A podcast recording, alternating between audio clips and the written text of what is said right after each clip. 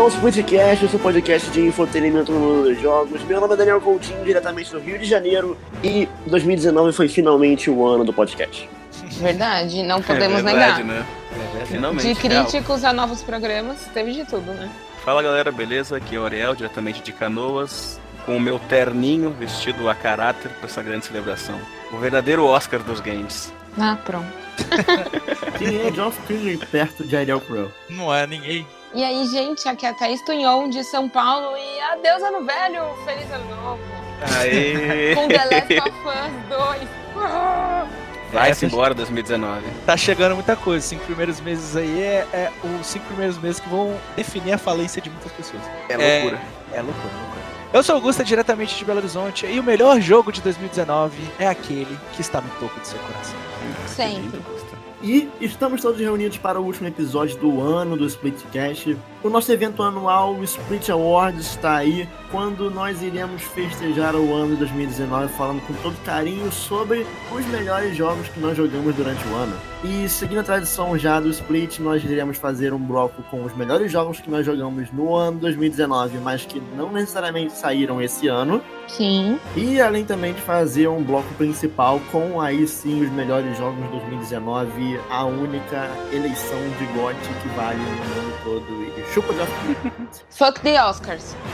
Então, vamos lá, pegue e vista sua roupa de gala, pois está começando o Awards 2019 no Split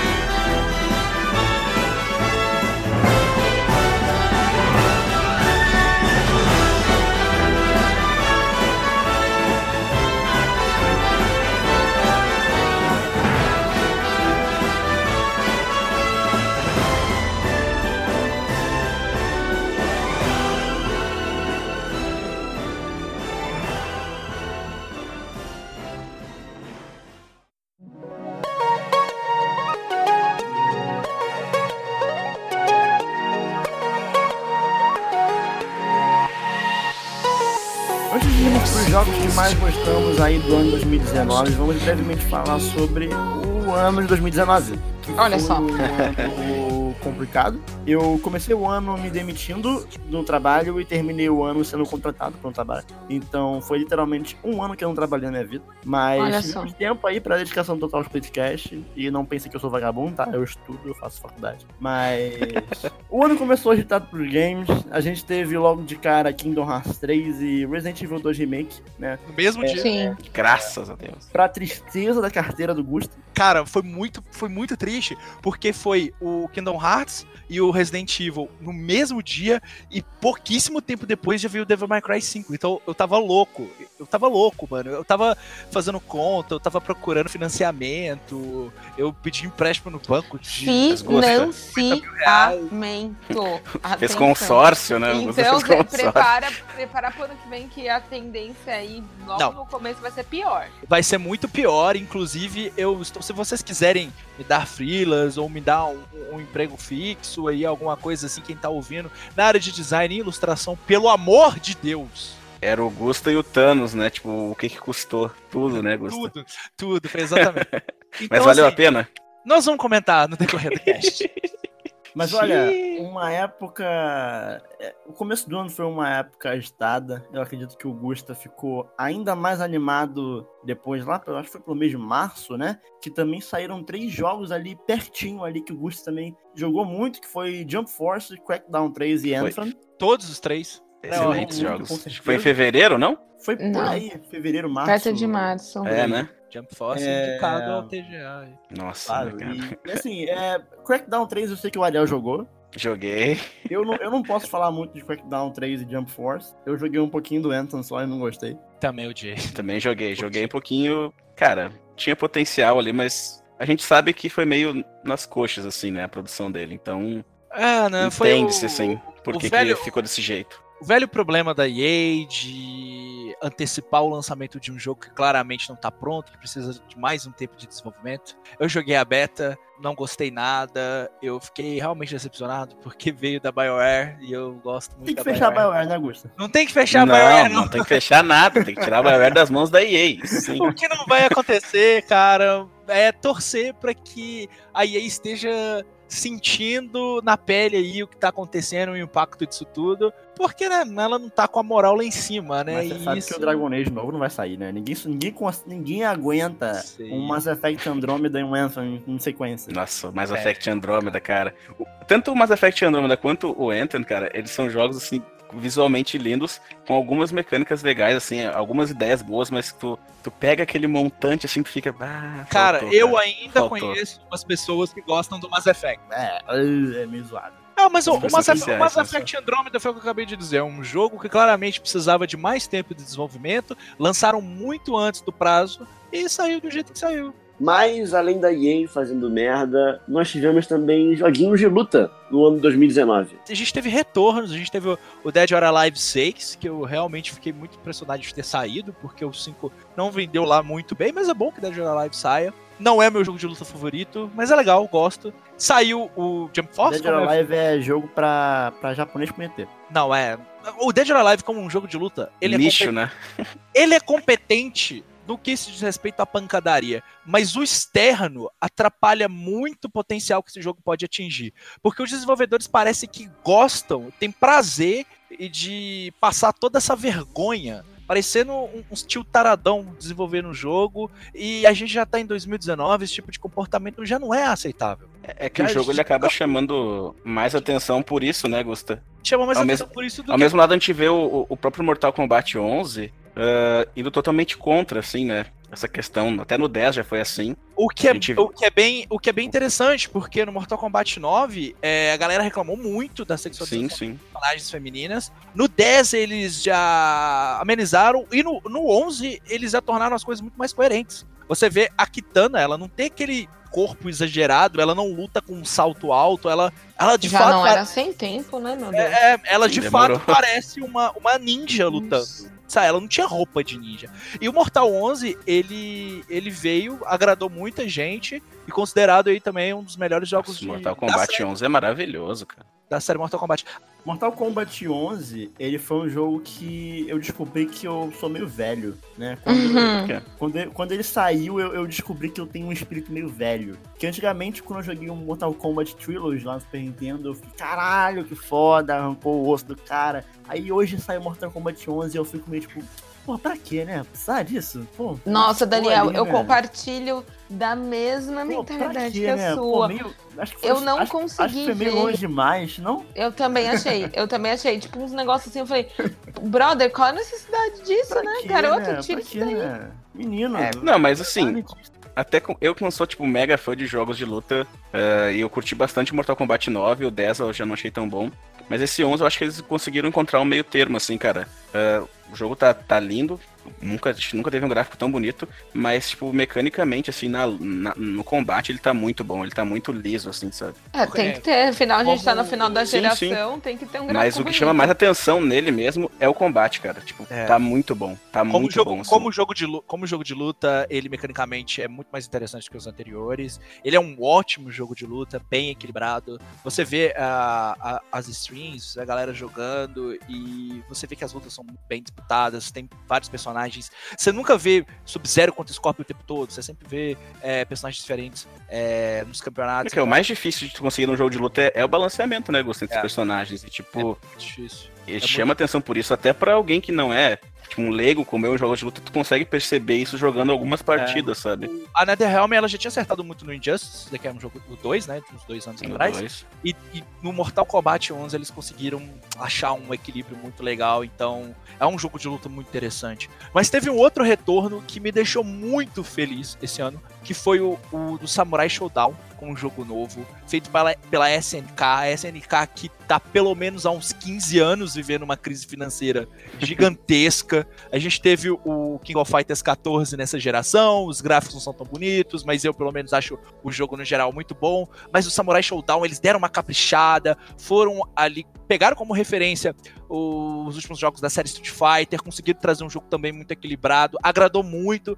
foi uma grande surpresa na Ivo, a galera é, se juntou, a comunidade de jogos de luta se juntou para jogar o jogo, teve muita gente do competitivo de Street Fighter indo jogar o Samurai Showdown, e ele tá aí de vento em polpa, mano, só vai vir coisa boa para esse jogo, e na minha opinião, na minha opinião, é o melhor jogo de luta desse ano. Muito bom, joguei um pouco dele e, e gostei. Eu quero comprar ele para eu me aprofundar mais na, na mecânica do jogo, porque é realmente muito bom. E eu quero ver a SNK bem. É uma empresa que eu gosto, que tá no meu coração. Então, é, só, só pra quem, tipo, pra quem gosta de videogame é, é uma, uma. Sabe, não precisa necessariamente gostar de jogo de luta, mas você vê uma desenvolvedora que lá atrás ela fez muito sucesso e hoje ela tá voltando com tudo, é muito benéfico. A gente tem o caso da Capcom aí, tá todo mundo feliz com a Capcom, então é bom pra todo mundo. Capcom conseguiu se recuperar bem. É, ali, foi, foi mais um ano de felicidade pra Capcom, né? ali no, É, no mas- mesmo mês que saiu Mortal Kombat, uh, vale ressaltar que saiu Katana Zero também, né? Que é um jogo que a Thaís gosta bastante. E também Maravilhoso. Não tem Poxa, ninguém foi- que odeia Katana Zero, É acho que é consenso. É que na verdade, cheguei a jogar ainda. 2019 foi muito bom para os jogos indie. Saiu muita coisa Sim. boa e saiu muita coisa criativa, fora da caixa totalmente. Tivemos aí alguns jogos brasileiros muito bons também, que a gente até falou aqui no, no podcast ao longo do ano sobre, Katana que Zero também, me né? fugiu Thaís? o nome agora. Katana Zero não é brasileiro. Blazing Chrome. Não, não, não. Nome, Katana Zero a gente falou também no podcast, isso que eu quis dizer. Sim, é que eu tô falando dos jogos Sim, brasileiros. sim, sim. Sim, o, o Blazing Chrome. que a gente trouxe o Blazing Chrome e trouxemos também o, o Sky Racket, que são jogos com uma pegada totalmente diferente. Um aí ressaltando essa parte do arcade e o outro também ressaltando a parte de arcade, mas de uma maneira totalmente oposta. Então, foi muito rico, assim, eu acho que pro, pra área indie. Teve muita Os coisa dois foram interessante. muito bem recebidos, não só aqui, mas lá fora também. Sim, aí teve, por exemplo, a chegada do The Return of the Obra Dinn finalmente para console, que agora todo mundo pode experimentar. Ahn, PS4, né? Nós do Xbox estamos ainda esperando. calma, uma hora chega. O importante é que vai chegar. Chegou Na é. verdade, o The Return of the Obra Dinn, se eu não me engano, ele saiu pro Nintendo Switch agora e E PS4, não? pro PS4 eu É. preciso olhar aqui.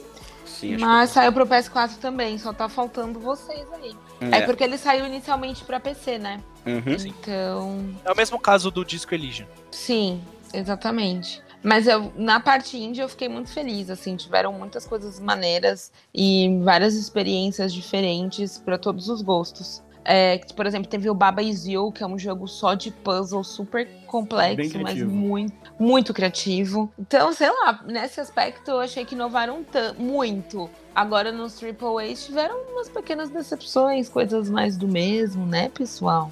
Days Gone seria uma decepção pra ti, Thaís? Olha, não é uma decepção porque eu me divirto muito com ele. Uhum. Mas não podemos negar que ele se manteve ali numa fórmula que dá Foi certo. abaixo do- Né? do- do- da expectativa? Ou...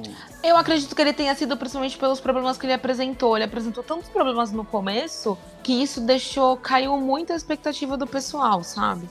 Mas ele tem um enredo interessante, ele tem bons personagens. Os personagens são bem escritos, mas acho que os problemas chamaram mais atenção do que a narrativa e o gameplay em si. O que é meio triste, né? De Eu se pensar que era uma uma- coisa que tá- a gente estava esperando por tanto tempo, e aí quando saiu veio cheio de problema. Sim, eu cheguei a jogar ali uma, acho que umas 20 horas dele. E eu gostei até do, do que eu joguei, só que eu tava achando ele bem repetitivo, assim. Concordo É, com tudo as, que tu falou as da, missões começam a se repetir um pouco. da jogabilidade. Tipo, a jogabilidade dele é ok, tipo, tem os, os personagens realmente são bons, assim, tu, tu cria um laço afetivo com eles, mas ele é muito repetitivo. Eu É, acho que o, o problema, o problema, até por parte do público, né? É que se convencionou por uma parte do, do público que a Sony não erra. A Sony só É. manda obra-prima. E uma hora vai ter um jogo que não vai ser tão bom assim, mas ele pode ainda ser bom. E, e é o caso do Days Gone. Ele é um jogo bom, mas ele é um jogo bom. Ele não passa disso e ele tem muitos problemas de É, desempenho. comparado aos outros exclusivos, né? Ele deixa a desejar um Cara, pouquinho. vai ter gente que não vai, não vai gostar, é completamente compreensível, porque tem coisas que é de estrutura de mundo aberto. Eu, por exemplo, jogo. nem dei chance. Ah, pois é, não, tem coisas que é de pretendo. estru- tem coisas que é de estrutura de mundo aberto ali que, sinceramente, eu acho que já tem soluções mais interessantes no gênero e eles utilizaram. Mas assim, no- na experiência que eu tive, é um jogo divertido. Mas de forma alguma eu pagaria o preço de lançamento nele. Eu fi- iria fazer novamente como eu fiz. Esperei uma promoção, fui lá, comprei com preço mais baixo. E pra mim tá ok. Pega Tá no ok. Game Pass. Legal. no game. Agora, agora, quem teve um ano muito bom foi a Nintendo, né, gente? Porque saiu Ué, muita coisa maneira pra Nintendo, Eu acho né, que bicho? se você pegar aí os exclusivos que cada um dos consoles recebeu, eu acho que foi mais um ano que a Nintendo saiu na frente, né? É, porque- sobressaiu muito. Que você teve na Nintendo o Luigi's Mansion 3, teve o Fire Emblem, teve Uhum. o jogo da, da Platinum lá, o... O Astral Chain, Astral Chain, Pokémon. E Pokémon teve o Mario Maker 2, né? Então, assim, Teve Ah, o Luigi's ah, Mansion 3. Teve o jogo do Wash. Do Ah. Wash não, do, do Yoshi. Teve o jogo do Yoshi. jogo do Wash. jogo do Astral, Astral Chain, Fire Emblem. É. Mas assim, é, a- a Nintendo, ela por muito tempo, ela se manteve como uma empresa que, digamos que o console da Nintendo ele não recebe muito AAA, então é uma empresa que ainda necessita muito do produto próprio para sustentar um console. Então eu, eu fico feliz que eles consigam é, mesmo tendo essa pressão de suportar um console com exclusivos, ou seja, lançar quantidades é, grandes de exclusivos, eu fico feliz deles conseguirem manter um nível pelo menos bom, sabe, no- no- nas coisas deles. Sim. É, nem todo jogo ali eu acho primoroso, por exemplo, o Yoshi eu realmente não gostei muito, mas. ah, assim, tão lindinho. Ah, mas é só isso. É, É um joguinho de plataforma É. infantil, né? Se você parar pra pensar, ele é bem, o foco dele é, É. bem infantil mesmo. é, eu acho que tem público pra tudo. Mas Por exemplo, eu, acho adoro que- coisas fofinhas. em relação a, a, a, Sony que teve o Days Gone e o Death Stranding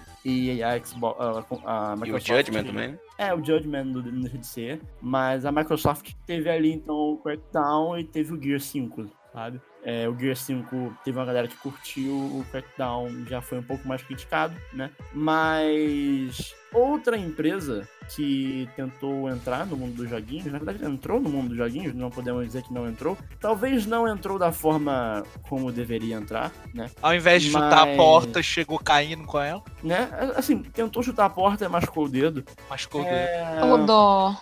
No primeiro semestre nós tivemos a revelação do Google Stadia, né, que foi Pô, meio bizarra. Isso é meio complicado, né, Daniel? Pra começar, eles fizeram um stand da Google, lá na, acho que foi na GDC esse ano. E ou foi num evento privado, eu não lembro exatamente onde foi o stand. Eu sei que foi na época da GDC. Uhum.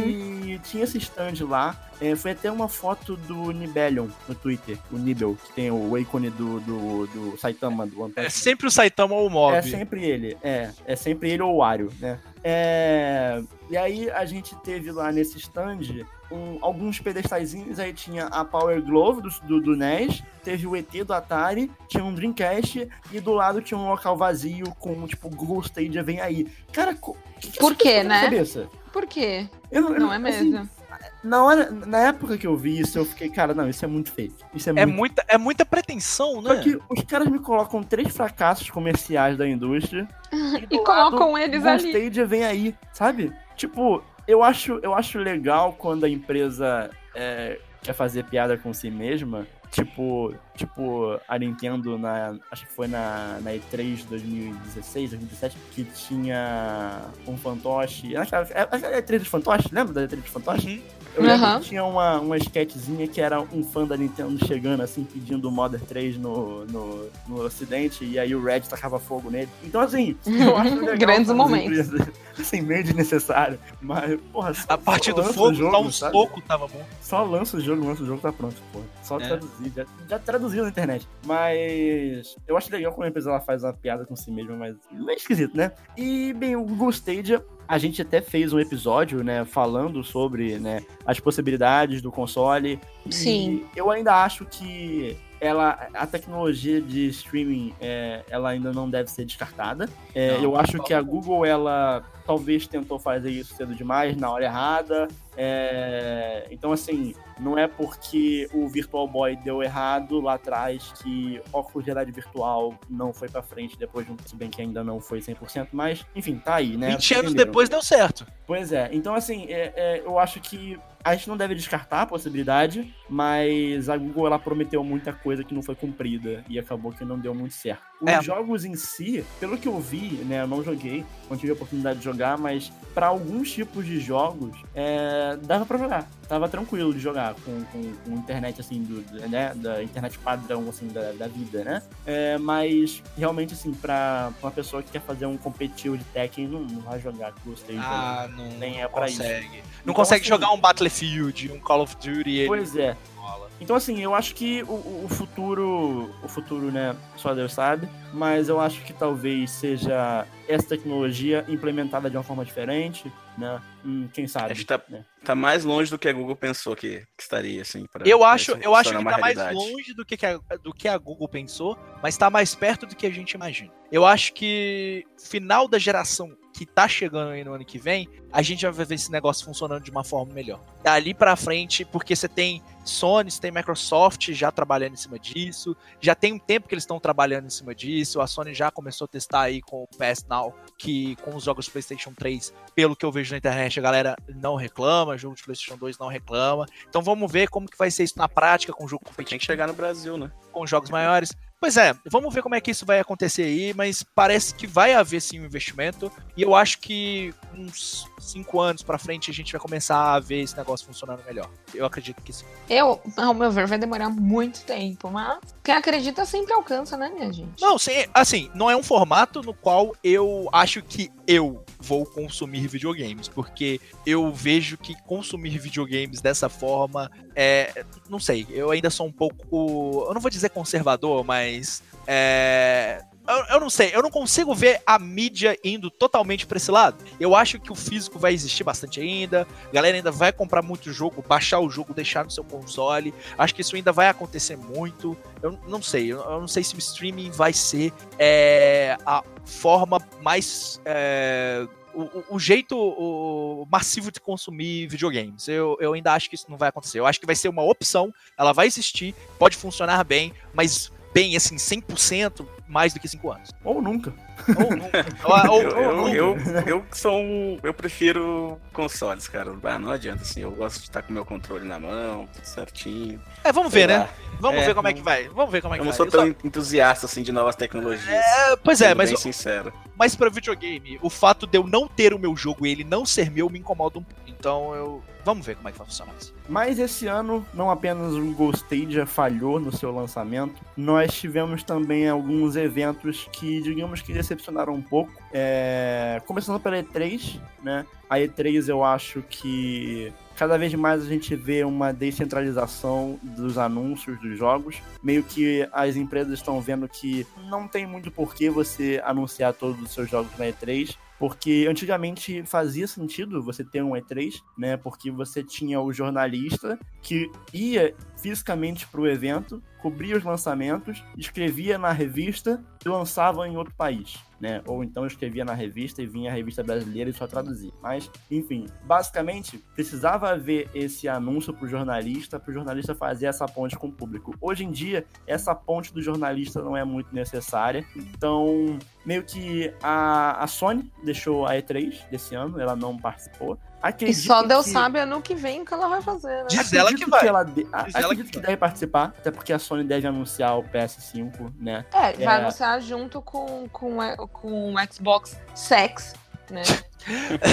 Series X. Gente, quem é a pessoa que escreve o nome desse console? Mas ambos já estão anunciados para sair aí na época do Natal do ano que vem. Deve ser novembro. Então, acredito sim, viu, Daniel, que ela vai participar. Sim. Pra É, não, mostrar. eles falaram, mais. eles falaram que vão estar na E3. Eles, tipo, já falaram que vão estar. Isso é. A é- maior dúvida, na verdade, é quanto Fato. ao formato da E3, né? Porque a E3, ela foi meio, meio fracasso, né? E, e ela vem perdendo um pouco de importância. Então, a empresa que, que gere ali a- o evento, meio que tá buscando algumas formas alternativas de tornar aquele evento um pouco mais atrativo. Então, com o tempo, eles liberaram pro público. E agora eles estão com um papo aí meio de influencers e, e para onde isso vai, não sei. Uhum. Cara, é- a E3 ela tá cada vez mais burocrática, assim, parece, e menos jogos, cara. Tipo, embora seja legal tu, tu ver como funcionam os bastidores e tudo mais, eu, pelo menos, ainda espero ver, tipo, trailers, novidades dos jogos que, que vão vir, sabe? Eu, eu acho e hoje, legal, eu acho legal. É interessante pra gente criar, pra gente saber o que, que- o que está por vir, né? Ou às vezes a- eles fazem alguns, alguns anúncios que são lançados no mesmo dia, o que é muito interessante. Mas se você reparar bem esse ano, poucas empresas tiveram um bom destaque na- em todas as apresentações.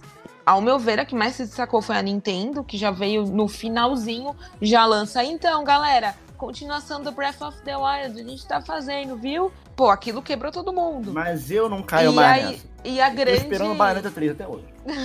Bom, Não caio mais nessa. e, Quem diria, hein, Nintendo? É. e o, como sempre, a apresentação da Devolver é sempre a mais divertida, a mais, e a mais fora da caixinha. Então, o restante eu achei que ficou muito a desejar, sabe? Tem coisas Sim. que a gente nem lembra. Se você parar pra pensar assim, não impactou tanto. Eu, eu só espero que se a Sony participar no ano que vem, ela não venha com um japonês tocando flauta. Nossa. Que isso, mas, mas- mas foi bom, foi legal. Não, foi, foi legal, flauta. né? Mas, tipo, ah, Assim, mas foi maneiro. O maluco tocou bem lá a flauta. Não, não, o maluco tocou. A ideia era boa, O maluco mas eu acho- mas, mas eu acho que pra um evento igual a E3, Não, foi ridículo. É que foi, foi o evento no ano passado que ela ia levando as pessoas por ia levando as pessoas de diferentes. Aquilo Cara, foi bizarro. bizarro. Mas assim, falando sobre o formato mesmo, é, a Nintendo ela se destacou esse ano porque a Nintendo ela não só destacou em jogos, mas como na apresentação dela, porque pra PlayStation e pra Xbox é final de geração. Então, o que eles têm pra anunciar já anunciou. O que tem pra sair no ano que vem, a gente já sabe o que vai sair. Dificilmente a gente tem uma grande surpresa. É, mas Nintendo tá no meio da geração dela. Então a Nintendo tá. Esse 2019 da Nintendo é o 2016, 17 da Sony, que, da Microsoft também, que tava lá enchendo de anúncio, colocando, colocando coisa. Então é normal que a Nintendo esteja se destacando, até porque também ela. é, ela supriu as expectativas, né? Não só anunciou os jogos, ela trouxe coisas boas, bons jogos. Então, é- esse destaque da Nintendo, ele é muito natural por, por esse fato. A gente tá em meio de, de- meio de geração é, para Nintendo. Mas eu quero ver muito o que vai acontecer no ano que vem, porque a Nintendo tá no meio de geração, então a Nintendo basicamente ela não deve anunciar alguma coisa muito bombástica em termos de hardware, a não ser que ela venha com esse, essa ideia de Switch 2.0, que eu acho difícil de acontecer, mas ela tem jogos, muitos jogos planejados, e Sony e Microsoft vão fazer como? Eles vão fazer eventos separados para anunciar os consoles e vão deixar a E3 só para jogos? Eles vão, eh, eles vão mostrar os consoles melhor na E3? O que, que eles vão estar fazendo? 2013 foi assim, eles fizeram eventos separados para apresentar o- o- os specs dos consoles e algumas novidades. Chegou na E3, foi mais jogo. Será que vai ser do mesmo jeito? Será que não vai ser? Então fica essa incógnita de como que vai funcionar e da relevância que a E3 vai, vai ter aí esse início de geração. Aproveitando esse seu gancho aí que você falou das empresas estarem em final de geração e ter uma, né, menos anúncios ro- rolando, é, a gente pode puxar o gancho também da, da, da Game Awards, que costuma ter alguns anúncios importantes. E esse ano também não teve muita coisa, né? Nossa, Porque, só né? teve comercial, gente. Foi muito Basicamente comercial. Tudo mas- bem. Descobrimos a cara nova do, do Xbox, né? é, Sim, foi a grande isso surpresa, foi, isso né? foi do- legal, mas ainda Foi assim surpreendente. eu, eu fico tipo, tá. E o legal, resto? Mas e aí, né? E aí veio a Sony com, com... Eu achei o Xbox novo lindíssimo. Achei Eu também, eu adorei. Eu achei muito bonito. Que, meu Deus, parece é, 2001, sabe? Odisseia no espaço.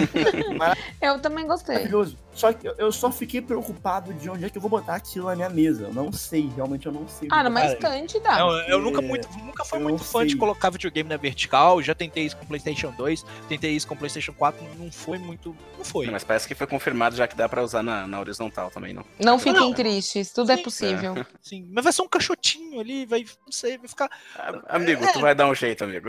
Vamos Relaxa, ver, né? Vamos ver. vamos- relaxa. Mas assim, E, espaço, e eu achei não- maneiro que eles já vieram com o anúncio de uma continuação de Senua Sacrifice, né, do Hellblade, Foda. que eu, eu achei muito bonito, assim, a Nossa, que cinemática. loucura, que com E medo. em contrapartida, melhor Sony diva veio- dos jogos. ela é, nossa, fantástica. Só que em contrapartida veio a Sony com um jogo super genérico. Ah, pelo amor de É. Deus.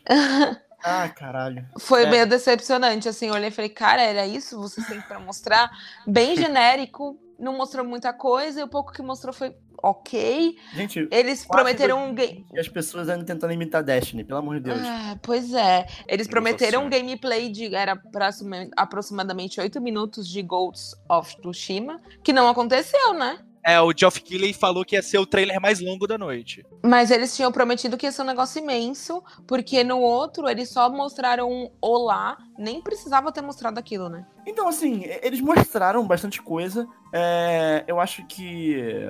Eu esperava mais, ver mais coisa, na real. Ah, cara, eu não. Eu acho que assim, eu já estive mais empolgado pra Ghost of Tsushima. Quando ele foi anunciado lá na, na, na, na E3 lá de 2017, né? 2000, é, foi 2018. Sim, todo mundo surtou. 2018. É, lindo, eu achei- eu achei- eu maravilhoso. achei Não, muito foi no, foda. não foi na Paris Games Week. Foi na Paris Game Week, né? Então, eu- eu achei, eu achei incrível. A- ainda acho que a ambientação do jogo parece estar muito foda. Mas uma coisa que eu sempre falo é que o maior problema de Ghost of Tsushima se chama Sekiro. Porque. Mas vai ser um jogo completamente diferente, cara. É, então, isso que me Eu deixa acho que vai feliz. ser totalmente que- diferente. Então, Isso o jogo me ele pode feliz. ser completamente diferente, só que eu acho que gerou-se uma expectativa de, de que tenha um combate tão bom quanto o Sekiro, sabe? Pode. eu acho que não vai pode- ser focado não, no mesmo acho- modelo. Eu vai acho ser que não um vai jogo ser, bem mais casual. Ah, ao meu ver, ele vai focar bem mais em mecânica de stealth. Ao meu ver.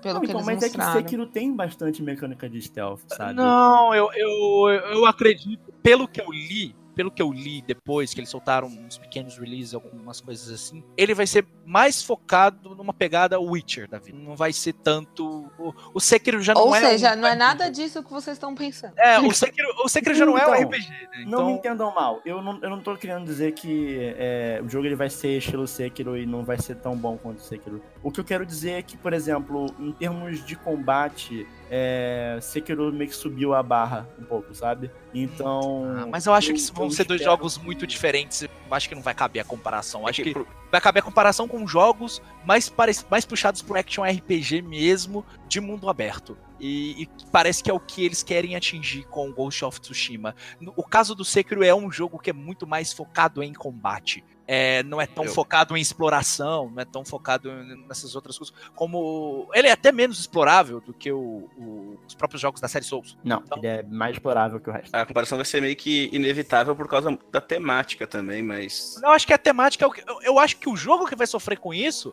É, vai ser o Nioh 2. Não o, o- o Ghost of Tsushima. O Nioh que vai sofrer muito com nessa isso. parte do combate, eu acho que sim. É porque o Nioh é um jogo que uh, vai muito mais pro caminho dos Souls do que o Ghost of Tsushima aparentemente é. Ah, eu acho que o Ghost of Tsushima vai ser um action RPG, mas eu vi gente falando, inclusive, que ele é, é- a Soccer Punch, ela teve como grande referência o Witcher e o, o Horizon Zero Dawn. Então acho que vai ser mais nesse sentido mesmo, mais nessa pegada. Não- Bom, gente, é o meme do cachorro, né?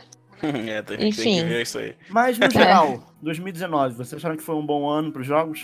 Foi. Cara, Foi. Foi. teve, teve, teve, teve bons jogos, cara. Olha, Poderia ter sido já melhor? foi melhor.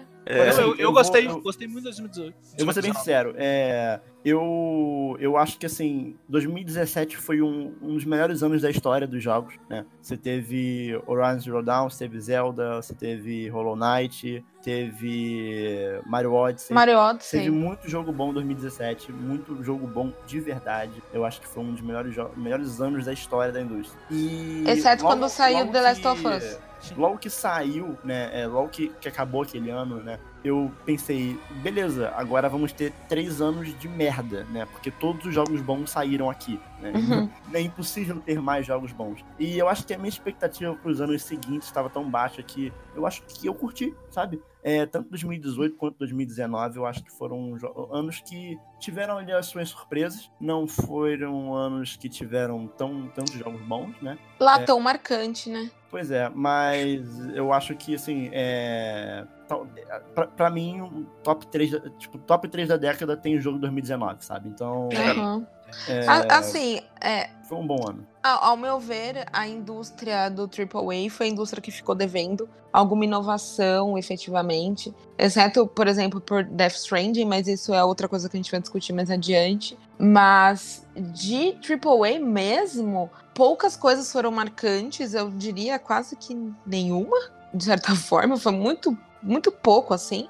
E como eu já falei, a maior inovação mesmo e as maiores surpresas vieram da, da área indie, que teve muita coisa maneira. Eu vejo assim que sendo um balanço do ano. A gente teve a Capcom voltando com tudo aí, com Devil May Cry e também pô, Foi o último agora. Resident saiu Evil deles. 2 Foi Remake. Resident Evil 2 e Devil May Cry, exatamente. Ah, a Nintendo meio que mais do que nunca pode dizer que fincou a bandeira, assim como a casa do- dos jogos indie também. Teve vários exclusivos bons e também recebeu alguns AAA legais, legais tipo The Witcher 3, por exemplo, que, que chegou esse ano no Switch. Também chegaram vários Resident Evil também. Teve Mortal Inclusive o Kombat Resident 11 Evil que 4. também saiu pro Switch. Mas, real, assim. Amigo, e- Resident Evil 4 não conta porque ele saiu até pro micro-ondas. Mas assim, no- nos jogos de, de grande orçamento, eu também acho que, ficou devendo um pouco. Ah, faltou ousadia, digamos assim. Um jogo que eu curti bastante, porque sai um pouco da, da caixa, foi o Control. Eu E- e o Death Stranding? você, sabia? É, quanto à Em criatividade. alguns do pontos. Triple A's. Eu também discordo. Eu acho que teve três jogos ali, é, triple, tr- três principais jogos que, assim, teve inovação pra cacete, sabe? Eu acho Uhum. que você bota ali Control, Sekiro e Death Stranding. São três jogos que, assim, botaram muita coisa nova na indústria AAA e arriscaram. Ah, eu vou, sabe? eu vou colocar Eu mais um, acho eu vou colocar que- mais um aí também. Diga. Que eu acho que elevou muito a régua do gênero dele, que foi o Devil May Cry 5. O Devil May Cry 5, ele vai, ele, ele vai ser referência pra hack and slash daqui pra frente. Hum, tenho certeza ele é muito bom. Mas se você for ver Tô ao longo jogando. de um ano, é muito pouco destaque.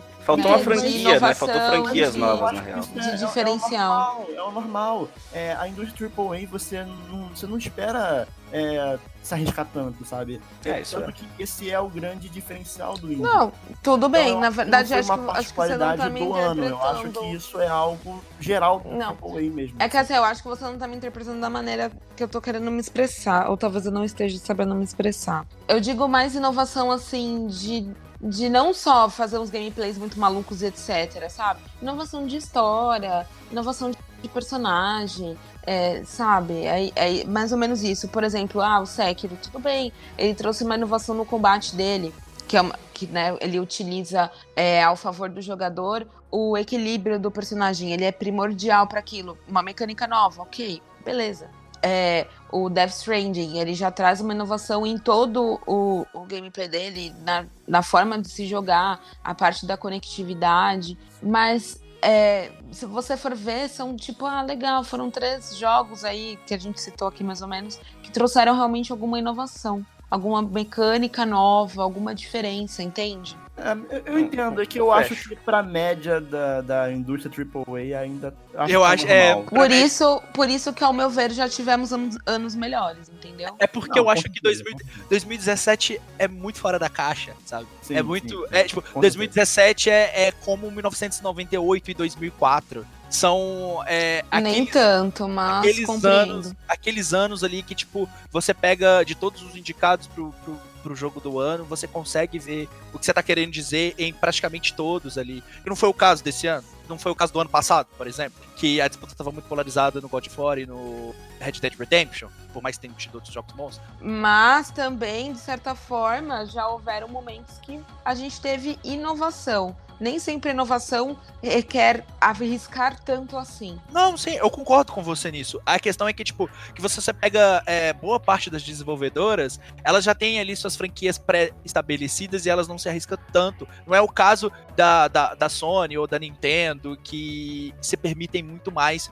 a, a fazer esse tipo de coisa. Activision não vai se arriscar, EA tampouco. É, A EA até que tá tentando ali com um jogo ou outro, só que menor. Mas, mas você não vai ver Activision fazendo isso, você não vai ver Ubisoft fazendo esse tipo de coisa, tanto é que A O que que a Activision gente- não lançou Sekiro. o que que é? Exatamente. É da, é da From Software. Ela só publicou. É, a- o que, que a gente vai destacar da Ubisoft esse ano? Vocês nem lembraram dos jogos da Ubisoft esse ano? Porque Teve não um nada Tom deles. Clancy, né? Division 2. É, não, teve dois, que foi o Ghost Teve Recon, Breakpoint. que foi... Foi um ano bem ruim pra ela, inclusive. Então eu acredito que, pra finalizar, a frase que define o ano 2019 nos games é foi legal, mas podia ser melhor. Isso mesmo, definiu perfeitamente. Pra finalizar esse bloco, eu gostaria de fazer três perguntinhas pra vocês aqui, como se fosse já um preparativo para nossas indicações. Sim, não, talvez. É meio Marília Gabriela? Né? Um Bate-bola, bate-bola jogo rápido. Bate-bola, jogo jogo rápido. rápido. Eu gostaria de saber de vocês aí qual a trilha sonora favorita de vocês do ano 2019. Na, na ordem, na ordem de, de apresentação do, do cast. Então começa com o Augusta. Quem... Começa com, com você, não? É verdade, você tem um ponto. Olha só! Então, Foi- É. Eu sou o último. Então, eu vou ficar Uhum. com Death Stranding. E quando eu digo Death Stranding, não Ah. é nem levando em consideração as músicas licenciadas que tem no jogo, mas sim as músicas originais que foram compostas pro game mesmo, sabe? É, eu acho que elas trazem uma vibe bem boa pro jogo. E levando em consideração que eu ainda não joguei também Sayonara White Hearts, que parece ter músicas muito boas, mas eu não joguei. Eu tô com a página dele aberta aqui na Steam, que ele tá em promoção. Eu joguei o Death Stranding, eu achei legal a trilha sonora, mas como eu não zerei, então eu não vou, não, não vou falar. Eu vou com Control, porque é um jogo que eu zerei, e tipo, eu acho que ele tem umas músicas muito boas também, assim, que, que condizem com o clima do jogo. Pra mim, é, tudo que eu, eu- Esse ano eu falei, cara, tudo que eu quiser falar aqui, aqui nesse Nancy vai, vai ter que ser sobre inovação. Eu concordo com o Daniel com a trilha sonora de Death Stranding, ela é ótima, mas eu devo dizer que a trilha sonora de Sayonara Wild Hearts foi a coisa mais maneira que eu ouvi esse ano. Ela que dita as regras do jogo e ela é incrivelmente bem feita. Então, é a trilha sonora com que eu vou É falar. Ah, eu que eu fi- citei, é porque eu tenho quase certeza que se eu tivesse jogado eu ia falar, sabe? Ah, você ia amar. Você, sério, você vai Eu amar. um adoro ano de ritmo, né? É um, é um, É. é um ano muito difícil pra mim escolher trilha sonora. Mas tem um em específico que eu tô escutando a música desde o ano passado. Vai, Então, Devil Cry. Ô, eu fico com Devil May Cry 5. As músicas de Devil May Cry 5 É muito boa, são muito boas. Isso é muito, Boas. muito, muito, muito, né? É muito fácil. muito fácil. A segunda perguntinha que eu tenho pra vocês: Eu já sabia. quem foi o personagem favorito de vocês no ano de 2019? E eu posso já começar falando meu personagem favorito de Pode. 2019. Aham. Eu poderia falar, eu poderia falar, digamos que a Fragile do Death Stranding, eu poderia falar o Genichiro do, do Sekiro, mas eu vou ficar com o Ganso do Untitled Goose Game. E Grande ninguém pessoa esse Ganso, né? Ninguém consegue ser tão complexo e bem construído como o Ganso. Não do Fluminense, mas do, do, do Untitled Goose Game. Não, do Fluminense. que- eu fiquei surpreendida agora, Não, do amigo. Fluminense é ruim, mas isso é bom. Um personagem que eu gostei muito, assim, esse- do- dos jogos desse ano, foi o Vi, que, do Devil May Cry 5. Você não falou da Jeff Faden. Que uh, surpresa. Não, é surpreso. porque seria muito óbvio, então eu não Eu quis falar. Ué, mas fala o que você acha. Surpresa. Não, não, mas é que eu gostei bastante do Vi também. é, eu não sou um grande jogador de Devil May Cry, não joguei todos os jogos, mas eu achei que ele encaixou bem ali no, na história. E eu tô gostando muito de jogar com ele, cara. O Vi tem cara de que- que usa avatar de anime no Twitter. Talvez. eu achei que eu não ia curtir tanto jogar com ele, mas tá bem legal, assim. Eu acho que a Capcom conseguiu balancear bem o combate ali dele. Encaixou muito bem com, com o mundo de Devil May Cry. Bom, gente, é, eu poderia citar o Bibi, por exemplo, porque a gente tem uma ligação muito forte. Ele é meu personagem preferido, assim. Mas vou citar aqui jogos que possivelmente não citarei ao longo desse, desse podcast. Eu amei muito o sarcasmo do Pedro em My Friend Pedro, a nossa A querida nossa banana. banana. Ele é extremamente Ah, sarcástico. Eu, eu, amo, ele eu amo a Thaís tira escolher uma sarro. banana como personagem do ano. Eu amo. Você vê só, ele tira sarro da sua cara, assim, desnecessariamente, às vezes acaba com a sua autoestima, entendeu? Você acha que você tá arrasando e o Pedro tá te Todo mundo zoando. precisa de um Pedro Ele na é vida. Todo mundo precisa de um Pedro na sua vida. E eu só queria mandar um abraço pra Kiki, do Gato Roboto, porque ela é muito É fofinha. verdade. e pro Gary também, porque ele é muito engraçado. Coloca a Kiki em várias enrascadas. É... Ah, não, já foi todo Gusto. mundo. Ah, foi Agora falta o Gusto. Falta o Gusto. tá? Ô, caralho. É, Não, o, o, o personagem que eu mais gostei nesse ano foi o Cliff Death Stranding. É, eu queria falar mais sobre o Cliff Death Stranding, mas eu não vou falar mais sobre o Cliff Death Stranding porque eu quero que vocês joguem e vocês conheçam. Ai, ele é perfeito. E pra finalizar, antes de irmos pros nossos top joguinhos do ano, é, qual foi o jogo que vocês mais jogaram esse ano? Eu posso dizer que não é surpresa pra ninguém que foi Sekiro. Eu, inclusive, no dia dessa gravação, no dia 17 de dezembro, eu finalmente consegui minha platina do jogo. Eu já, eu já Olha. zerei Sekiro cerca de oito vezes, então... O Daniel é um Não monstro. sei, Ele eu tô... Precisou de dois pulsos pra tanto suor. Não, cara, aí tá. Depois, depois que você zerar Sekiro pela primeira vez, é outro jogo, entendeu? É outro jogo, porque você já aprendeu. Vira Bloodborne. Vira. é, cara, de- Sekiro, depois que você aprende a jogar, ele é o jogo mais fácil da From Software. Esse ano eu não, não fiquei, tipo, muitas horas jogando um jogo só. Eu zerei até bastante coisa, eu zerava, pulava pra outro, zerava, pulava pra outro. Mas pode-se dizer que o jogo que talvez eu tenha mais jogado foi o Control, porque eu quase platinei ele. Ele não é um jogo muito grande, mas era legal de ficar voltando, jogando ele novamente. Mas realmente não teve nenhum jogo que eu joguei, tipo, ah, 40, 60 horas, assim. Esse ano eu priorizei jogos mais curtinhos ali, ou até 20, 20 e poucas horas. Sinal de que você estava trabalhando e eu não. É, exatamente. Pois é, é, eu, e- eu e a Ariel, a gente sofre do mesmo problema. Mas se a gente for pensar, o jogo que eu mais joguei esse ano, mesmo, de verdade, não é de 2019. O jogo que eu mais joguei esse ano tá junto com outro que eu também joguei muito, que é Hollow Knight e Zelda Breath of the Wild, que eu ainda não Um terminei. dia vai. Força, Atenção. força, guerreiro. Um Esse dia vai, eu tô- aí, eu tô com esse muita Zelda esperança. Tá aí já. Vamos pro terceiro ano de Zelda aí, já na fé. A gente já vai pro segundo ano, Terceiro? firmes. Não? Segundo, segundo. Um dia vai, um É. dia vai. Então, aí eu tenho muita esperança, porque, né, mas se você for pensar, foram os jogos que eu mais joguei, porque foi ao longo do ano mesmo. Pegava, sentava horas. E, por exemplo, Hollow Knight, até você pegar, às vezes, a dinâmica de algum chefe em específico, você pode demorar uma horinha, né? Ou às vezes pra passar em alguma parte lá que requer muita habilidade na plataforma, mas uma horinha ou duas. E Não. foi isso, né? A minha vida tá assim, gente, mas olha, eu tenho muita fé em mim que eu vou terminar esses jogos. Com certeza o jogo que eu mais joguei esse ano foi Death Stranding. Eu já devo estar com quase 90 horas. Eu vou tentar platinar ele. Não tá muito longe da platina. Então eu vou tentar platinar. E foi o jogo que eu peguei pra jogar, assim, de, sei lá, acordar sábado de manhã 8h30 e parar de jogar ele 10h30 da noite. Nossa. Foi o, único, Meu Deus. foi o único jogo que eu. Nossa, eu fiz haja ano. café. Te prendeu desse jeito. É, que eu. que às vezes eu, eu só ficava fazendo entrega. Eu não nem progredia na história. Eu só ficava ali indo de um ponto A pro ponto B, pro C, pro D. Porque era divertido, era gostoso, eu gostava e tava tocando low horror e tava tudo bom e eu tinha um bebê no pré-resumido. Nem sempre tava tocando low roar. né? Nem sempre tá tocando, mas toca muito. Às vezes tá um silêncio A desgraçado. minha maior crítica de Death Stranding é não poder tocar low roar mesmo toda hora. A hora que você quisesse, né? Exato. Né? Meu, por que, que ele não tem um bagulho pra tocar um iPod, Não, um bicho? iPodzinho, né? Eu- inclusive, eu, enquanto eu estava jogando Death Stranding, eu abri o Spotify e botei pra tocar low roar. No... Pronto, perfeita. eu consertei o jogo. Exato. Mas é que se tocasse toda hora não seria o mesmo impacto, pessoal. É isso. É sim, é sim, é sim. Sempre. É sim. É low horror, cara. É sim. É É low low horror existe pra tocar no Death Stranding.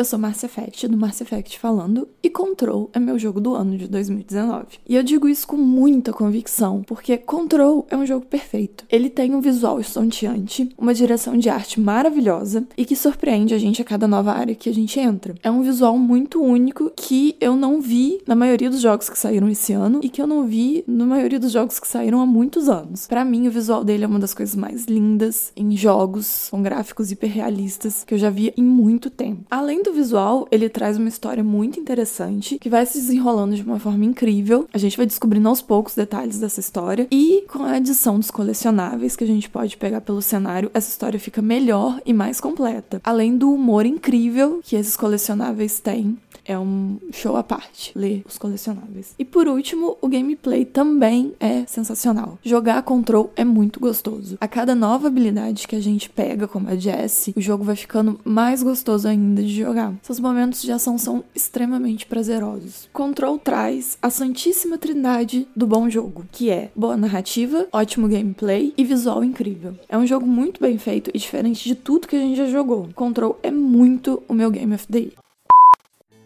E aí pessoal do Splitcast, tudo bem com vocês? Aqui quem fala é o Tutu, diretamente do podcast do meu Nintendo. E apesar de eu ser uma pessoa que escreve e que cria conteúdo sobre Nintendo, o meu jogo do ano desse 2019 é sonista.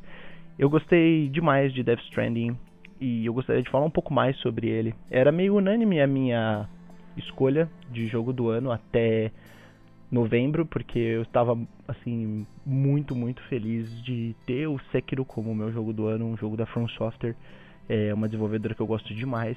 Mas Death Stranding foi uma surpresa muito positiva e eu gostaria de comentar por que, que Death Stranding é um jogo que eu escolheria para o ano de 2019.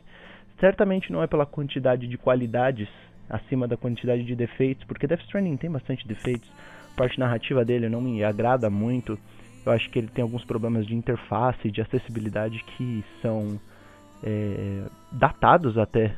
E a gente está falando de um jogo que saiu há nem dois meses. Né? Então, uma coisa que eu gostaria de comentar sobre o Death Stranding é sobre a parte mais alta dele para mim, que na verdade é a mecânica, né? É a parte da jogabilidade. Eu acho que Death Stranding ele tem coisas muito interessantes nesse loop de gameplay entre você fazer uma entrega e outra. Para quem não sabe, Death Stranding é um jogo de entregas, né? Você praticamente um é praticamente um simulador de, de correios. Você tem que levar pacotes, às vezes pessoas, objetos de um lado do mapa até o outro e você tem que conectar a nação novamente. É muito interessante como o sistema de likes funciona também, ele é bem recompensador e ele traz um certo reconhecimento para o jogador por conta de um multiplayer assíncrono do jogo. E eu acho que a parte mais interessante dele mesmo é fazer as entregas e você se movimentar naquele mundo, você ter dificuldade, a burocracia e a cadência do gameplay fazem sentido, porque você precisa passar esses obstáculos para você poder conectar o mundo, aquele, aquele Estados Unidos do futuro. Então é é um jogo que me pegou assim de uma maneira. É, eu estava bem desprevenido, eu não imaginava que ele ia é, me tocar tanto é, na questão do gameplay. E eu gostei demais dele, foram mais de 50 horas, mais de 60 horas de, de, de gameplay. E eu recomendo fortemente para quem curte um jogo assim mais lento, né? Um jogo de mundo aberto onde você não tem muita coisa para fazer, mas tudo que você tem para fazer é bem significativo. É um, jogo de mundo aberto bem diferente uma experiência bem única, um dos melhores jogos da Sony nessa geração, meu Deus.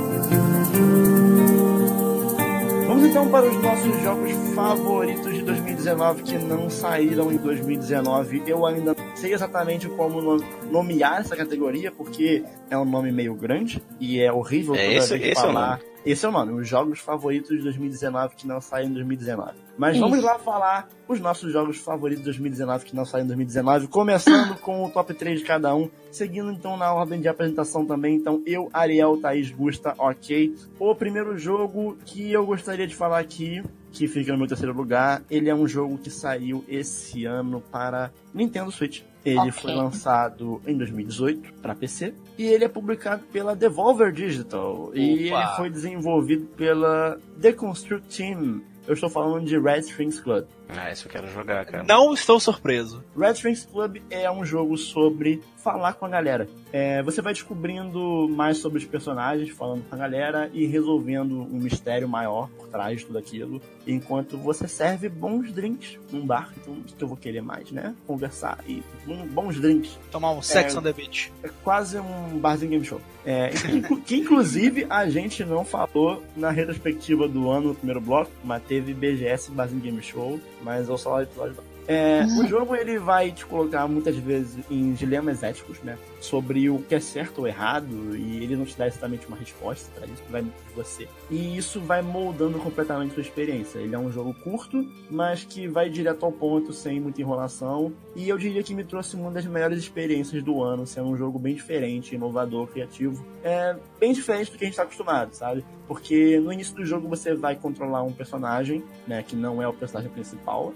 É, você vai controlar um personagem numa fábrica de implantes, né? Esse, é, é, entre parênteses, esse mundo se passa num mundo meio futurista, né? Então você tem ali numa fábrica de implantes diversos personagens que vão chegando na sua fábrica, trazendo com eles problemas sociais do dia a dia, desde uma preocupação com uma queda de engajamento em rede social até decisões éticas de um executivo de uma empresa gigante, sabe? Então, nessa hora você vai implantando módulos de acordo com as necessidades né, do, do seu cliente. Então, se ele quer por exemplo, ele tem problemas nas redes sociais, então você pode botar é, mais sex appeal nele, para ele ter um maior engajamento, ou você pode dar algo para ele, tipo, não se importar tanto com isso, sabe? Então, é, são decisões que você vai tomando. E mais pra frente, quando realmente né, começa o jogo para valer, com o personagem principal no barzinho, você meio que vai encontrar muitas dessas pessoas que você modelou lá atrás. E isso vai influenciar exatamente né, no destino do gameplay e para onde a narrativa vai. Ele é um jogo que então as pessoas elas vão entrando nesse bar e a partir disso você vai conversando com mais e mais pessoas e descobrindo segredos e resolvendo o mistério do game. Só que, aí que tá, você, no gameplay principal do jogo, você vai fazer drinks para essas pessoas, porque esses seus drinks, eles vão influenciar no emocional da pessoa, o que pode, talvez, ali, é, fazer com que ela fique, talvez, mais frágil, mais chorosa, ou então com mais raiva, e aí solte alguma informação que você necessita. Então, assim, é um jogo com uma narrativa interessante, um gameplay inovador pra cacete, e com discussões sociais que eu acho muito importantes hoje em dia. E eu acho que ele merece um destaque aqui na nossa lista de jogos do ano. E eu aconselho fortemente para todo mundo. Inclusive, antes de terminar, é... quem quiser saber mais sobre, sobre o Red Springs Club, nós fizemos o Now Playing. E ele foi do Now Playing número 15. O Shadows Die Muito. Ótimos nomes. É, então, se você quiser saber mais sobre ele, ouça lá. Bom, o jogo que está na minha posição número 3 de jogos de 2019 que não são de 2019 é o Doom. Joguei, joguei bastante o Doom esse ano. Cara, não tem muito o que explicar de Doom. Esse Doom que saiu pra PS4, ele recupera a essência do jogo, da franquia. É matança, é demônio, é tiroteio, E rock desenfreado. Muito sangue e muito rock and roll na tela. Uh, a gente também falou dele no, no Now Play. Acho que a Bethesda conseguiu trazer novamente a franquia com tudo, assim, e, e a ID, né, software, na verdade, do meu amigo Romero. Inclusive, nós falamos sobre o Doom no Spotcast número 26, o My Friend Cláudio.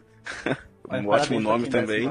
Cara, não tem muito o que falar sobre o Doom. É um excelente jogo pra quem curte esse tipo de, de, de jogo, FPS e tal, tiroteio. Gosta de, quer dar uma, uma desopilada, tá? Aquele dia estressante, sabe? Nada melhor que, que sentar tiro de 12 em, em demônio, meter motosserra em, em bicho voador e tal. E recomendo muito, assim, pra, pra quem quer jogar. é um Super jogo divertido. recomendado, realmente. Selo Ariel de qualidade. É. Ah, bom, galera, o meu joguinho aí, que não é deste ano, mas foi um dos meus preferidos, foi o Remoter Tormented Father, que foi um jogo que saiu em 2018, foi desenvolvido pela Stormind e publicado pela Daryl Arts. Ah, ele basicamente trata-se de uma da história da Rosemary Reed, que é uma investigadora de 35 anos, que chega na casa do Dr. Felton, uma mansão imensa, para investigar o desaparecimento da sua filha, Celeste. E aí ela se passa por uma médica, só que no decorrer dessa desse diálogo com, com o Dr. Felton, ele descobre que ela não é uma médica e sim é uma investigadora. E na hora que ela vai sair da casa, ela acaba ficando presa por ali. E aí rola toda uma perseguição e ela tentando ainda descobrir o que aconteceu com a Celeste. É, ao meu ver, ele é um jogo totalmente inovador pro, pro, pro terror, pra esse gênero, porque ele traz survival horror em sua essência, mais do que essência. Ele coloca como se fosse uma realidade mesmo. Então, a Rosemary, ela basicamente não possui armas, nem coisas do gênero. Você vai conseguir se defender atacando algumas coisas no, do ambiente que ela pode carregar somente três. E você precisa se esconder muito, então você precisa aguçar muito os seus ouvidos para saber onde o seu perseguidor está. E eu achei isso bem interessante por, por, por trazer esse pingo de realidade. Então a gente não tem mapa também e tem puzzles super inteligentes para serem resolvidos. Eu gostei muito, quando acabou eu fiquei triste, mas não vamos ficar triste porque o próximo jogo dessa franquia, né? Porque na verdade é como se fosse uma franquia porque serão alguns jogos com essa compilação Remotered. O próximo vai chamar Broken Porcelain, tá em desenvolvimento. Eu espero que saia ano que vem. E se vocês quiserem saber um pouquinho mais sobre a minha vivência com esse jogo, nós falamos dele lá no episódio 5, Monstros Loucos e Demônios. Olha aí. Lá dos primórdios. Lá nos tempos mais primórdios. Ah, Lá dos tempos mais primórdios. o meu terceiro colocado foi o jogo que me trouxe novamente para um gênero que eu não jogava há muito tempo. E eu estou falando do gênero de joguinho de corrida. E sim, de Forza Horizon 4. Forza Horizon 4, ele foi um jogo desenvolvido pela Playground Games, ele é um spin-off da série Forza, foi lançado pro Xbox One no ano passado, e eu joguei esse ano, porque, né, peguei o Xbox One de novo é, nesse ano. E eu me apaixonei logo de cara pelo jogo. É um jogo de corrida completo, divertido, tem, é um mundo aberto, tem várias coisas para você fazer, várias modalidades de de corrida dentro do jogo e é, é, super divertido, é muito bom, tem uma playlist excelente. Inclusive, vale ressaltar aqui que foi nesse jogo que eu conheci a banda chamada de Churches e o Churches, a gente vai falar dele mais pra frente no nesse mesmo episódio. Então é um jogo muito bom, é excelente. Eu acredito que seja o exclusivo mais bem é, avaliado do, do Xbox One e o que tem maior é, tem maior aceitação por parte do público, porque é realmente um dos melhores jogos de corrida que eu já joguei na minha vida, não só um dos melhores jogos do Xbox One. Então, se vocês quiserem saber mais sobre o Forza Horizon 4, a gente falou dele lá no Splitcast número 21, não play. Temos um problema, Houston. No dia que eu pegar Xbox, vai ser a primeira franquia que eu vou jogar. Cara, joga. Bom pra caralho. Ariel, baixa agora. Tá, pode deixar. 65 GB. Seguindo então para o meu segundo colocado, desenvolvido pelo Larian Studios Divinity Original Sin. Divinity Original Sin, ele é um jogo que foi publicado em 2014 após uma campanha de Kickstarter e é um jogo que ele veio para realizar o meu sonho de jogar um RPG de mesas sem necessidade de depender de outras pessoas para isso. Não é mesmo, Wash? Ah, Adoro! bem direta, bem Sai direta. né? O cara tá falando que vai mestrar a mesa aí há seis meses e não mestra. É o, é o melhor nome de, de É, RPG, né, cara? Pelo menos uns Porra. 15 anos já. Mas no jogo você vai controlar dois personagens chamados Source Hunters, né? A classe deles, e com o tempo há ainda a possibilidade de você colocar mais quatro personagens na sua party, sendo que né, dois vão ficar dentro e dois vão ficar de fora. Só pode andar quatro pessoas. E a história do jogo ela é bem simples. Ela é sobre um grupo de pessoas que tá usando um certo tipo de magia proibida para fazer coisas erradas. E com isso meio que o fim do mundo está próximo e você precisa meio que investigar e deter essas pessoas. A história dele não chega a ser tão simples quanto um Dragon Quest. É, ela ainda ela é, é o mais complexa. Ela tem NPCs que realmente trazem a profundidade à história. Né? Mas o ponto em que Divinity realmente brilha são nos sistemas do jogo. Né? É, eu acho que esse é o maior motivo pelo qual ele tá aqui como um dos meus jogos favoritos desse ano. E eu digo sistemas, no plural mesmo, porque ele é um jogo que tem. É composto por sistemas que conversam entre si, né? O gameplay estratégico e dinâmico da melhor forma possível. Ele é um gameplay meio estilo XCOM, né? Com batalhas de turno numa arena em que o ambiente, o solo, o clima, tudo, tudo vai impactar na batalha. E de alguma forma isso faz com que a batalha do game seja bem desafiadora. E em alguns momentos você tem que realmente pensar como um jogo de xadrez para encontrar uma saída ali. Então, quanto à batalha, quanto à gameplay, ele é um jogo dinâmico pra caralho. Mas o outro sistema de Divinity que pra mim brilha ainda mais que a batalha, ele é o próprio roleplay, né, do, do RPG dele, que você pode resolver diversas situações de forma diferente, dependendo muito das características do seu personagem. Você pode fazer um personagem mais lawful good, você pode fazer um cara mais caótico. Então isso vai impactar diretamente na relação dele com as outras pessoas do mundo. Então, por exemplo, se você fizer um personagem que ele seja muito lawful good, né, ou certinho, que age pelo bem das formas corretas, você não consegue chamar o ladrão pra aí, por exemplo. Então, Divinity é um jogo que é, ele é muito dinâmico e ele é RPG de mesa na essência, sabe? Isso é maravilhoso. Principalmente se você jogar ele em co-op, com cada pessoa controlando um personagem. Ele é um jogo que vai ter ali momentos, assim, que vão ficar marcados na sua vida, com certeza. É um jogo ótimo para você jogar em co-op, sozinho, de qualquer forma. Se você quer jogar RPG e você não tem amigos, ou você tem amigos que são enrolões, né, Wash? Se você joga Divinity Original Sin, que é maravilhoso. E se você tiver amigos e tiver RPG, joga também. Fa- Faz os dois. Joga. E se você quiser saber mais sobre o Divinity Original Sin, a gente falou sobre ele lá no Now Play número 30, no Chicote vai estar lá. Cara, o meu segundo jogo da lista aí pode de repente ser uma surpresa. Foi uma surpresa pra mim o tanto que eu me diverti com ele, eu não esperava que fosse gostar tanto, apesar dele ser cheio de defeitos. Foi o Hitman, cara, que eu joguei em 2016 ali. É, foi produzido pela EO Interactive, foi publicado pela Square Enix e o que mais, sei lá, me fez gostar do jogo foi a quantidade de possibilidades, sabe, de tu executar tua missão. Às vezes até sem matar ninguém, assim, que, que seria o ideal, né, que, que nunca aconteceu comigo. Mas também as várias maneiras de tu, de tu matar as, as pessoas, sabe? E, tipo, era de formas divertidas bem variadas. O jogo ele te dava a opção de seguir um roteiro ou não. Então, acho que isso foi o ponto mais alto, assim, que me fez gostar do jogo, me fez querer jogar ele novamente para ver como, que, como seria se eu fizesse tal coisa ou, ou, fizesse seguisse pelo caminho A ou pelo caminho B, por exemplo. E foi isso que me, que me faz assim colocar ele nessa lista. O Doom eu joguei muito e me diverti muito com ele, mas eu sabia que eu ia gostar, sabe? E o Hitman não, eu fui meio que no escuro assim, querendo saber o que, que eu ia achar do jogo. E fiquei surpreso, cara. Realmente gostei bastante, assim, e recomendo para quem quer se divertir um pouquinho também. Nada muito sério. Recomendo o Hitman.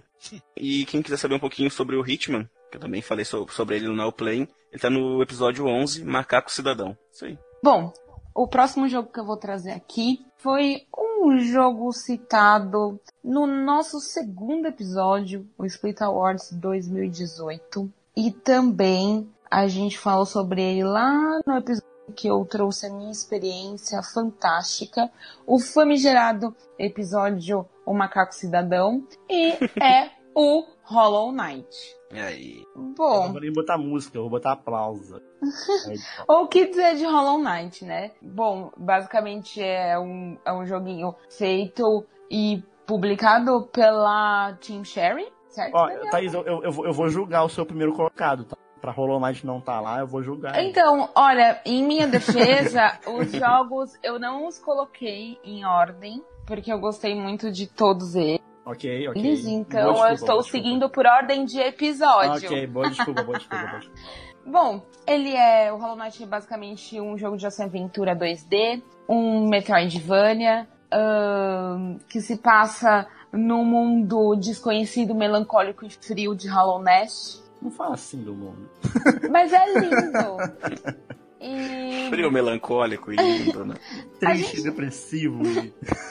A gente debateu já bastante sobre ele por aqui. O Daniel escreveu um texto fantástico que vocês podem acessar e descobrir mais sobre a lore dele, porque a lore dele não é muito explícita, né, ao longo do gameplay. Nem mas pouco. nem pouco. Mas ele tá aqui porque ele traz um, um top de coisas que são muito importantes para um, pra um jogo ser fantasticamente perfeito. Então ele tem uma trilha sonora linda, ele tem uma direção de arte fabulosa. A própria história dele, pelo fato dela ser nebulosa e ao mesmo tempo você meio que vai entendendo ou não vai entendendo, mas aquilo te guia um pouco também, pelo fator curiosidade. Uh, as mecânicas são bem feitas, a curva de aprendizagem dele é um negócio surreal, porque ele sempre joga na sua cara o que você não vai conseguir fazer naquele momento, e depois de você passar por algum chefe ou alguma coisa do gênero, ele fala: agora você consegue fazer, porque você pegou essa habilidade. É, além do fato de que ele é extremamente divertido,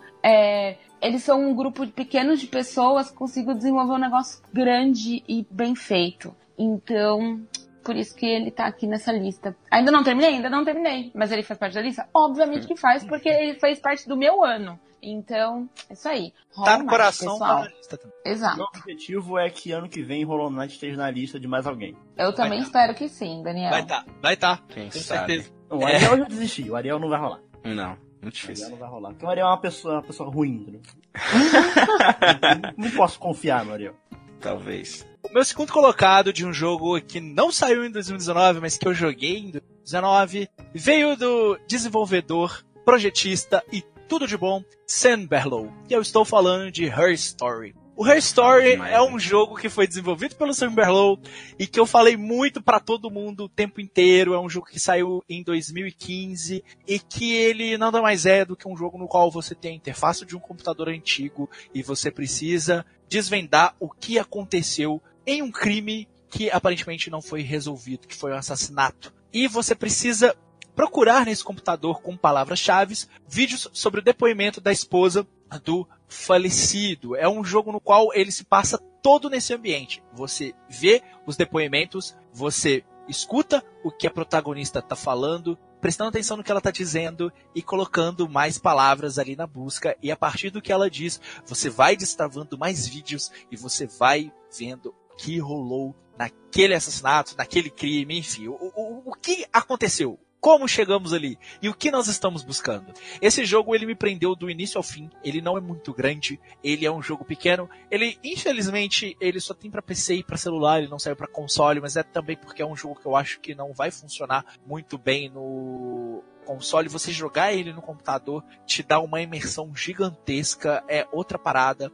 É um jogo de investigação muito gostoso de se jogar, você vai ficar imerso. Eu joguei na época do carnaval, eu não sou muito chegado no carnaval, então para mim a minha diversão tava no Her Story, eu fiquei ali o sábado de carnaval inteiro jogando ele e no final eu fiquei muito surpreendido com o que eu havia jogado, porque ele não só é um dos melhores jogos que eu joguei nesse ano, mas também se tornou um dos meus jogos indies favoritos, se não o meu jogo favorito. E quem tem dificuldade com o inglês, o jogo tem tradução em português, vocês podem procurar na internet para jogar que fica muito mais fácil. Roda em qualquer PC, porque é um jogo super leve e é uma experiência que eu recomendo, não só por ser um jogo muito bom, mas também por ser um jogo super baratinho, o preço dele cheio não é mais do que 10 reais. A gente falou dele lá no Speedcast número 15, que foi o Shadows Die muito, então se vocês quiserem saber um pouco mais sobre esse jogo, tá lá no, no Now Play do episódio número 15 que eu vou ter falado com mais detalhes sobre ele. E para finalizar, o meu jogo favorito de 2019, levando em consideração apenas os jogos que saíram.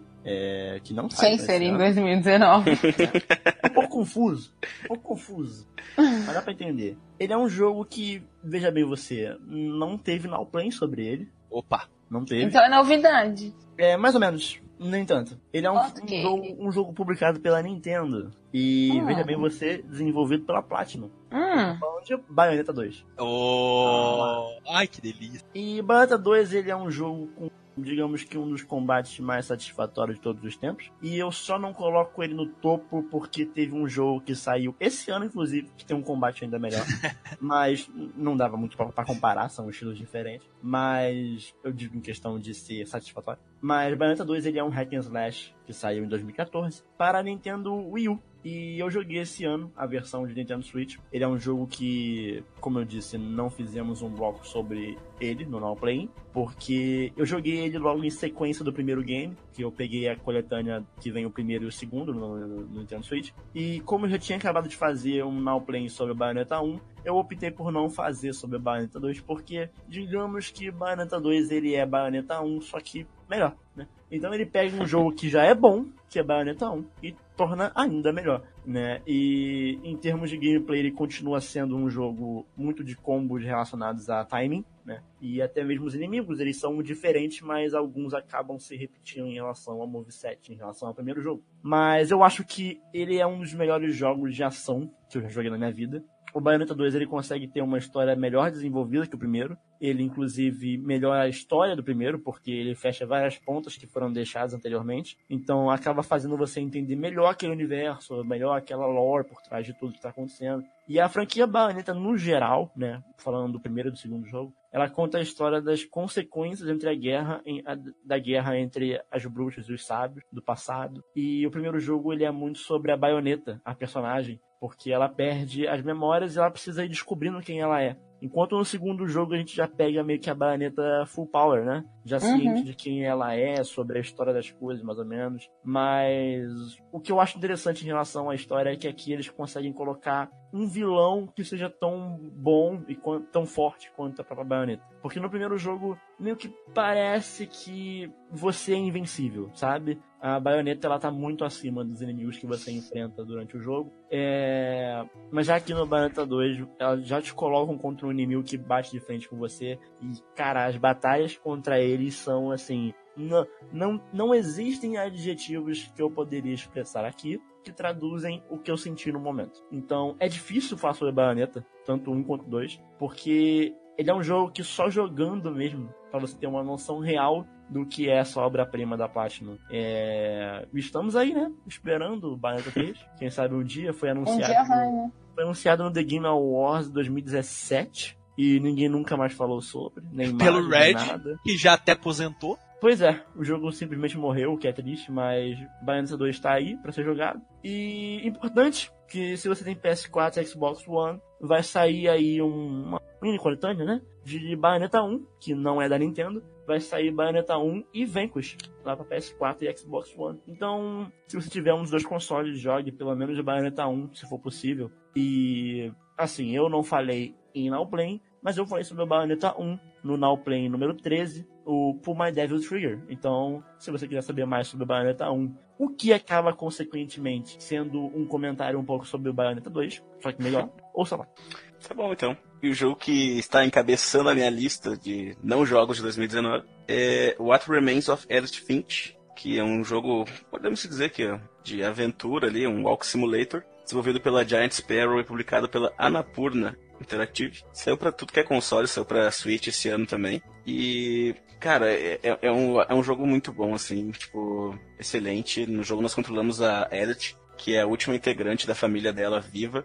Ela herdou uma casa misteriosa onde ela foi criada e tal, e nessa casa havia muitos cômodos que ela não podia entrar quando era criança, por toda uma mística da família, assim, e apego com alguns objetos e tal. E no jogo nós vamos uh, explorando esses, esses lugares onde ela não podia ir quando era criança e vamos interagindo com algumas cartas, alguns objetos de membros falecidos da família dela. E esse jogo é, é fantástico, assim, para quem curte jogos mais reflexivos ou jogos artísticos, assim, porque tudo, tudo nele é muito bem feito. As legendas têm todo, tem todo um cuidado na legenda do jogo, isso é incrível, assim. Tem um momento onde tem, por exemplo, um vento e a legenda se move com o vento, sabe? Eu curto muito ver esse tipo de detalhamento, principalmente em jogos indies. O jogo ele tem vários, várias pequenas histórias assim sobre esses membros da família e cada uma mexe com o jogador de uma maneira diferente. Tem histórias excelentes assim que me fizeram refletir sobre várias coisas e, e pensar mesmo assim sobre, sobre a vida, sobre família,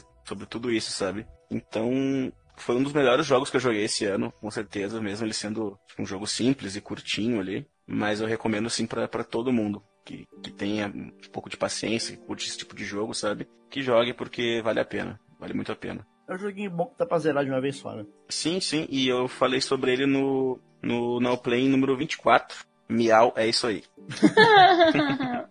Maravilhoso. Bom, galera. Agora, o negócio é o seguinte. Esse jogo aqui, eu acho que foi o jogo que eu mais transpirei esse ano. Mas eu transpirei muito. Foi acho que o play mais difícil que eu já gravei na minha Foi vida, porque eu demorei um tempão pra terminar. Hum, não é Just Dance, Mas é, Daniel. Just é... Dance é o jogo que você mais transpira. Olha, eu vou dizer o contrário, porque em Castlevania Round of Blood você vai transpirar muito, sabe? É uma loucura.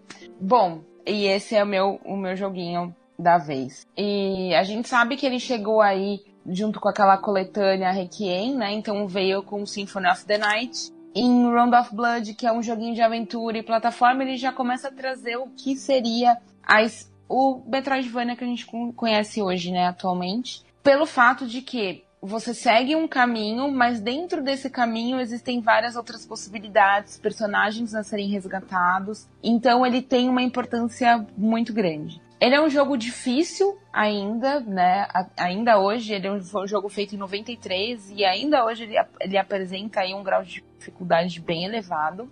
Ah, você vai passar pelas fases e no final de cada fase você vai encontrar um boss. E, gente, é muito, muito difícil mesmo. Aqui a gente vai jogar com Richter Belmont, que ele é um caçador de vampiros, descendente do Simon Belmont. Porém, mais à frente também a gente vai encontrar a famosa Maria, ainda criança nesse jogo. E, bom, ele tá nessa lista justamente porque ele foi o gran a grande porta de abertura para um gênero que a gente gosta tanto e a gente já falou tanto aqui no, nesse podcast, que é o Metroidvania. E por mais que assim você- ele não tenha uma história tão ilustrada na sua frente, ele consegue te prender, porque você vai querer saber o final disso e para onde isso vai te levar. Eu achei muito interessante o fato dele ter umas cutscenes no meio, ainda bem simplórias, mas que já mostram ali o, o quão evoluído ele já estava para sua época. Então, esse aqui é o meu transpirador de buço do ano, basicamente, e ele aparece no episódio 30. O chicote vai estar lá, instalou mesmo, instalou pra mim. Esse final. Foi, foi difícil. foi mais difícil. Isso que eu já brinquei. Bom, E para finalizar aqui o meu top 3 de jogos que não são desse ano, que jogamos nesse ano, é o primeiríssimo lugar fica para um jogo que eu comecei a jogar em 2006, mas eu não tive como continuar porque a plataforma no qual eu tinha ele para jogar estragou. Então eu Ah, não. jogar. E esse ano eu fui presenteado pelo meu querido amigo Vitor com um PS Vita. Obrigado, Vitão, você é demais. E eu pude, finalmente, continuar a jogar Persona 4 Golden. Ah, pronto. Outro personeiro. Esse que foi um jogo é, desenvolvido pela Atlus, originalmente lançado no PlayStation 2 lá em 2008, mas ele ganhou uma versão mais completa e portátil pro PS Vita em 2012. Facilmente o primeiro lugar de toda a lista de jogos do PS Vita que você for procurar, você vai ver lá Persona 4 Golden e é um jogo foda, foda em todos os sentidos. Talvez seja o meu persona favorito, não sei ainda, eu preciso pensar muito sobre isso. Porém, é, é pesado, pesado, mas é realmente um jogo muito bom. A história dele se passa no ano de 2011 e você é Yunarukami, ou o nome que quiser colocar, mas o nome é oficial. Serginho Rondiakoff. Você pode colocar Serginho Randiakoff, a vulgo Cabeção da Malhação. É, você pode, mas você pode você pode colocar também, ou você pode colocar Everton Cebolinha. Qualquer um desses é aceitável. É, mas você é Yunarukami, você tá de mudança de uma cidade grande do Japão para pequena cidade de Inaba, porque os seus pais a trabalho vão passar um ano fora do Japão. Então você vai morar com o seu tio, que é um policial nessa pequena cidade de Inaba, onde nada acontece. Até a sua chegada, onde assassinatos misteriosos começam a acontecer em dias de névoa densa. Você acaba fazendo amizade com alguns estudantes do colégio local e num desses passeios, rolês aí, estão conversando, vocês acabam entrando para dentro de uma televisão. E dentro dessa televisão você descobre um mundo cheio de monstros que são denominados de Shadows. E ali as Shadows acabam é, atacando você e você desperta um ser interior chamado de Persona. Aí a história do jogo Foi pra Record, tá ligado? é, você vai pra Record. A história do jogo começa a desenrolar, você começa a ver uma conexão entre os assassinados, os assassinados, entre os assassinatos e esse mundo das sombras, e você começa junto aos seus amigos investigar o que está acontecendo junto aos seus personas. Vocês começam a travar uma batalha contra esses seres que nós não sabemos a sua origem. Aqui temos um jogo com uma história no qual carrega uma grande carga de mistério. O tempo todo ela te engaja a continuar, porque é realmente tudo muito misterioso, você não sabe o que está acontecendo, você começa a descobrir as coisas aos poucos, os personagens são muito cativantes, assim como todo jogo de, da série Persona, é tudo muito imersivo, toda a questão do social link funciona muito bem aqui também, é, enfim, é um jogo excelente, mais um jogo foda da Atlus, mais um jogo bom da série Persona. Nós não falamos dele aqui no Now Play, mas você pode ver gente falando sobre Persona 5, que é a continuação não direta, mas a continuação em duas ocasiões, que foi no episódio 13, Puma Devil Trigger, onde o nosso querido ouvinte Felipe Gon, Felipe da Bahia, falou sobre a sua experiência de estar jogando Persona, e eu também, que nesse ano voltei para terminar a Persona 5 de vez, falei dessa experiência de estar voltando pro Persona 5 no episódio 19 do Splitcast Apocalipse no Grau. Então, se você quiser conhecer um pouco mais da. se você quiser conhecer um pouco mais da franquia O, o bom é quando tu, tu, Vai vai, vendo os nomes do podcast, né, cara? Tu vai lembrando de tudo que tu gravou assim no ano, tu fica, meu Deus, olha. Ó, spoiler. O Gusta não terminou Persona 5. eu ia perguntar lá. aí, terminou tô- esse ano ou não? Eu tô literalmente no último boss do jogo e não terminei. Eu tá salvo e não terminei porque eu tô com dó. É o Mas último que chefe. preguiça, você- hein, Gusta? É o último chefe do jogo que você pensa que é. Não, eu tenho certeza que é o último chefe do jogo. Já procurou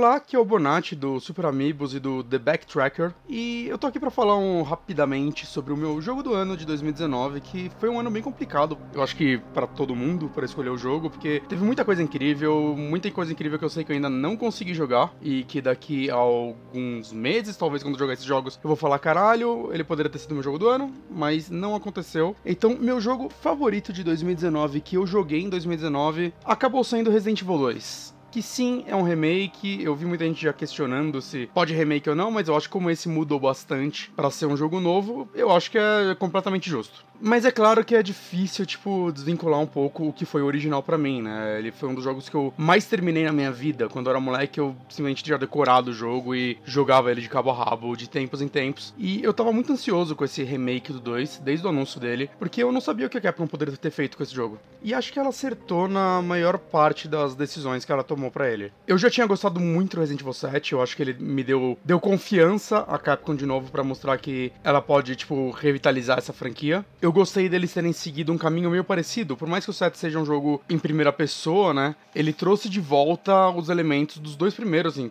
principalmente, que é a parte de puzzles, de exploração, um único ambiente, né? Que não que tenha morrido exatamente nos dois primeiros, mas eu acho que é onde esses elementos foram mais fortes na franquia. E o 2 eu acho que fez isso ainda melhor, né? Ele, eles com certeza pegaram muito, mesmo sendo a mesma equipe que desenvolveu os dois, muita coisa foi aprendida no um e feedbacks e tudo mais e replicada no outro. Eu acho que o principal, né, que a gente pode tirar disso tudo é o que eles fizeram com a família Baker, né? Que eles te perseguem. No, no set eles te perseguiam na casa em alguns momentos momentos. E agora no 2 eles basicamente passaram isso e evoluíram pro Mr. X em alguns momentos, né? Ou pro Tyrant, para quem preferir o nome mais técnico. Eu acho que ele é um dos pontos altos do jogo para mim, principalmente a primeira vez que ele aparece que eu não sabia o que fazer, eu simplesmente travei. Eu já tava travado de medo o jogo inteiro, porque é, eu acho que é outro ponto importante é eles conseguiram fazer um jogo de zumbi, cessador de novo, e conseguiram fazer a mecânica de tiro num jogo em terceira pessoa com câmera no ombro funcionar bem num jogo de zumbi, né? Você tem uma visão limitada pela iluminação iluminação e não mais pela câmera fixa de antes. E isso funcionou muito bem para você ainda não saber o que tá em cada esquina, né? E os zumbis, eles são uma ameaça, né? É difícil matar eles, é difícil ter certeza a primeira vez que você joga, pelo menos, de como eles, se eles estão mortos ou não. E acho que tudo isso colabora muito, assim, pro clima de tensão. Você não sabe quanta munição você vai ter, você não sabe se você deve matar aquele zumbi ou, né, deixa eu fugir, deixa ele lá, né? Até um, um dos momentos mais tensos para mim no jogo foi a biblioteca, porque eu decidi não matar os zumbis lá. E aí, quando você tem que resolver o puzzle cheio cheio de zumbi com o Mr. X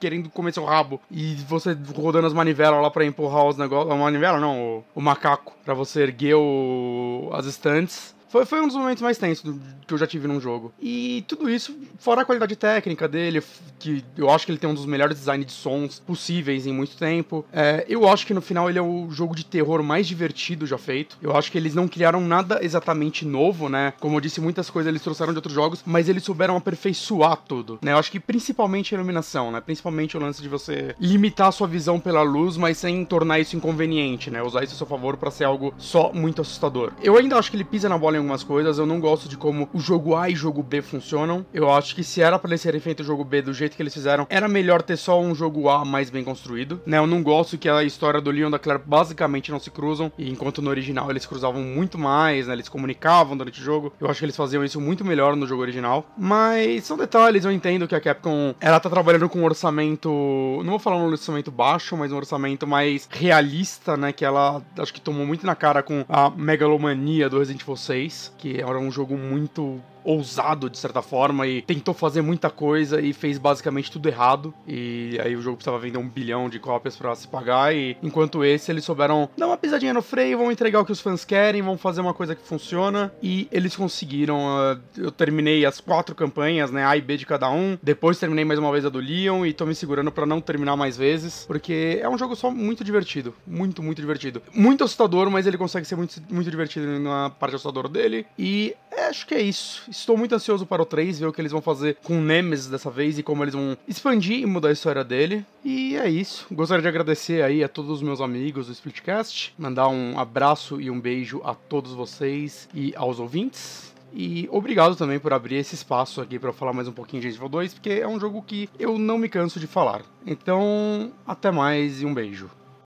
Oi, eu sou o Ângelo do meu Nintendo e do podcast E o meu jogo favorito de 2019 é o Astral Chain, da Platinum. Que eu acho que é um jogo que mais gente deveria estar tá falando sobre, para que mais pessoas pudessem se interessar a jogar ele. Porque é um jogo incrível, é um jogo que tem tudo que um jogo da Platinum precisa ter. Ele tem ação, ele tem batalhas inteligentes, ele tem personagens interessantes. Ele é um jogo que, ao mesmo tempo que ele lembra muito Bayonetta, ele tem um feeling de Bayonetta, ele tem uma identidade própria, uma vida separada, assim, ele, ele vai ser muito bem-vindo para quem gosta de Bayonetta, para quem conhece Bayonetta, se você já tem essa, essa experiência com esse jogo da Platinum, você vai cair de cabeça no Astral Chain, não vai ter arrependimento nenhum. Mas ele também é uma IP muito nova muito fresca, que eu acho que deu muito certo no Switch. Eu espero muito que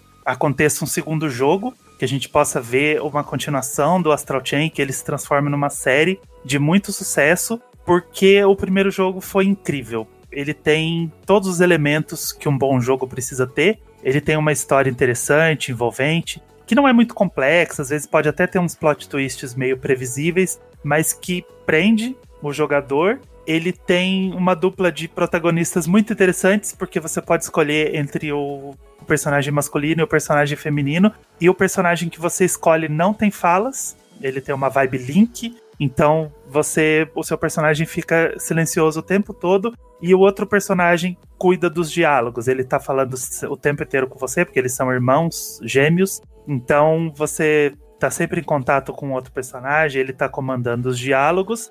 O sistema de batalhas é muito complexo, ao mesmo tempo que é fácil de absorver e de entender. Você tem muitos botões para controlar, porque você tem que controlar um Legion, que é o, uma arma que você utiliza. Não vou entrar em detalhes da história para não dar spoiler. Você tem uma série de botões que você precisa comandar, que você precisa entender para poder fazer essas batalhas, mas ao mesmo tempo que parece muito complexo, quando você pega o jeito, quando você domina os controles do jogo, ele fica extremamente prazeroso de jogar, porque você tem total controle da situação, do que você está fazendo, e ele vai evoluindo, ele não é repetitivo o jogo inteiro. À medida que você vai ganhando novos Legions, que você vai absorvendo novos Legions, você vai desenvolvendo ainda mais o seu arsenal de batalhas. Então ele se mantém atual até o final. Não é um jogo longo na campanha principal, mas ele tem um pós-game absurdo. Assim que você termina o jogo, você recebe um monte de missões e você tem ainda tem muito o que fazer. Então eu acho que é um jogo completo que vale um investimento. Se você está procurando um jogo, se você está procurando alguma coisa bem fresca, realmente nova que você ainda não experimentou, eu acho que Astral Chain é o jogo certo para mim não tem erro. É difícil não gostar do Astral Chain, se você gosta de hack slash, se você gosta de Bayonetta, se você gosta de um bom jogo feito pela Platinum Games, se você conhece o trabalho da Platinum, o Astral Chain é uma escolha muito acertada. Ele foi o jogo que eu mais gostei de jogar esse ano.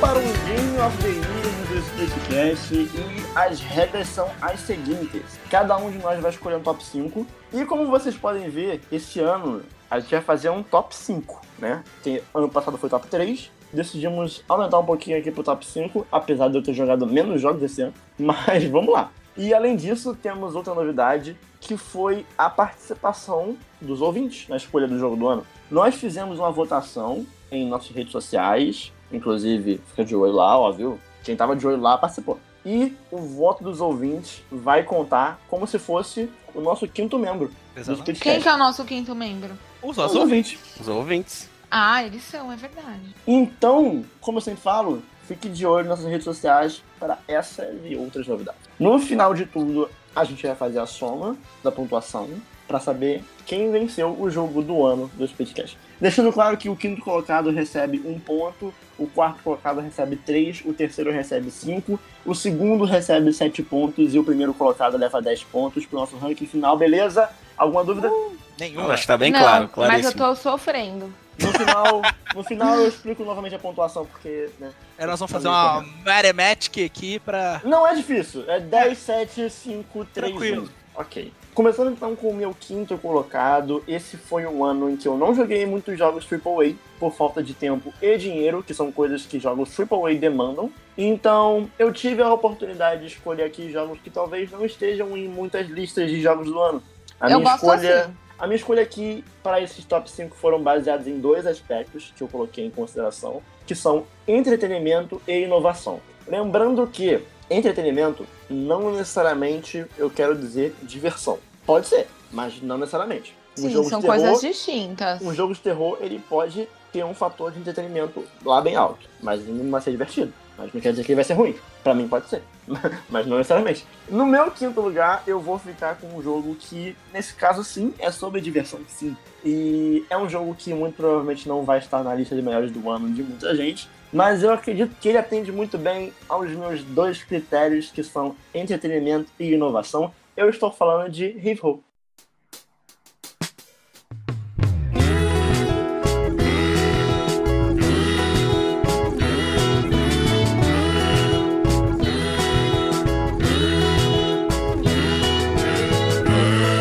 Olha Ah, só que Jogo desenvolvido pelo Le Cartel Studio, Hero é talvez um dos melhores jogos para se jogar com os amiguinhos presencialmente nos últimos tempos. Nossa, sim, muito sim, Daniel. E atualmente tem rolado um movimento, principalmente no cenário indie, de jogos voltados pro co-op de sofá, né? O Couch Co-op. E Sim. Hero, eu, na minha opinião, é o jogo que melhor soube executar esse modelo. Uhum. E pra quem não sabe, né, Roll, ele é um joguinho desenvolvido pela Cartel Studios, publicado pela Devolver Digital. Ele é um jogo em que você controla um personagem que só tem cabeças e braços, quase um Geodude. E aí você precisa passar por diversas fases de plataforma que, assim, pra qualquer outro jogo, qualquer outro personagem de jogo de plataforma, seria trivial. Só que em Rift Roll, seu personagem não tem pernas, então você precisa ir se segurando com os braços nas plataformas e se arremessando, utilizando ali a física do jogo, fazendo o pêndulo, né? A seu favor. Então é um jogo bem inovador em relação ao gameplay. E eu acredito que ele Muito. merece estar aqui na minha lista de melhores do ano. Uhum. Mesmo que em quinto lugar, mas é meio que como se fosse um agradecimento às empresas que se arriscam a propor novas ideias. Hum, Ele é, ele é o tipo de jogo perfeito pra jogar em uma festinha de final de ano com os amigos, É engraçado. porque é um jogo que ele causa discórdia, causa felicidade. É, você pode querer Não- sair no tapa também. E isso não custa espaço e tempo. Você pode ficar Exato. feliz e querer dar- sair no tapa. Assim, Amar e tempo, quase. odiar. É mais ou menos isso. É sobre amar e odiar. Inclusive, esse jogo está aqui muito influenciado por ser o único jogo que eu joguei em copo com a Thaís. Foi E- muito legal esse momento. E definitivamente não é o jogo pra se jogar sozinho. Ele, Não. ele é em co-op, você pode segurar o bracinho do amigo, você pode formar a corrente, você pode passar por lugares ou até mesmo arremessar o colega pro outro lado da fase, ou jogar ele no spin. Que, Exato. assim, em certos momentos se torna bem difícil, mas que só faz com que terminar a fase seja mais satisfatório no final. É, é o Dark Souls do Geodude. Eu posso, eu, eu posso dizer uma coisa sobre esse jogo? À vontade. Se você for incentivar o seu amigo a jogar isso, no momento que ele estiver lá tentando passar o obstáculo, diga apenas uma coisa: vai jovem, vai dar Vai certo. jovem. É, Vai, vai, jovem, vai, é isso vai, aí. Pra motivar, né, o cara. Vai tudo certo. Inclusive, É, esse jogo eu, eu joguei com a Larissa, né? Minha querida amada Nossa, namorada hein? Larissa. E assim, a Larissa ela não é uma pessoa experiente com videogames, definitivamente. Ela não tem o costume de jogar. E mesmo, mesmo sendo um jogo difícil pra ela em termos de coordenação Habilidade, motora, né? né? É, habilidade com bota controle mesmo ali, né? É, ainda assim é um jogo que foi satisfatório e a gente se divertiu jogando. Ah, Então, é um jogo que, mesmo para pessoas que não estão muito acostumadas com videogame, é uma boa pedida. É um Nossa, joguinho sim. indie que tem inovação e criatividade, e ele é divertido. E jogue. Meu quinto Jogue. colocado, jogos do ano. Rival. Isso aí. Eu joguei com a minha irmã, inclusive. Foi muito bom. Daniel esqueceu, mas ele jogou. Ah, eu Foi? gosto de levar Ah, é verdade. sentimento, hein? Eu joguei com o Gusta, aí eu saía correndo e terminava a fase, e aí eu esperava o Gusta morrendo lá. Não, detalhes não precisam ser ditos, é só. Então, o meu quinto jogo do ano, eu acho que vai ser uma surpresa aí, de repente. Olha só. ele, ele vai aparecer melhor colocado na lista, principalmente do Daniel. Ah, não, não, não vai mandar isso agora. E, e, e, e ele, e talvez ele achasse que nem entrasse na minha lista. Ah, mas o pronto. meu quinto jogo Tô com medo. é Sekiro.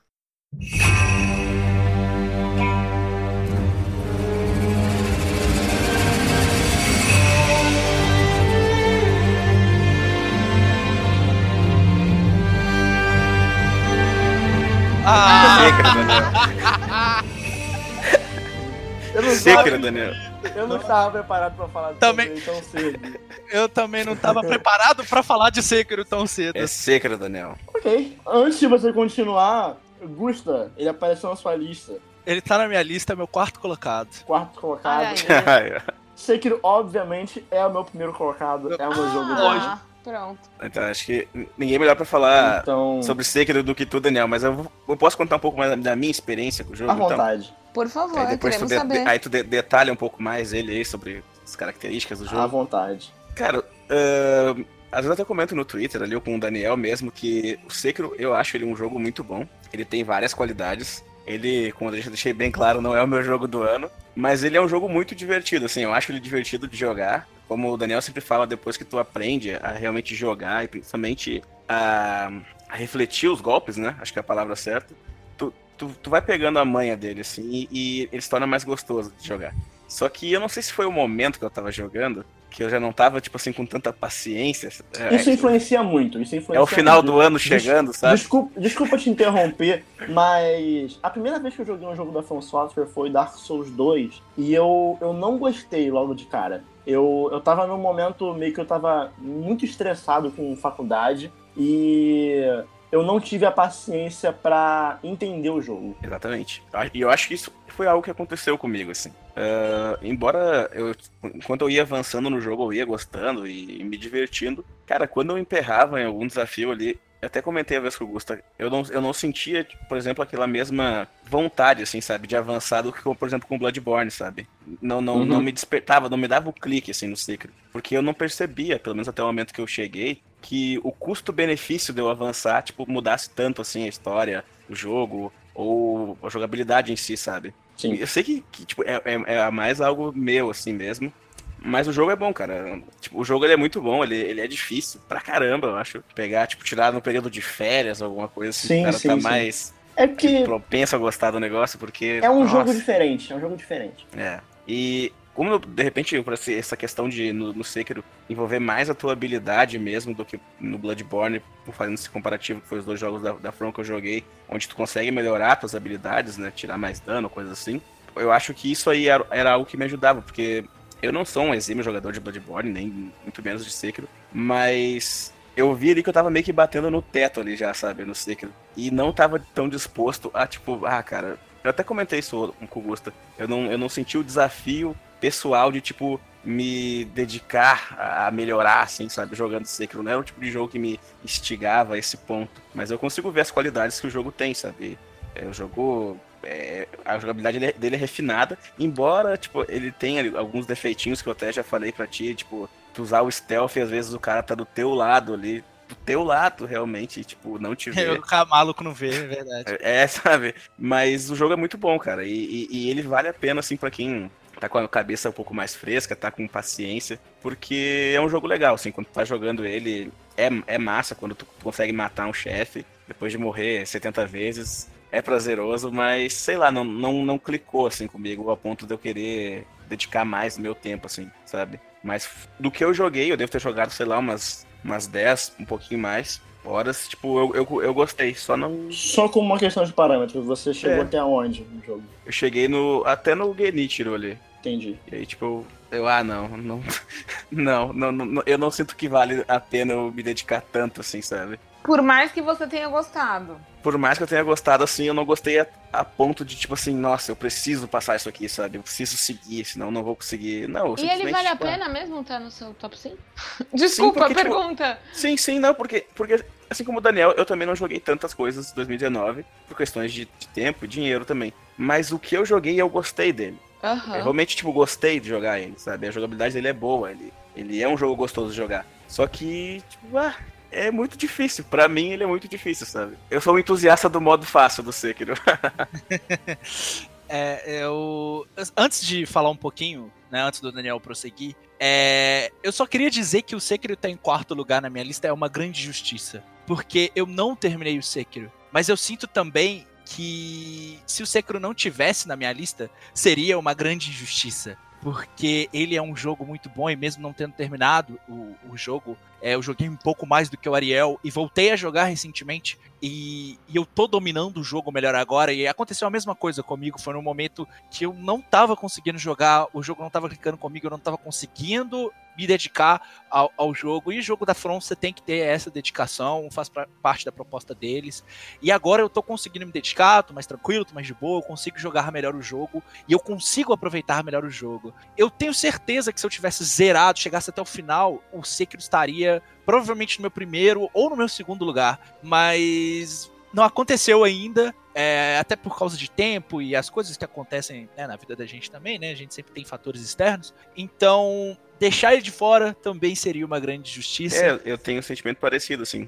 É, não tá na lista, não tá no top 5 de melhores do ano. Sei que é uma grande justiça, porque o jogo é bom, o combate do jogo é bom, a direção de arte desse jogo é magnífica. Cara, Trilha sonora, tudo, cara, tudo, tudo. A, a, dublagem em japonês, se você joga Sekiro em inglês, você tá fazendo merda. Não, tá errado. Tá errado. Você tem que jogar Aí Sekiro... começou errado. É, não, tem que jogar Sekiro em inglês. O sistema de parry desse não, jogo... Não, em japonês. É, tem, tem que jogar em japonês. O parry desse jogo é, é perfeito. Eu só... Mas o parry do jogo é difícil de alcançar, né? É difícil, mas no momento que... Hum. É, é, difícil no início, mas no momento em que você domina o parry desse jogo, uhum. rebater um golpe de inimigo. Aí, é, torna, aí é tranquilo. Se torna uma das coisas mais, mais, mais satisfatórias do mundo depois de sorvete. É que o que, to, o, que, o que é difícil é dominar essa mecânica, né? Mas não é tão difícil quanto você imagina. Eu reclamei. Não, não é. Não é, é, tem uns inimigos que é. Tem uns inimigos que é complicado, cara. Não, é. Eu, eu, eu, olha só, eu diria que assim, é, dominar o parry no Dark Souls eu acho muito mais difícil do que no Sekiro.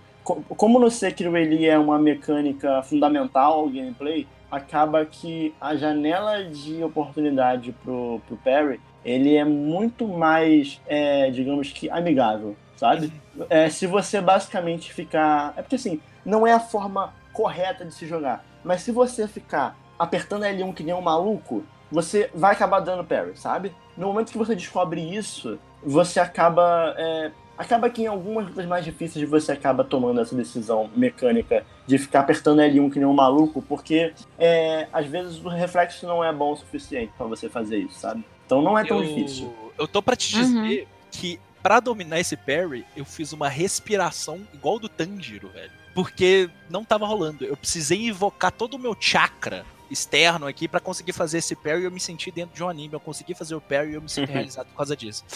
Mas, cara, o Sekiro é incrível. É um jogo que eu quero falar mais dele, mas eu não posso falar mais dele porque eu ainda não tenho é, o suficiente para isso. Mas eu tenho certeza que um se, eu não, é, se eu não zerar ele agora, no finalzinho do ano, e zerar ele no ano que vem, eu tenho certeza que ele vai aparecer na minha lista de melhores do, do de 2000 não, é, é, que eu não é um joguei. jogo. Que eu, que eu, que eu de que melhores, não saiu né? em 2020. Que não saiu em 2020, mas que eu joguei é, em 2020. Mas isso aí, cara, Sekiro é, é fantástico. O Daniel vai falar.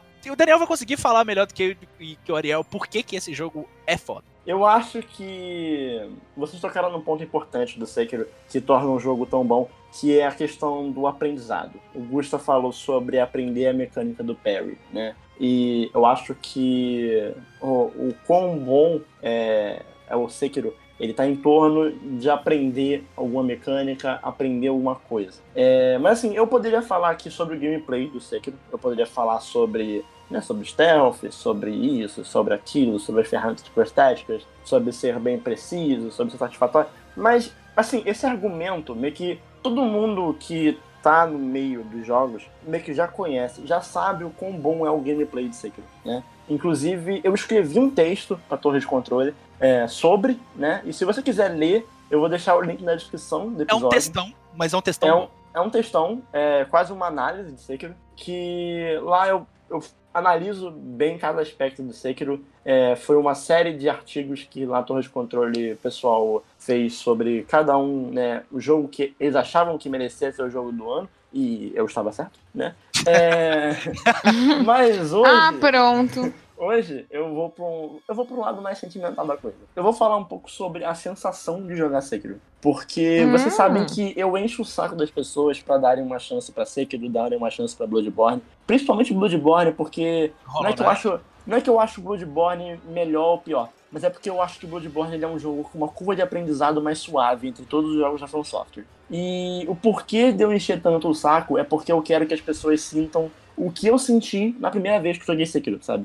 É, eu acho que Sekiro ele não é um jogo sobre ir pra frente, sabe? Eu acho que há- uma mentalidade que as pessoas têm que mudar é, na, hora que jogar, na hora de jogar um jogo como Sekiro, que eu acho que as pessoas acabam ficando frustradas quando morrem. Eu acho que as pessoas deveriam tentar jogar com uma mentalidade um pouco diferente. Eu não tô falando que as pessoas estão jogando errado, tá? Não- não- eu não sou adepto desse argumento de que você jogou errado algo. Mas eu acho que as pessoas, elas, é, ao invés de se frustrar com o Sekiro, elas, eles deveriam tentar olhar de uma outra maneira para aquilo. Porque a morte num, jogo como Sekiro, a derrota, ela não é um motivo de ficar decepcionado. A morte no Sekiro, ela é uma oportunidade que você tem para reavaliar o que você fez e fazer melhor. Sabe? Porque de todos os jogos da From Software, eu acho que Sekiro é o jogo mais justo que a From Software já lançou. Você É mesmo? dificilmente morre em Sekiro por, por algo que você não sabe o porquê. Tipo, por Sabe? sacanagem, assim, né? Não tem sacanagem em Sekiro. Não tem sacanagem em Entendi. Sekiro. Olha só, isso é bem interessante. É, é- é sempre tu mesmo, cara. Isso dá pra dizer que É. que é real, assim. Tipo, é, é, É, tu que porque não você conseguiu. errou,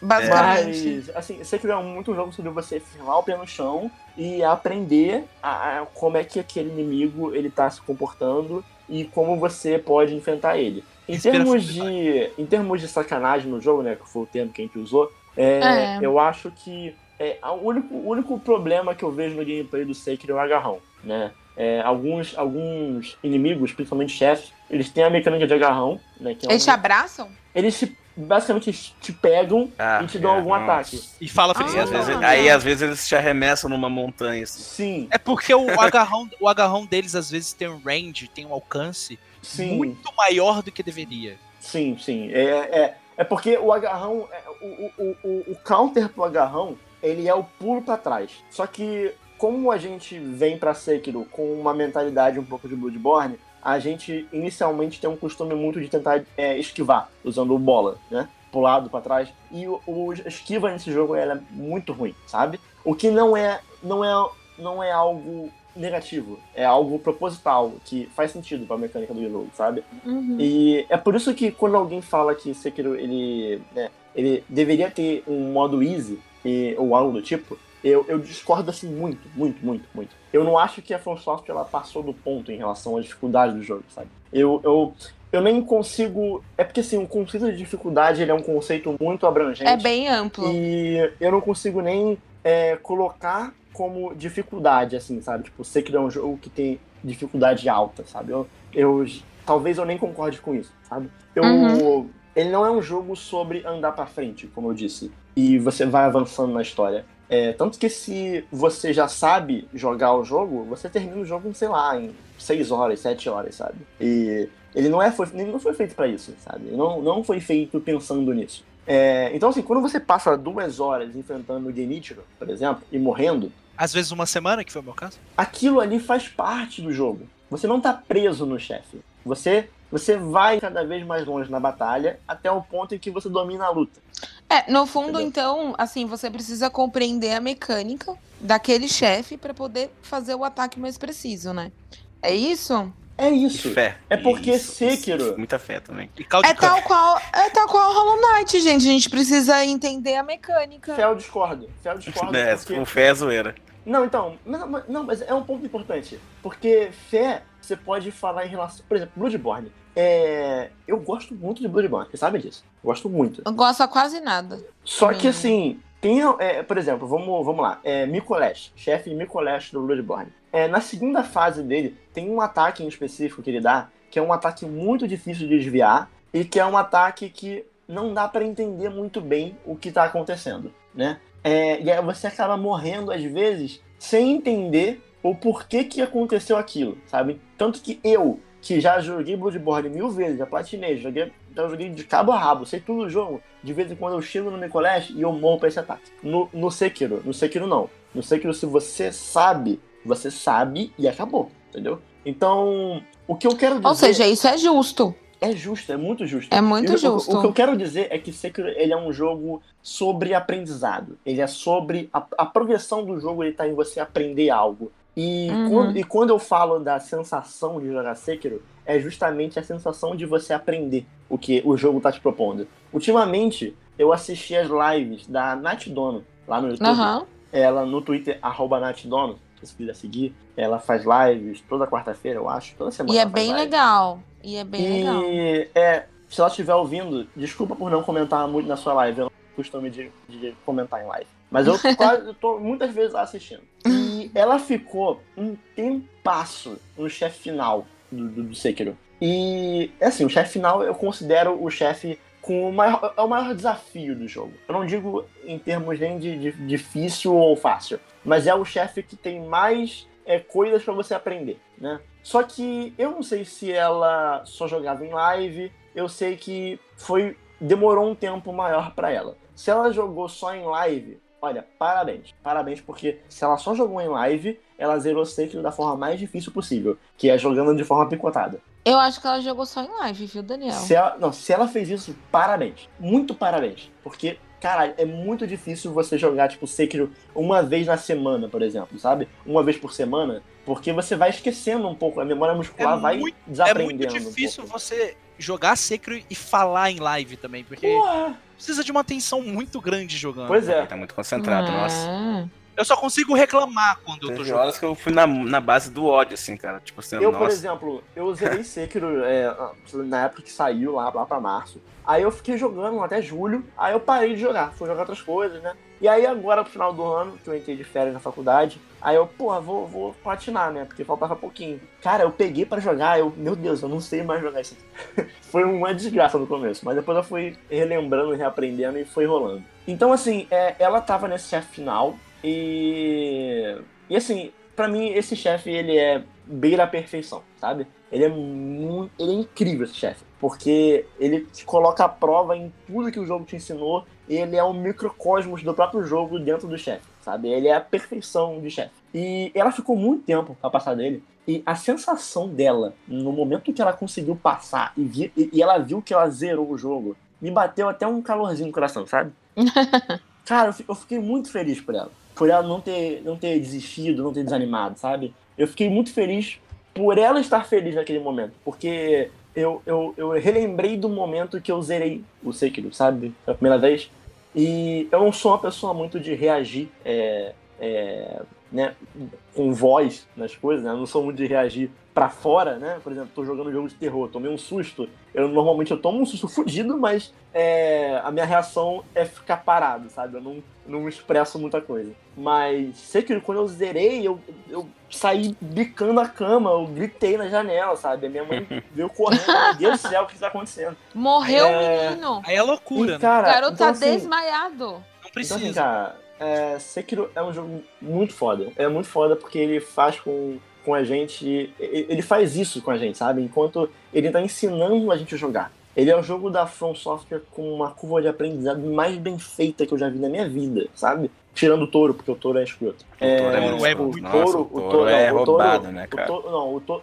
É porque o touro, ele não é difícil depois que você aprende, só que o jogo ele te ensina X, e aí na hora que ele te bota pra enfrentar o touro, É Y. é, você que, é, você tem que usar Y. O touro sabe? tem que usar a bombinha É, aquela pra poder eu- eu- matar é, ele. é, é, É, o touro eu, é meio quebrado mesmo. eu acho meio quebrado o touro. Mas, principalmente na época que eu joguei, porque depois nerfaram o touro. Mas era mais difícil ainda. É, mas assim, eu, eu não tenho nada pra reclamar de Sekiro. E eu torço muito pra que todo mundo um dia dê uma chance. Com Todo paciência, mundo, né? Ele é um jogo que dá pra qualquer pessoa assim jogar e aprender, sabe? Tirar uma experiência boa daquilo. Eu acho que não é a porta de entrada perfeita pra jogos desse estilo. Eu ainda acho que Bloodborne é uma porta de entrada ótima pra jogos da From Software, jogos que utilizam essa filosofia É, de gameplay. Mas eu acho que da From, Sekiro, Bloodborne, E também a- a- algo que, eu acho que me fez- mecanicamente é o jogo mais bem feito da From Software.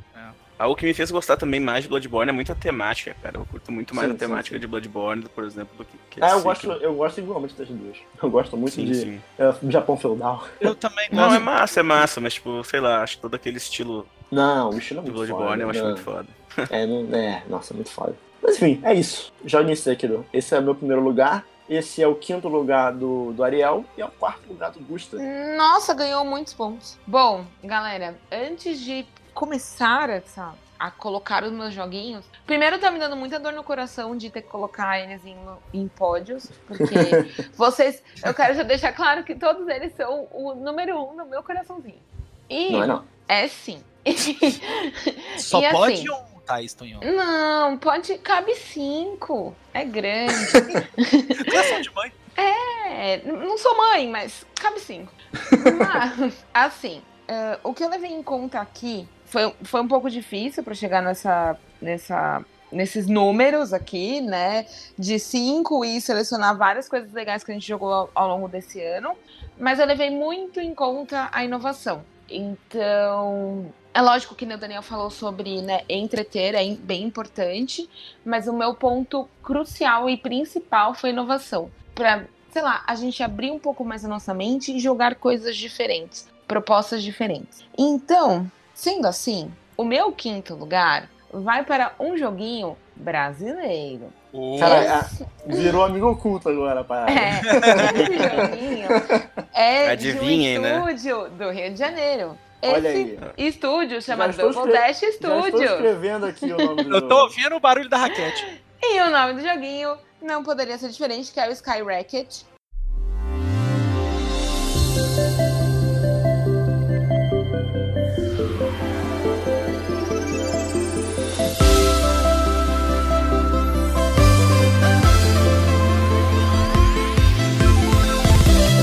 Ele está aqui justamente pelo fator inovação, além de ser extremamente divertido. Ele é um jogo numa pegada meio arcade, 16 bits. Ele mistura shoot'em up com block breaker. E isso é muito divertido. E ele é nostálgico num ponto que.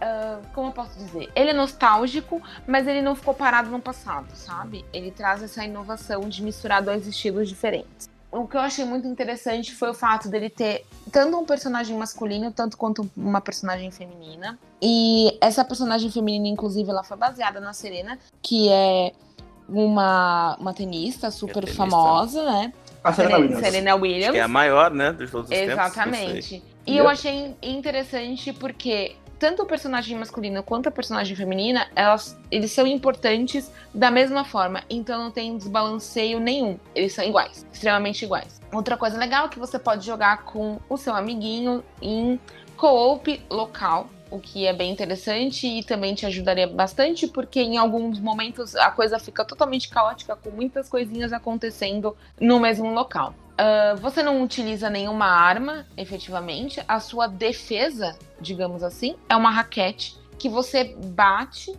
e ela vai quicando em vários pontos daquele ambiente que você está.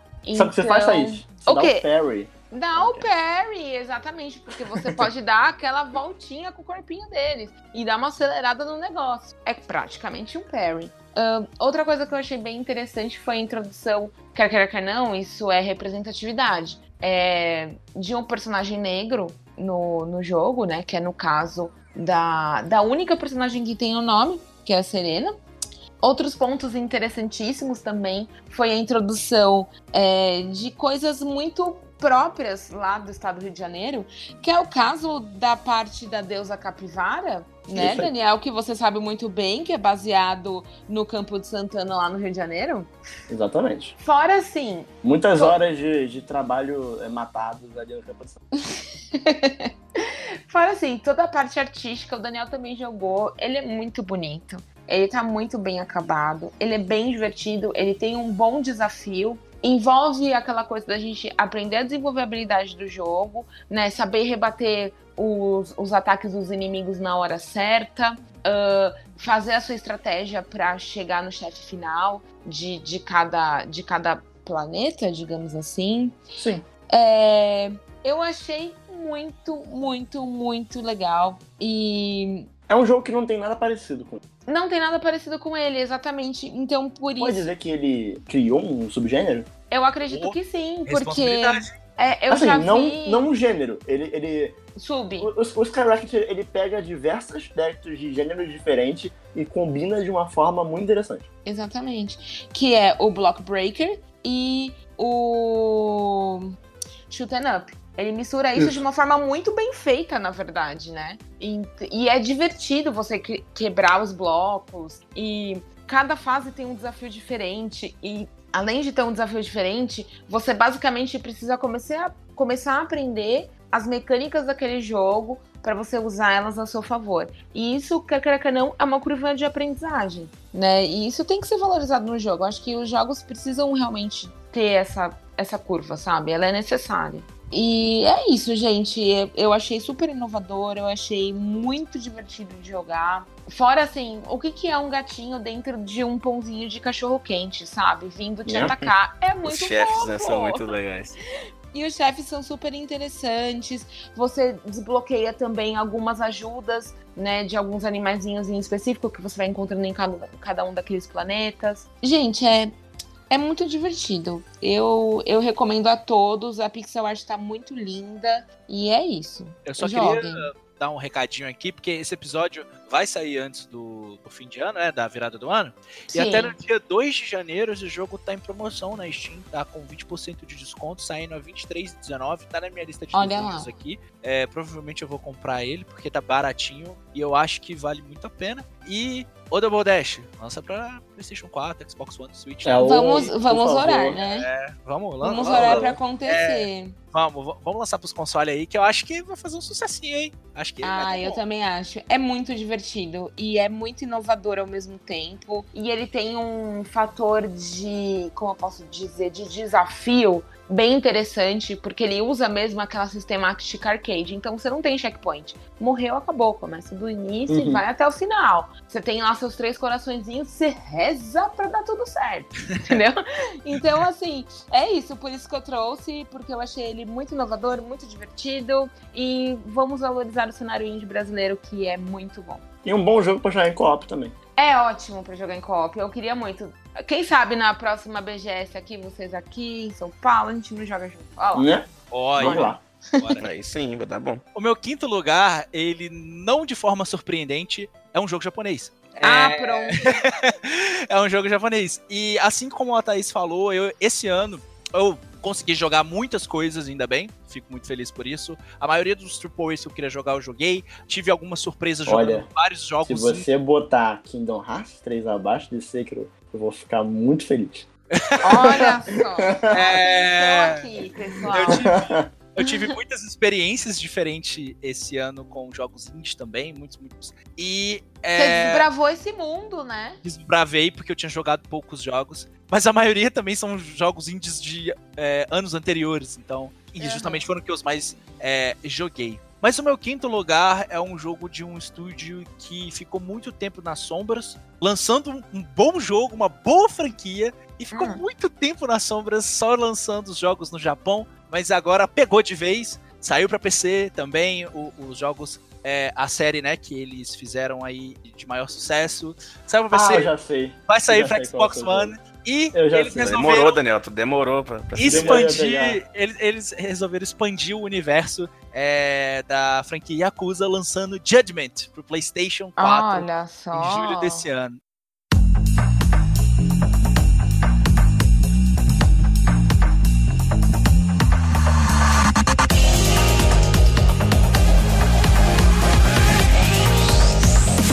Verdade, ele saiu ano passado né, no Japão, mas esse ano é o que vale pra gente. Saiu aqui no, no Ocidente. Lá no Japão ele se chama Judge Ives e aqui ele se chama Judgment. É a primeira é vez. muito melhor Judge Eyes, né? Judge Eyes é um, é um nome muito melhor. Eles têm, essa, eles têm essa mania de trocar o nome porque o.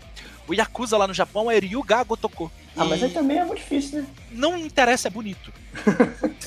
é bonito. Tu E- chegar na Saraiva. Me arruma um Oh. Ryuga Gotoku. Amigo, me vê um Oriaga Gotoku. Ryuga Gotoku. Mas só que a tradução. Eu não ia conseguir solicitar, inclusive.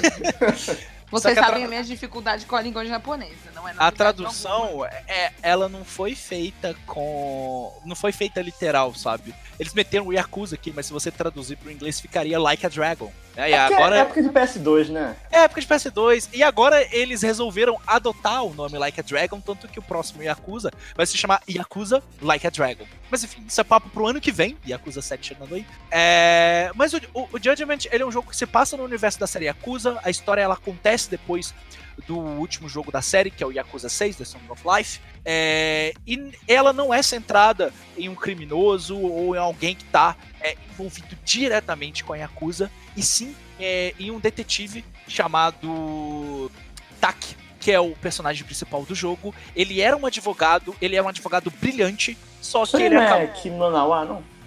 É... Tak, na verdade, é o apelido dele, mas eu gosto de chamar ele assim. É, Ele era um advogado brilhante, era um dos melhores advogados de defesa do Japão, e ele conseguiu tirar um, um rapaz da. É, é, conseguiu livrar né, a cara dele, ele conseguiu ser inocentado. Isso é muito difícil de acontecer, quase a maioria dos casos que vão pra corte é, lá no Japão é, não dá bom, eles não são inocentados, eles vão cumprem pena mesmo, e ele conseguiu fazer isso, e ele é considerado uma lenda. Até que esse mesmo cliente foi supostamente preso em flagrante por causa do assassinato da namorada dele. Então ele se sentiu muito abalado com isso, ele largou a profissão, ele parou de advogar e virou um detetive particular. Mas ele acaba se envolvendo numa treta de criminosos da Yakuza que tem a ver também com assassinatos em séries que estão acontecendo em Kamurocho, que é o mesmo lugar que se passa os jogos da série Yakuza, uma cidade que todo mundo, uma cidade não, né, um distrito que todo mundo já conhece. Um bairro. É um, é um bairro, é um bairro, é um distrito boêmio. Então, ó, a história, ela, ela ainda tem peso de uma história como de Yakuza, e Yakuza é muito novelão em alguns momentos, mas o, o Judgment, ele traz mais o mistério, ele traz mais é, reviravoltas, ele pega para outro lado, ele vai para outro lado, ainda tem cutscenes gigantes, ainda tem a questão do novelão, mas Bom demais. É, bom pra caramba. A, di- a dinâmica de gameplay é diferente, você faz coisas diferentes, tem minigames novos, o, o estilo de luta do Tak é muito diferente do Kiryu, e vale muito a pena jogar, é um jogo muito bom. Eu tô completamente surpreendido com a qualidade da história, que é uma coisa que a Ryuga Gotoku Studios faz muito bem. Ela monta personagens muito bons, ela desenvolve bem os personagens, e o jogo é excelente. É muito difícil você achar esse jogo aqui no Brasil, então tá sendo cobrado um preço muito absurdo nas mídias físicas, é, é para de 300 pra cima e eu acho PSN tá aí, né? É, o jeito é comprar na PSN, que ele fica em promoção, é, fica com preço legal. Então, o, Judgment é um jogo que vale a pena experimentar, assim como toda a série Yakuza. Vocês vão ver muito Yakuza aqui nesse podcast daqui pra frente, porque nós vamos ainda jogar muito Yakuza, mas tenha uma chance pra Judgment, é um jogo excelente, é, é fantástico, você vai ficar apaixonado pelo universo de Yakuza e apaixonado por Kamurocho, você vai se sentir em casa. E no meu quarto lugar, eu vou ficar com outro jogo indie, né? Mais uma vez um jogo indie, desenvolvido pelo estúdio chamado No Code Observation.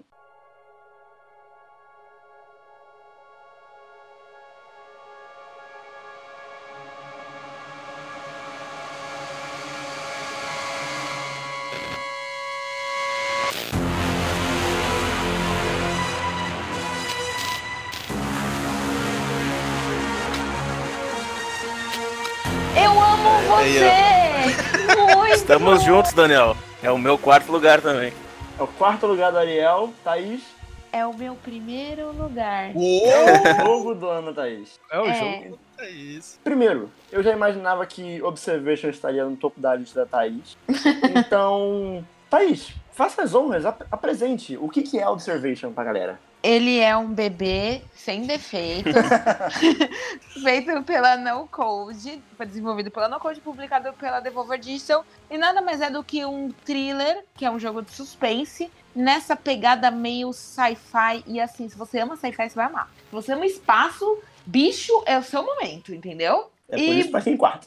Pois é, olha só. E, obviamente, ele é um jogo indie. Essa galera da No Code é lá de Glasgow, da Escócia. E, bom, eles trabalharam no Notório Stories Untold, que é um outro jogo incrível que eu espero desbravar em breve. E aqui no, no Observation, a gente dá. Tem uma atmosfera meio sombria rolando, porque rola um lance na sua nave. Você acorda lá e fala: cadê todo mundo, bicho? Onde é meio tá? tenso no começo. Me lembra É um meio pouco... tenso no Não, começo. Me não lembra um entende assim pouco- nada. Eu pensei... eu- me veio em mente um Gone Home no espaço. É, sim. E aí a nossa amiga Emma Fischer, que aparentemente pode ser ou não a única sobrevivente daquela nave, tá lá tentando achar a galera. Porque não é apenas uma nave, é um conjunto de naves, né? É uma estação Então, espacial. toda- É uma estação, é uma estação. estação espacial, né? Exatamente. E aí, meu jovem, você está achando que você vai controlar a nossa querida Emma Fisher? Pelo contrário, amor. Você vai controlar o Sam,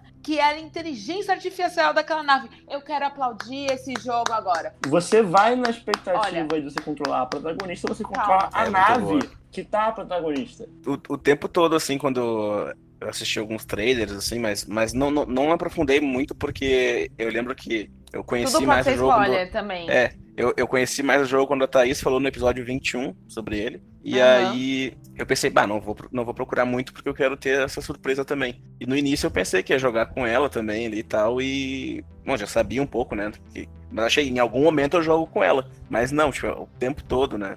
Com a inteligência Eu achei- artificial eu achei, eu achei isso muito, muito massa, assim, muito diferente até E- pra. O mais Como eles maneiro é que você se liga com essa inteligência artificial. Você pode achar, nossa, é uma coisa muito impessoal. Não é. Não. Não é. Você realmente cria uma relação com o Sam e com a Emma. E aí é o ponto da inovação. Porque, poxa, você não tá controlando o ser humano, né? Você tá controlando uma inteligência artificial. E. Ai, gente, no code, vamos namorar? E, e aí é o que rola, rola a questão da, da, da, da consciência própria, né? Da, da, da máquina, né? Através do próprio jogador na, no Observation. E aí. Eu gosto muito da narrativa desse jogo. É muito boa! Gosto muito da aí- forma que, que ocorre. né? É maravilhoso, porque o Sam, na verdade, é como se ele estivesse meio desmemoriado também. E aí ele vai pegando alguns pontos ali, alguns files e tudo mais, e vai juntando ali toda. A, vai ligando a memória dele. E vai ligando mesmo, porque são ligados pontos, né? É perfeito. E assim, se você ama puzzle, cara, vai pirar, porque são puzzles super diferentes. Eu e Daniel ficamos aqui trocando muitos tricôs em relação aos puzzles, né, Né? Daniel? Ao longo da, E, desse e jogo. não, e não O explicam único- muito, o- né? O meu único problema com o gameplay do, do, Observation é, é que eu acho que o jogo ele não deixa muito claro o que, que é interativo ou não ali. É. É, mas isso Então, assim, acaba que às vezes é, você passa batido sabe, por algum lugar, sabe né? quando você vai jogar um jogo da. Algum desses jogos da, da LucasArts que você fica, né, passando o mouse. Você fica passando o mouse na tela, assim, até você ver um canto da tela em que é clicável, sabe? Uhum. Aconteceu É. um pouco comigo isso. Eu acho que É, e- é, o gameplay eu acho bom. Eu acho que só, só esse ponto só que seria melhor se Mas deixasse aí- mais claro. meu jovem, isso lhe faltou Resident Evil 2, Mas no- 1 e mas no- 3. mas no- porque o ambiente Resident lá. Evil é- tá. Então, não, é mas bem o. destacável o item. Então, mas os primeiros não eram. Não, Você não tinha é. que sair. Não, os. Antes do, do remake, tá? O, Ah, ok. o original. Ok. Aquela os itens não eram assim, destacáveis. Era, tava ali. Então você precisava usar da sua observação mesmo e investigação total do ambiente. Que aí, às vezes, você chegava em um lugar e falava, tipo, tinha um monte de corpo no chão, assim, falava, nothing important here. É. Você fala, nossa, ok, um monte de corpo no chão. E assim, isso foi uma parada assim que pra mim eu gostei muito porque eu sinto falta disso. Dessa coisa de instigar a minha observação e a minha exploração do ambiente. Porque é uma forma de me instigar, sabe? Eu tenho que olhar a cada canto e tentar achar. Como, assim, por exemplo, eu compreendo totalmente que pra você tenha sido um ponto meio putz, né? Poderia estar um pouco mais, mais palpável.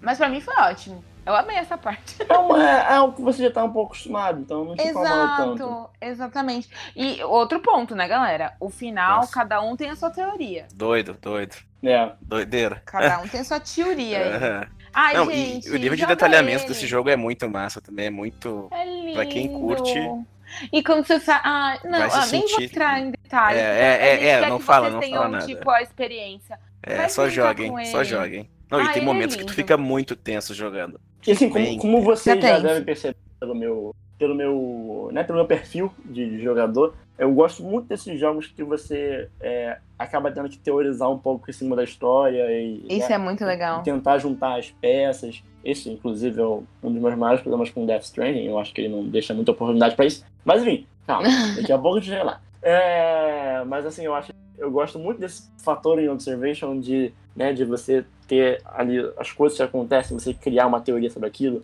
Aí eu terminei o jogo, mandei mensagem pra Thaís, aí depois a Thaís logo Sim. que terminou, mandou mensagem, achou o que, que tava acontecendo. Aí foi no, eu fui- mandei no Twitter, Aí eu comecei a conversar com o André, genérico, aí ele- começou a conversar, tipo, o que ele achou do jogo. Eu gosto muito dessa interação fora É do muito jogo. legal. Eu gosto muito desse aspecto. Por isso que quando eu vou jogar Hollow Knight, eu, eu não sou- talvez eu tenha passado mais tempo estudando a história de Hollow Knight do que jogando Hollow Knight. eu gosto muito Isso desse é aspecto. gostoso, né? Isso, é não é gostoso. óbvio. Eu adoro fazer isso também. Eu gosto muito disso. Então tá, ouvintes, vocês vão me prometer que vocês vão jogar meu gote, né? Então É, tem tá que bom. jogar. Tem que Jogar. jogar, porque ele é perfeito. Um beijo É no coração de vocês. Então, E ele é diferente também, isso que é, Como- isso que é massa. inovador. como o Observation Ele é totalmente é o inovador. quarto colocado do Ariel, vamos pular o Ariel e tá estranhando de novo você. Qual é o seu quarto lugar? Então, foi muito difícil escolher meu quarto lugar. Foi Gente. difícil, difícil escolher todos, né, Thaís? Ai, Daniel, Tô- foi tô um aí. saco escolher. Mas, hoje, vamos falar sobre um hotel mal assombrado, gente? Olha aí. Olha lá. é o então- terceiro hotel mal assombrado? É, o- é, nesse caso, é o terceiro hotel mal assombrado. É o Luigi's Mansion 3.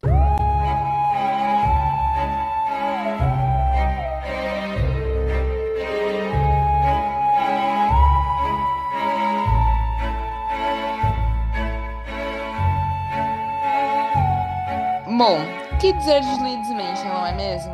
O Luigi, ele é um personagem extremamente carismático. é, eu costumo compará-lo, inclusive... Galerinha, vocês já assistiram Coragem, o Cão, o cão, Claro. o, o Cão Covarde? É questão de caráter, né? Assistir. É, exatamente. Vocês assistiram, né? O Maravilhoso. Luigi é o coragem. Por quê? O Luigi é o maravilhoso, Luigi? o Luigi é O Luigi, foda. ele tem medo das coisas, mas como os amigos dele colocam ele em enrascadas, ele precisa vencer o medo dele pra salvar todo mundo. Ele é basicamente o coragem.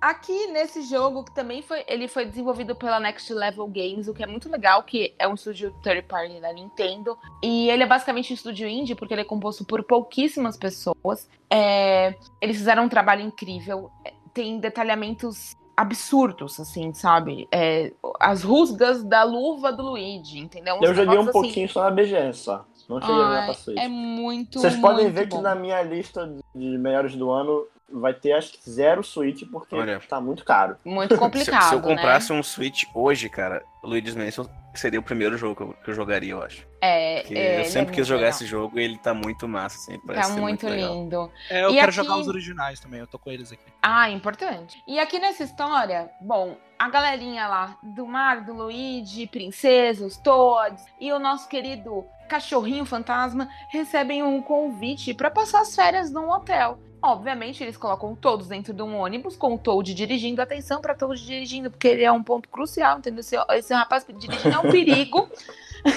e vão todos para esse hotel. Ele é um pouco pequeno pra isso, não? Ele é um pouco pequeno. Eu fiquei questionando se ele alcançava o pedal ou não. Mas enfim, eles vão para esse hotel, chegam lá, são super bem recepcionados, tem balões, aquela coisa muito linda. Cada um vai pro seu quarto. Quando cada um vai pro seu quarto, descansar um pouquinho, né, Pra poder aproveitar o dia de amanhã. Afinal, uma viagem muito longa com um Toad dirigindo, deve ter sido meio treta. De repente, não mais que de repente, Luigi tá lá de boa com seu cachorrinho fantasma. Ouve um berro. Esse berro é de quem? Adivinha? Princesa Peach. Ah, Todo. claro.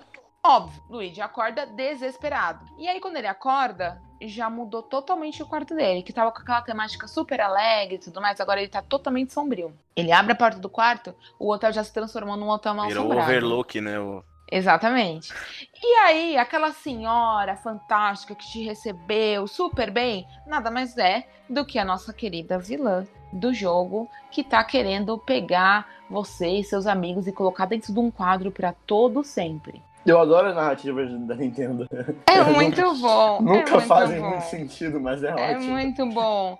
E, a- e aí o, acontece todo o desenrolar da, da história. Ah, não quero também entrar em muitos detalhes, porque talvez esses detalhes ah, um pouco do elemento surpresa, né? De pessoas que vocês vão encontrar, Sim, de sim, pessoas que sim. vão te ajudar, né? Então isso pode tirar um pouco do elemento No surpresa. gameplay que eu O joguei, no interessante, gameplay que eu- no gameplay que você ninguém. jogou, tava, não apareceu ninguém e Não tava apareceu num ninguém. lugar em específico, né? Sim. que você podia usar o nosso querido Luigi Gosminha Verde, digamos Hum. assim, podemos chamá-lo dessa Luigi. maneira.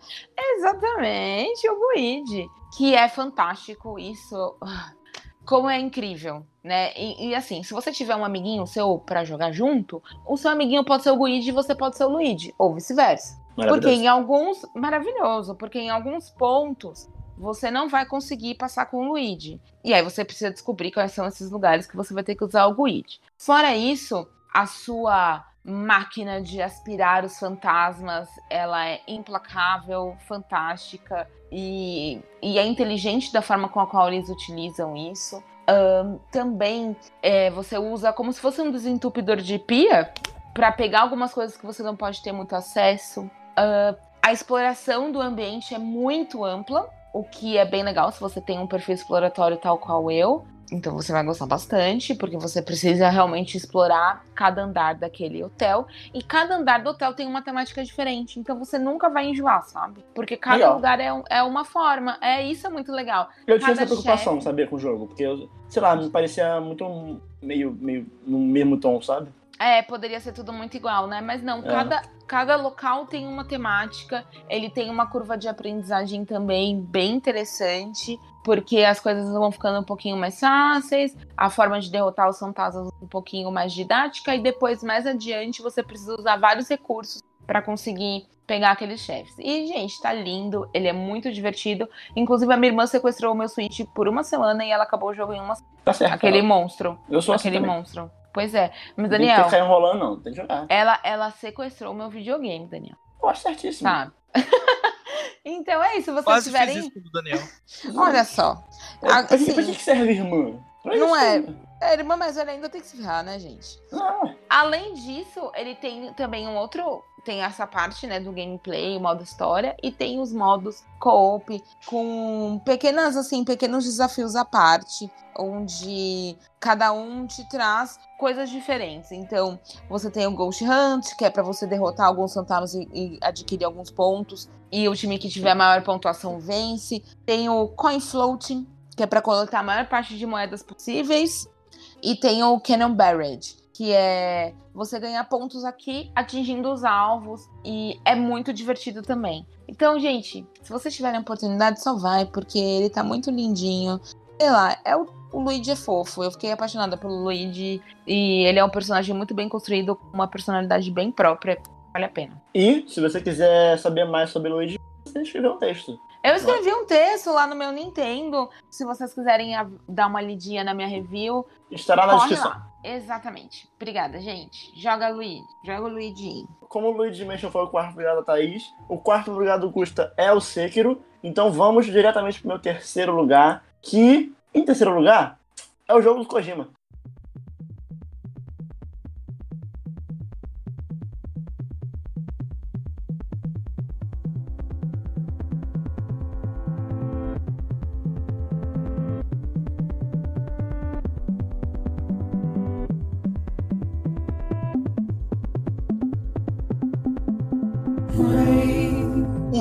Ah! Ah, é o meu primeiro lugar. Chegou Obviamente. esse momento. Hum, Death Stranding, ele, É ele não precisa ser apresentado. Daniel, Ele, ele também é meu Oi. terceiro lugar. terceiro lugar, então, da Thaís. E primeiro lugar do É. Gusta, chegou o seu momento então, amigo. Death Stranding, ele não precisa ser apresentado. Ele merece sim estar aqui na minha lista de melhores de 2019. E Merece tem muito. Que, tem que estar na lista, né? Qualquer lista tem que estar. É, na minha opinião, não é o melhor de 2019. Mas antes eu preciso falar um pouquinho da minha relação com o Sr. Kojima.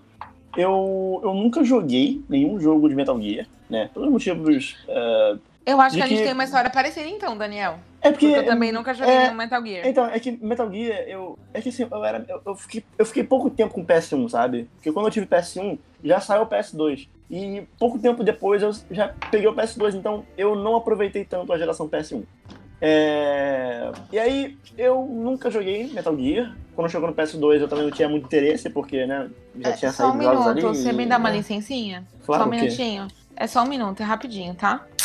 Pronto. Nossa. Final de ano!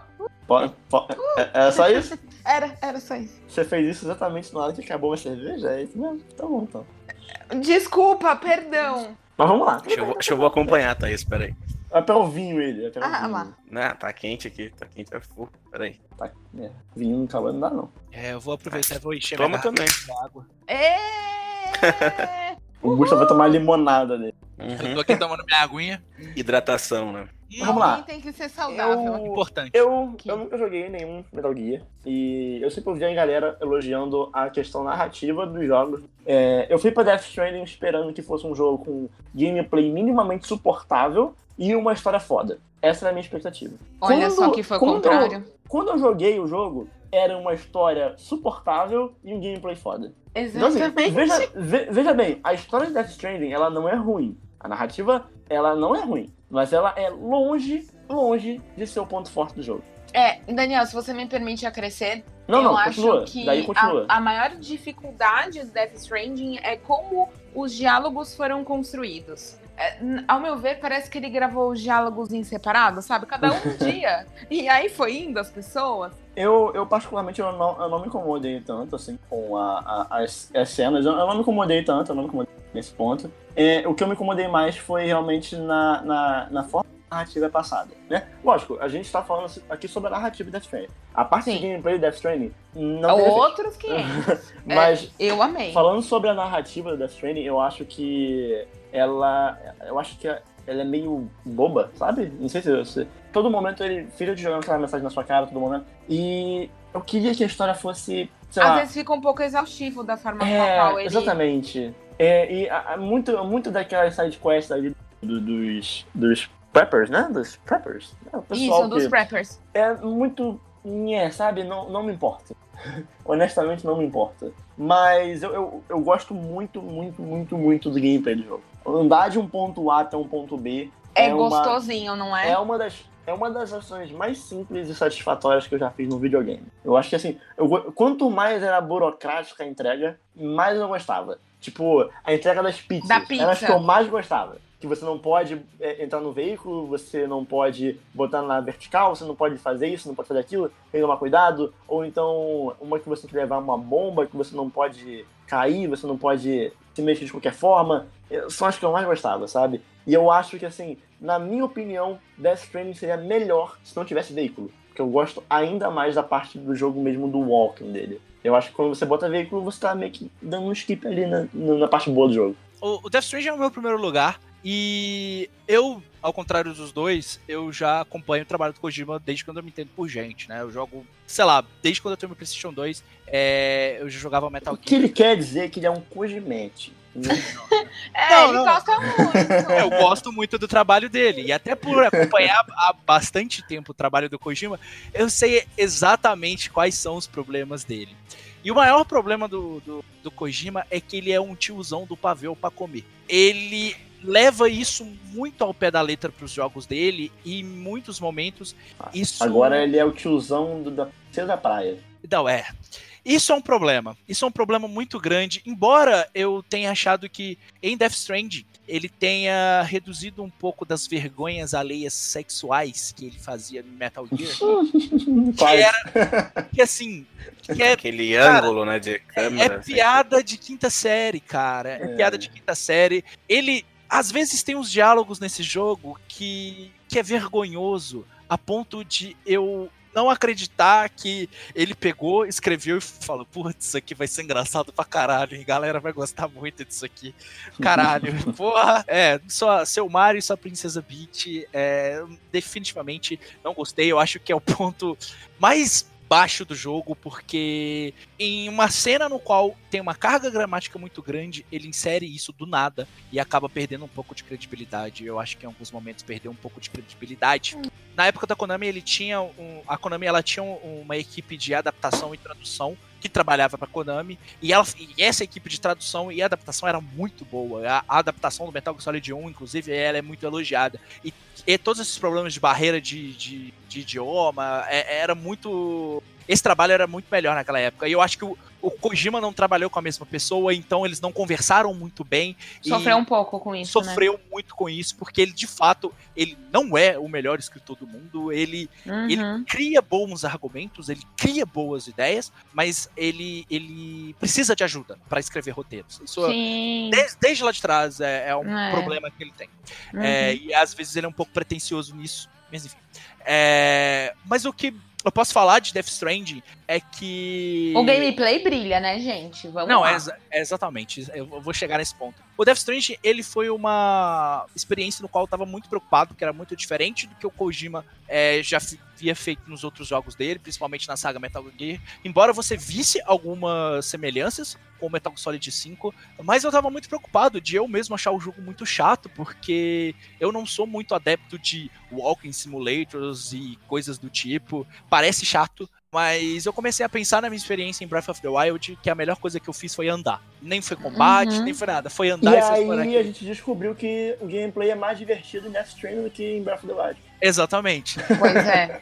Andar, pe- Porque tem sentido. Tem muito sentido. ir de um- do ponto A pro ponto B com uma carga, levar ali, levar aqui, subir uma montanha, estudar o, o ambiente, os itens que você vai levar, o que você pode levar, onde você deve desviar, porque ali pode ter PTs ou não, ou, ou, ou às vezes tem uma nevasca e você não quer passar por aquela montanha íngreme, às vezes está chovendo muito naquele, naquele lugar, ou você não pode levar tanta carga assim. E eu acrescento ainda, é, eu acho que o ponto que o jogo mais brilha no gameplay é quando você começa a construir é, coisas que, Pra te ajudar, né? que, que vão te facilitando depois. E não só a sua que você mobilização. tem, tanto com o próprio ambiente quanto os outros jogadores que estão ali, Sim, todo mundo se ajudando. sim. É muito Isso eu bom. achei fantástico. Essa conectividade, porque o jogo fala sobre conectividade e ele te vende isso. Isso é real, é visível.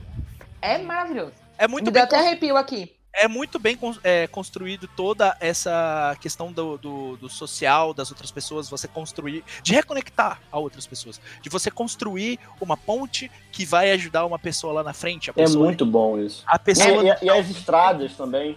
Ai, eu amo construir estrada. Eu sou Não, e olha em só, é estrada. uma, uma observação, porque pode parecer um pouco é, contraditório da minha parte. Porque eu falei que o jogo, pra mim, seria melhor sem veículos, mas assim, eu estou levando em consideração que o jogo ele foi feito pensando nos veículos, né? Um, um Death Stranding sem veículos é outro. Isso aí É foi outra, só uma outra coisa. conjectura da minha cabeça. Mas se Sim. pegar o Death Stranding que existe hoje e tirar veículo, é pior. É, É, não, pior, assim, é bem ele, mais difícil. entendeu? ele é um jogo que. É, mas ele te dá a opção. Você pode andar, você pode usar o veículo. Sim, é, Isso você que é pode não legal. usar, você pode não usar. Exato, isso que é legal. Cada um tirar a sua forma de jogar. Ele Assim. te dá essa possibilidade. Faz o que você quiser, brother. O que for melhor pra você aí, bicho. E o mapa, ele ainda assim, mesmo que você tenha a possibilidade de construir estradas, usar veículos, nem todos os lugares vai dar pra você usar uma Não vai moto. rolar. Não vai rolar, você vai ter que, você vai ter que subir ali com uma escadinha, você vai ter Assim, que normalmente é só com é só com estrada mesmo, cara. Porque a bateria acaba muito rápido. Sim. É. Então é, é um pouco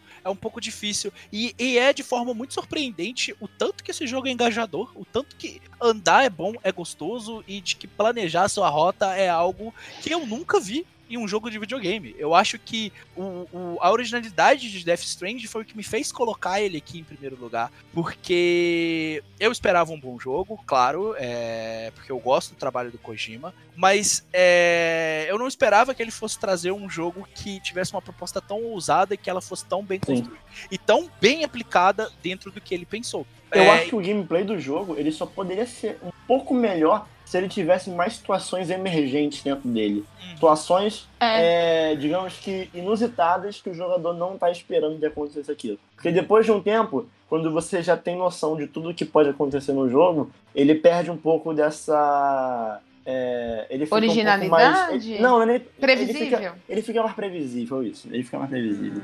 É, ele tem alguns momentos em que você precisa agir de forma rápida, né? De certa forma. Mas é um rápido assim. que Você pode levar 30 minutos. ele, ele não é de forma alguma monótono. O Rápido, tempo, né? o tempo todo você vai estar prestando atenção, o tempo todo você vai ter que pensar. E você tem que fazer. É, e você precisa E eu- criar estratégias. Isso E eu é gosto, muito eu legal. gosto muito dos nomes das coisas. Eu adoro nomes. Os nomes dos personagens, o nome de tudo. Eu adoro. tudo. É, eu achei interessante também o Quando eu fato. descobri que os BTs eram Beach fins, ou seja, coisas da praia. Maravilhoso, maravilhoso. Eu achei interessante também, ainda no aspecto da originalidade, as armas são extremamente inovatórias. Sim. É tudo muito diferente do que a gente já viu. E, e Caralho, ele a- preza A Thaís, às muito. vezes, a Thaís, às vezes, usa umas palavras que eu tenho que jogar no Google pra ver se Não existe, tem nem né? no meu dicionário, mano. O que eu falei? De Você falou, você falou inovatório, caralho. E assim, é, eu achei Olha só, tão. joguei aqui no Google aqui, caiu o primeiro site que apareceu aqui, é um site de jurisprudência, mano. Caralho, Thaís é muito E eu achei assim, tão interessante. Eu achei incrível o fato de que ele prioriza uma ação não violenta. Porque Sim. a violência e a morte têm consequências muito pesadas nesse jogo. Faz isso pra você ver se você vai se fuder pra caralho. Você vai se ferrar, você vai ter que levar 50 negros no incinerador, você não vai conseguir. Vai abrir uma cratera lá, você tá fudido. Eu acho que é o primeiro jogo de ação que eu joguei do início ao fim sem Eu Sem matar ninguém, né? Eu e também. é uma estratégia nova que a gente tem que construir. Ai, e fora. Ah, eu, eu tô gostando muito. Eu tô no capítulo jogo- 7, eu ainda não terminei. Mas, ai, Gusta, Ah, de- de com repente- certeza ficaria no seu primeiro lugar. Eu fiquei tão feliz quando você falou que você gostou, porque eu falei assim, ai, que bom que ele gostou, sabe? E Não. quando, e o interessante é que quando o Kojima ele começou a desenvolver o Sekiro, ele só tinha uma Sekiro. logo. Kojima e o Sekiro. Ok. quando o Kojima começou a dizer. É que eu li aqui Sekiro aqui na tabela. Opa! Quando o Kojima começou a desenvolver, desenvolver o Death Stranding, ele só tinha o quê? Ele só tinha uma logo, uma ideia e um sonho. E uma mesa. entendeu? Uma mesinha Era e uma isso, era cadeirinha. uma mesinha. E o dinheiro, e, e o dinheiro da Sony. É, E um milhão de dólares. e um dinheirão da Sony por Coisa trás. pouca. E os amigos dele que foram fazer E um, os e, um, e um monte de, de amizade importante que, que ajudou ali. Mas olha, é, a história de Death Stranding ela tem alguns problemas, mas eu gosto da narrativa, eu acho que a narrativa é boa. Eu, eu, eu gosto do mundo construído, eu gosto dos conceitos que esse mundo Ai, o mundo é perfeito, Gusta. É, eu, gosto, eu gosto de tudo isso, gosto dos personagens. Tem alguns personagens que eu acho assim, que ficou devendo, mas tem alguns que são tão bons que. Cliff, você tá no meu coração. É, Maravilhoso, ele é maravilhoso. é muito bom. Tem personagens que são, que são tão bons que. Enfim. É, o Death Stranding, Eu ele. amo o Bibi. A gente tem que falar que um dos personagens muito incríveis é Tá o aí. Bibi. É o bebê. Quando- Quando você zerar esse jogo, você vai amar esse Bibi. Ai. Mais ainda. mais ainda, cara. E de repente A gente depois se apega ao Bibi, viu, gente? Se apega, Vocês estão se achando que não, a gente se apega muito a ele. você acha que você não Porque se apega. a sua- se apega. É, você se apega só, porque a sua caminhada é E quem, solitária. deixa, e quem deixa o bebê chorando e não faz ca- não nana ruim. ele, aí você, você não tem coração. Você é um monstro. É E um dá monstro. ruim, inclusive, porque ele sofre. E aí vocês vão ver a consequência do sofrimento do É. Bibi. O, o Death Stranding, ele tem esses pequenos problemas narrativos, mas a narrativa dele é muito. Ela é- eu, pelo menos eu gostei. É, eu, eu considero que ela é muito boa. O contrato que o Daniel falou, eu não acho ela boba, mas eu acho que ela tem momentos bobos. Ela tem momentos que são extremamente bestas. É, mas no geral, é- ela é bem satisfatória. Gosto de todos, quase todos os personagens do jogo. É, dos sentidos, significados e conceitos que estão por trás deles. Se você, tipo, uma coisa que você deve fazer em Death Stranding é ler o que eles te dão pra ler. Tem que ler tudo, é, gente. E-mails, Não tenha preguiça. Você vai entender melhor as motivações de alguns personagens, você vai entender melhor como esse mundo funciona, você vai entender melhor o que tá ao seu redor, as coisas que acontecem. E outra coisa também que vale muito a pena falar é que o Kojima trabalhou muito bem no level design do jogo. Puta É. que pariu, sim. É assim, ele como, como, Ah, como é lindo. como game designer, o Kojima ele é um dos, dos melhores do mercado e ele entregou um jogo que é muito difícil você ver um jogo desse como um Com triple tanto detalhamento, né, com Gusta? tanto detalhe como um AAA. Você consegue ver esse tipo de, de, de experiência, você acha mais fácil em jogos indies, porque lá eles têm mais liberdade para fazer o que eles querem. É, eles não têm uma, uma empresa que está por trás e que precisa gerar lucros imensos por causa de investimento e por causa de tendências que já estão dentro dos AAAs. E você vê o, o, o Kojima, por mais que o Kojima seja um nome muito forte na indústria, e ele é, com certeza, o Death Stranding saiu porque ele veio do Kojima mas também porque a Sony ela acredita muito em e eu, quando eu falo Sony vai sair para PC vai mas a IP é da Sony o jogo ele Acredita na ideia, né? é, acredita na ideia Ela- eles fizeram isso com o Fumito Ueda lá nos anos 90 e ele foi lá fez o Ico não deu certo fez o Shadow of the Colossus que já deu certo então é, eu tô falando é, termos de, de financeiros, né? Ele, o Icon não mas deu certo bem. porque é maravilhoso. Não, não, o Icon jogaço, mas ele não deu o retorno financeiro que eles esperavam, mas assim eles confiaram no cara, ele lançou o Shadow of the Colossus que aí arrebentou e, e, e foi o sucesso que foi naquela época. Mas é, a Sony tem esse histórico de acreditar nesse tipo de, de ideia, e eu acho bom, a Nintendo também faz muito isso. É, é bom que a gente veja um jogo como Death Stranding, porque ele pode ser o início de algo que a indústria do AAA está precisando. Tá- eles estão estão precisando de Inovação. Porque Inovação. senão a gente vai passar anos jogando as mesmas coisas. ideias Com novas. narrativas diferentes. Exatamente, Ubisoft abraço. É, eles estão precisando de ideias novas, eles estão precisando se arriscar mais. As desenvolvedoras estão precisando deixar os seus desenvolvedores colocarem as ideias deles, porque a gente tem um monte de desenvolvedor muito talentoso que às vezes fica preso a padrões que foram pré-estabelecidos e não podem fazer é, algo Diferente, diferente, né? fora da caixa, e que de repente pode criar uma nova tendência, pode criar um subgênero, como foi a FromSoft com, com jogos ah, da série Dark Souls e que resultou aí no Sekiro, que é um dos melhores jogos do ano, e pode resultar em Death Stranding também, e eu espero que o Death Stranding ele seja é, essa porta de entrada, que ele seja essa ponte assim como o Sam Bridges é no jogo, para que esse tipo de coisa aconteça e que a gente veja mais jogos ousados, diferentes, que têm seus defeitos, mas têm qualidades tão grandes que fazem com que eles sejam é, o meu primeiro lugar. E eu acredito que Death Stranding vai ser um dos grandes jogos aí dessa geração, ainda assim pela sua ousadia, pelos, pelo diferente e pelo desenvolvedor ter acreditado numa ideia que parece ser maluca, e ela é, mas que ela deu certo e por isso que Death Stranding é incrível. É, isso aí. E a trilha sonora é foda, inclusive. Puta que pariu, é. Ariel, seu terceiro Meu, lugar. ter- meu terceiro lugar provavelmente entra na lista do Gusta também.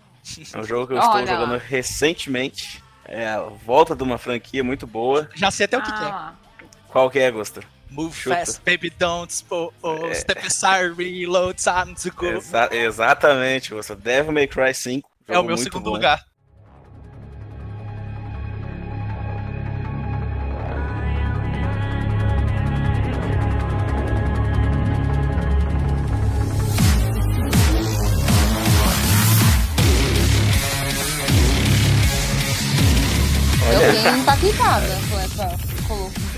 Sério. Thaís?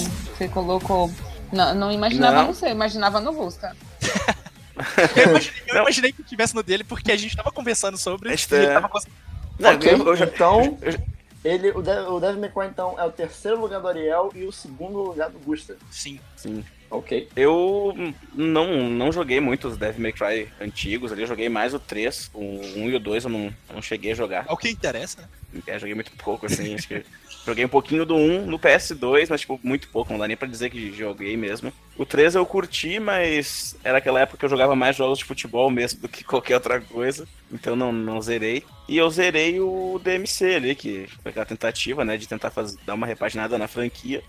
Apesar de eu gostar do, do DMC, ele, sei lá, acho que, que quem é fã mesmo do Devil May Cry acabou não gostando muito. Eu acho que tem um pouquinho de choro nisso aí também, Eu mas... adoro. eu gosto pra caralho e eu É, concordo. acho que acho que tem um pouquinho de choro, mas porque o jogo ele não é ruim. Não, não. Mas tô dando uma chance aí pro Devil May Cry 5. Eu, eu curtindo bastante. eu- é a terceira vez que eu tento jogar ele esse ano. Porque nas outras duas sempre deu algum problema, não conseguia zerar, chegava sempre na mesma parte. E é um jogaço, assim, pra quem gosta de hack and slash, tipo, o jogo ele é, ele é muito gostoso de jogar, ele é muito doido, assim, ele é frenético. ah, sei lá, é, é que tipo de jogo que, que nem eu falo, tu tá, tu tá no trabalho, tu quer jogar ele porque ele é muito divertido, sabe? Às vezes tu tá num dia que foi meio cansativo, tá meio estressado, ah, vou jogar um pouquinho de Devil May Cry aqui. Nada melhor que sair matando um monte de demônio com espada, com tiro, tudo que for. E é legal porque nesse jogo tu joga com três personagens diferentes, pelo menos até o momento que eu, que eu tô jogando. Tu joga com o Nero, com o Dante e com o Vi. E o que eu curti desse novo Devil May Cry é que eles melhoraram o Nero, que pelo que eu sei, assim, a galera não curtiu muito ele no 4. O Dante tá muito foda. Tá, é absurdamente. É gigantesca a diferença assim, de poder do Dante pros outros personagens. Ah, não, até em gameplay a gente percebe superioridade do Dante dos demais personagens. Eu tô bem no momento em que eu começo a jogar com o Dante ali.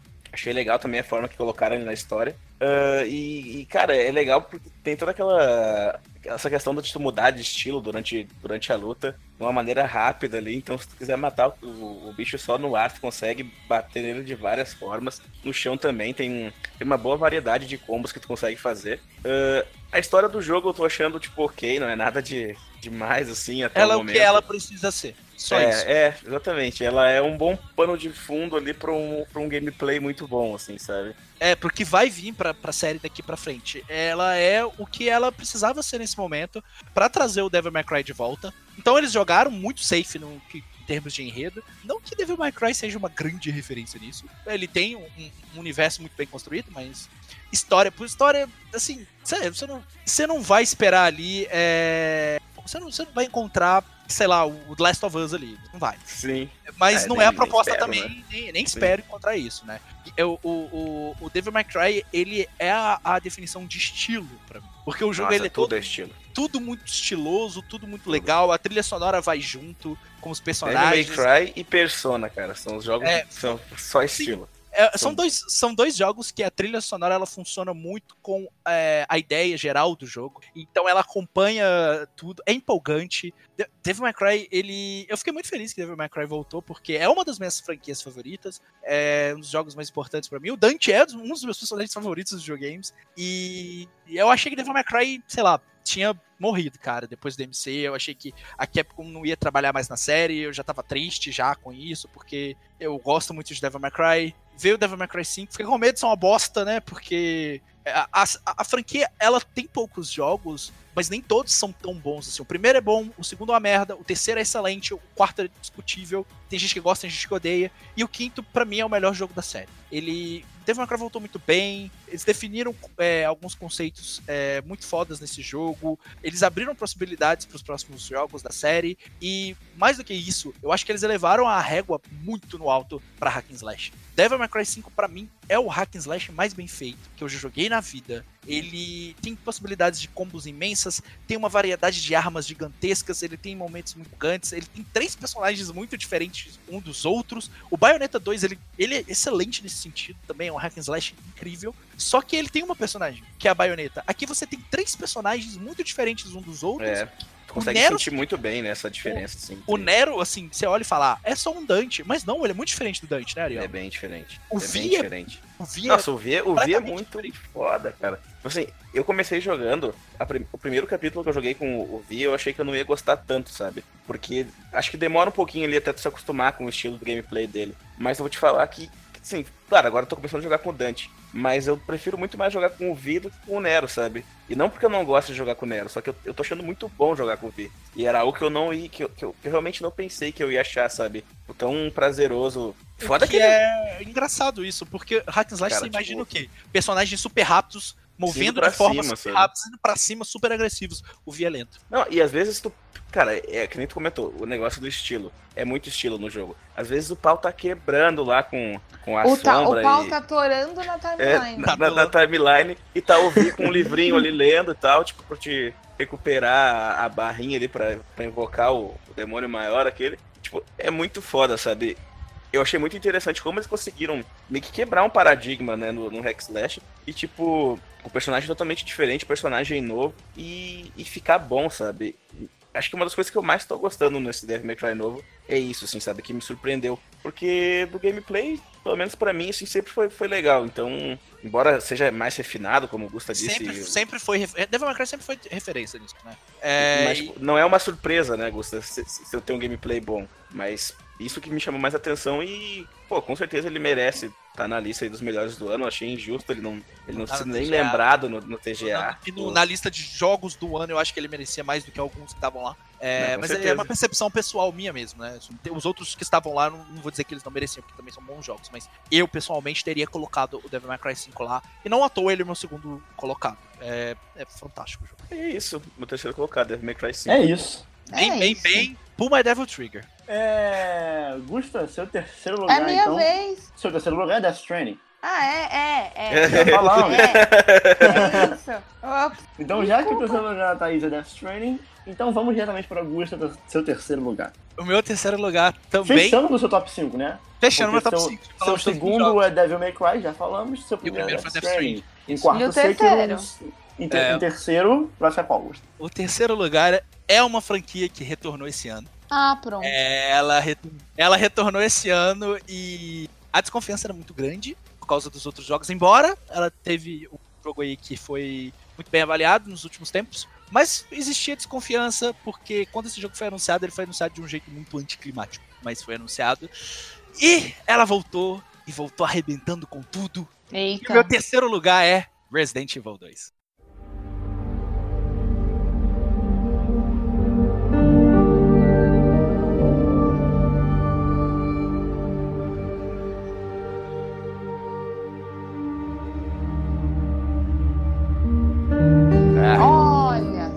É, o, é, É o meu segundo de lugar. Fora Kingdom Hearts. Kingdom Hearts ficou de fora. Absurdo. Empaquitada. Agora, nesse, nesse momento, toda esse a é o fã de Kingdom Hearts. Toda a comunidade de Kingdom Hearts tá agora em polvo rosa.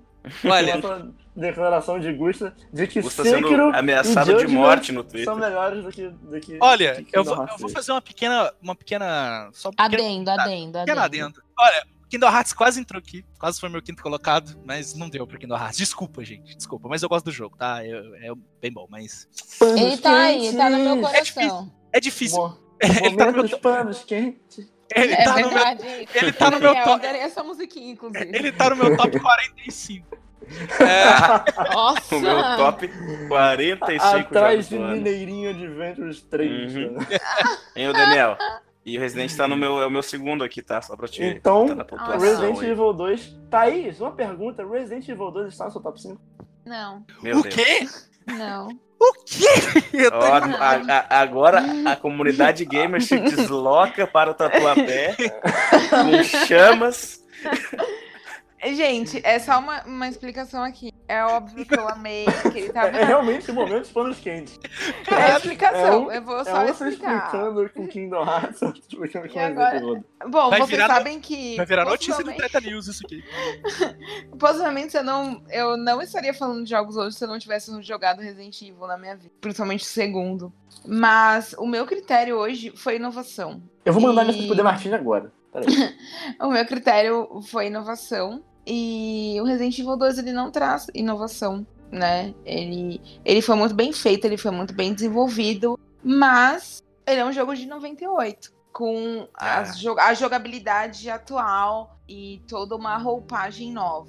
Mas ele é um jogo de 98. Ele foi fantástico, incrível, inovação total em 98. Agora em 2019. Thaís, eu tô tendo só é uma um crise de ansiedade aqui, Thaís.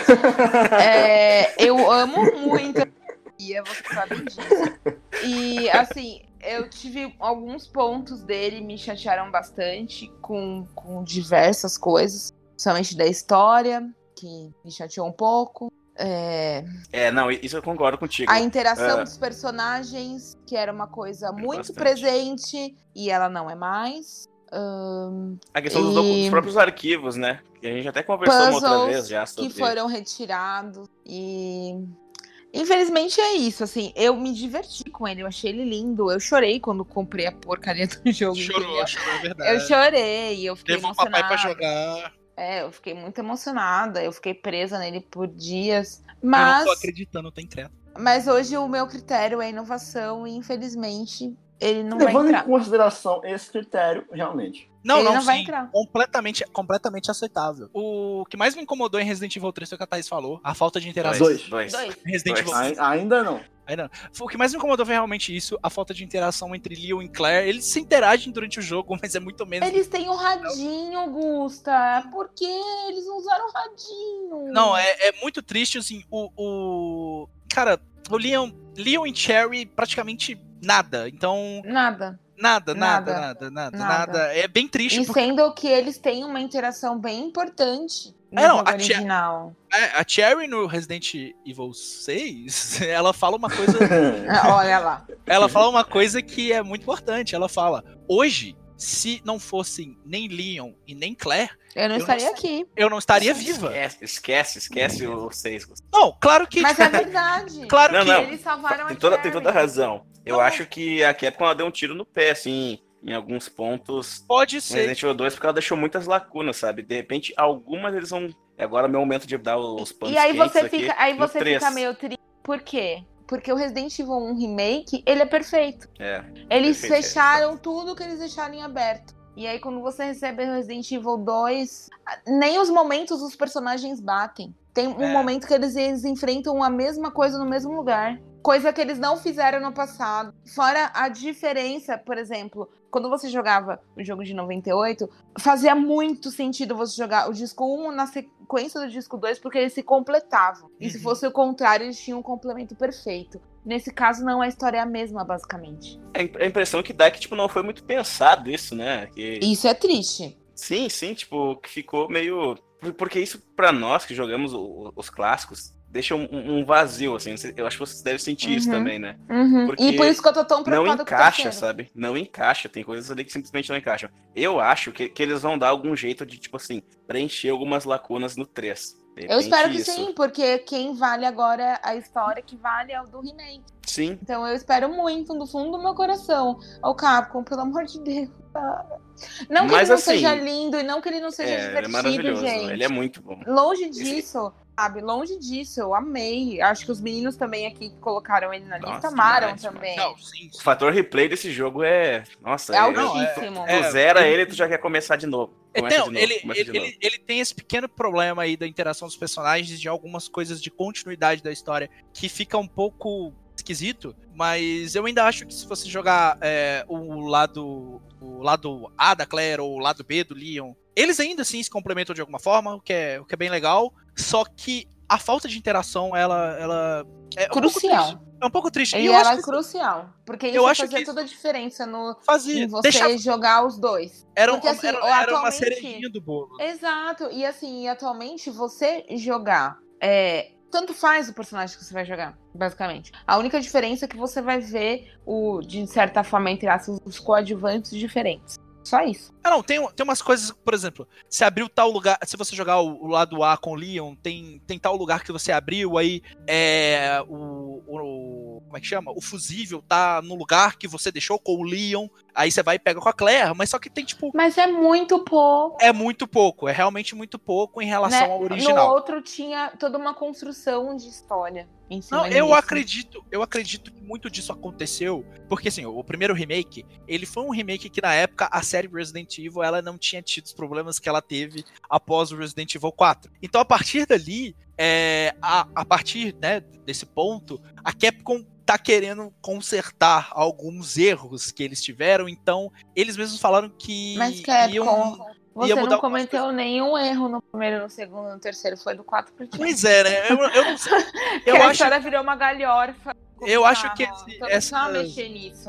eu acho que essas mudanças elas vão ser justificáveis lá pra frente. Eu espero que sejam, porque se não for também eu vou ficar É, se não for, a gente vai ficar bem frustrada. Eu tô preocupada. Mas, mas fora isso, esse ele é jogo ótimo, ele, ele, é tem lindo. um- uma jogabilidade perfeita. A sonoplastia dele é incrível. Você tá, se você jogar esse jogo de fone, você tá andando e você ouvir passos longes de Mr. X, já é o suficiente para travar Nossa, todos os terrível, buracos do seu corpo. terrível. Arrepia Mas não. graças Arrepia. a Deus eu não, eu não tinha um fone na época que eu joguei E um dos vez. maiores Realmente acertos eu ia morrer.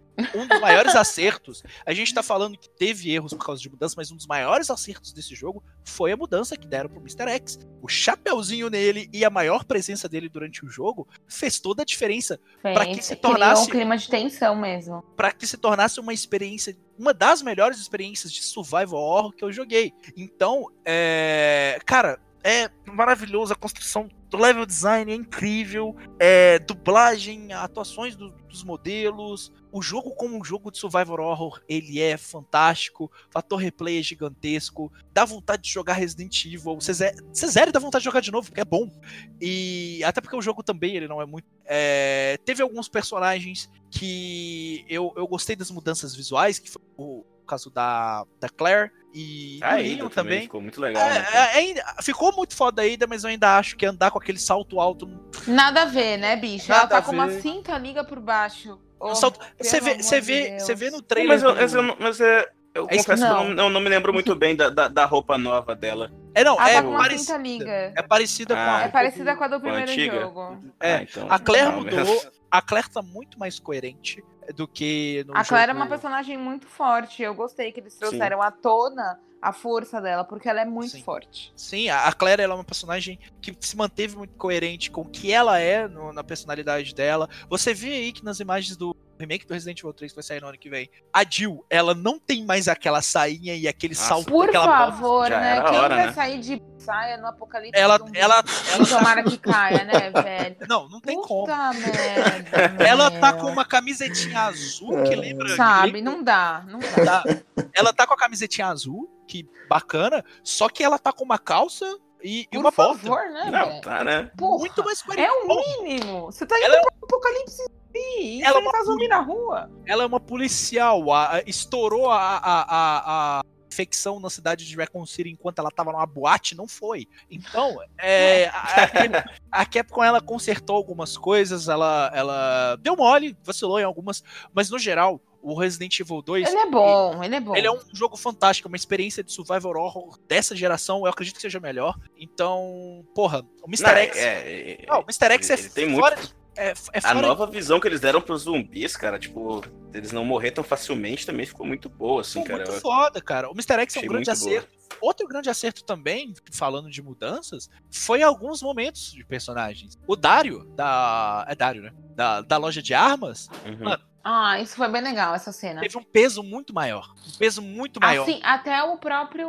motorista do caminhão. O motorista do caminhão, o, o dono Logo da no loja de- começo. o dono da loja de armas, eles mudaram a ordem, a ordem dos acontecimentos mudou um pouco e de locações também, e algumas coisas ficaram bem melhores. Eles tiveram mais pesos e foram melhores trabalhados. Então assim, o Resident Evil 2 ele tem os seus pequenos defeitos, na minha opinião, são pequenos defeitos. Eles não É. atrapalham o, o- o geral, porque o geral é realmente muito bom, é, é gostoso de jogar, é excelente. E eu tô muito empolgado no Resident Evil 3, cara. É, eu acho que a Capcom acertou em cheio aí esse ano. Foi um dos melhores anos da Capcom. E, porra, jogaço. Nossa, eu tô aconselho- muito ansioso pra esse 3, cara. Eu acho que vai ser. aconselho pra todo mundo, cara. Eu vi muito fã de Resident Evil que tinha deixado a série pra lá, voltando e ficando feliz com o resultado. Nossa, graças a Deus, né, cara? Merecia, já era hora, né? De, de voltar a acertar, né? Parabéns, É cara. isso aí. Então vamos para agora o meu segundo colocado.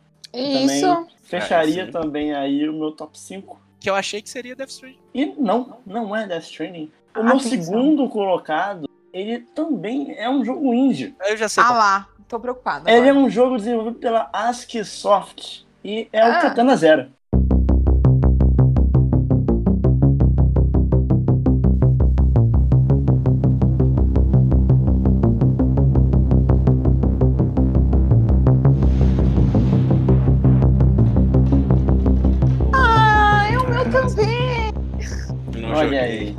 Que tá olha nessa. aí.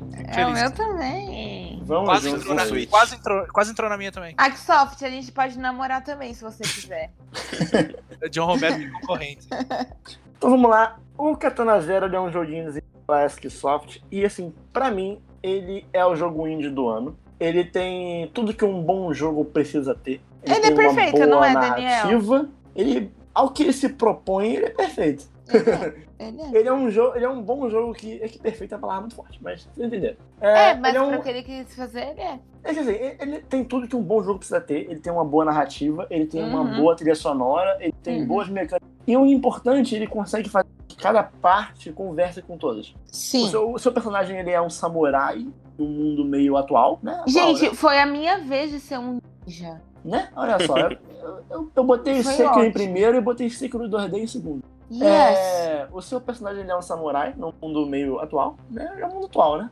É, e é um utiliza, utiliza uma, uma droguinha. Mas eu acho, um- eu acho, eu coisinha? acho ainda, eu acho que o ambiente do Katana Zero é um pouco cyberpunk. É, ele tem a carinha, né? Tem, É ele tem um é, ar o- de o- cyberpunk. É porque o, o, o, o mundo do jogo em si não é tão explorado, assim, é, fora É. dos locais, né? Mas ele parece, ele parece meio pós-apocalíptico. Parece que alguma coisa É, estranha tem- aconteceu ali. tem uma pegada meio, meio é, digamos que futuro deu errado.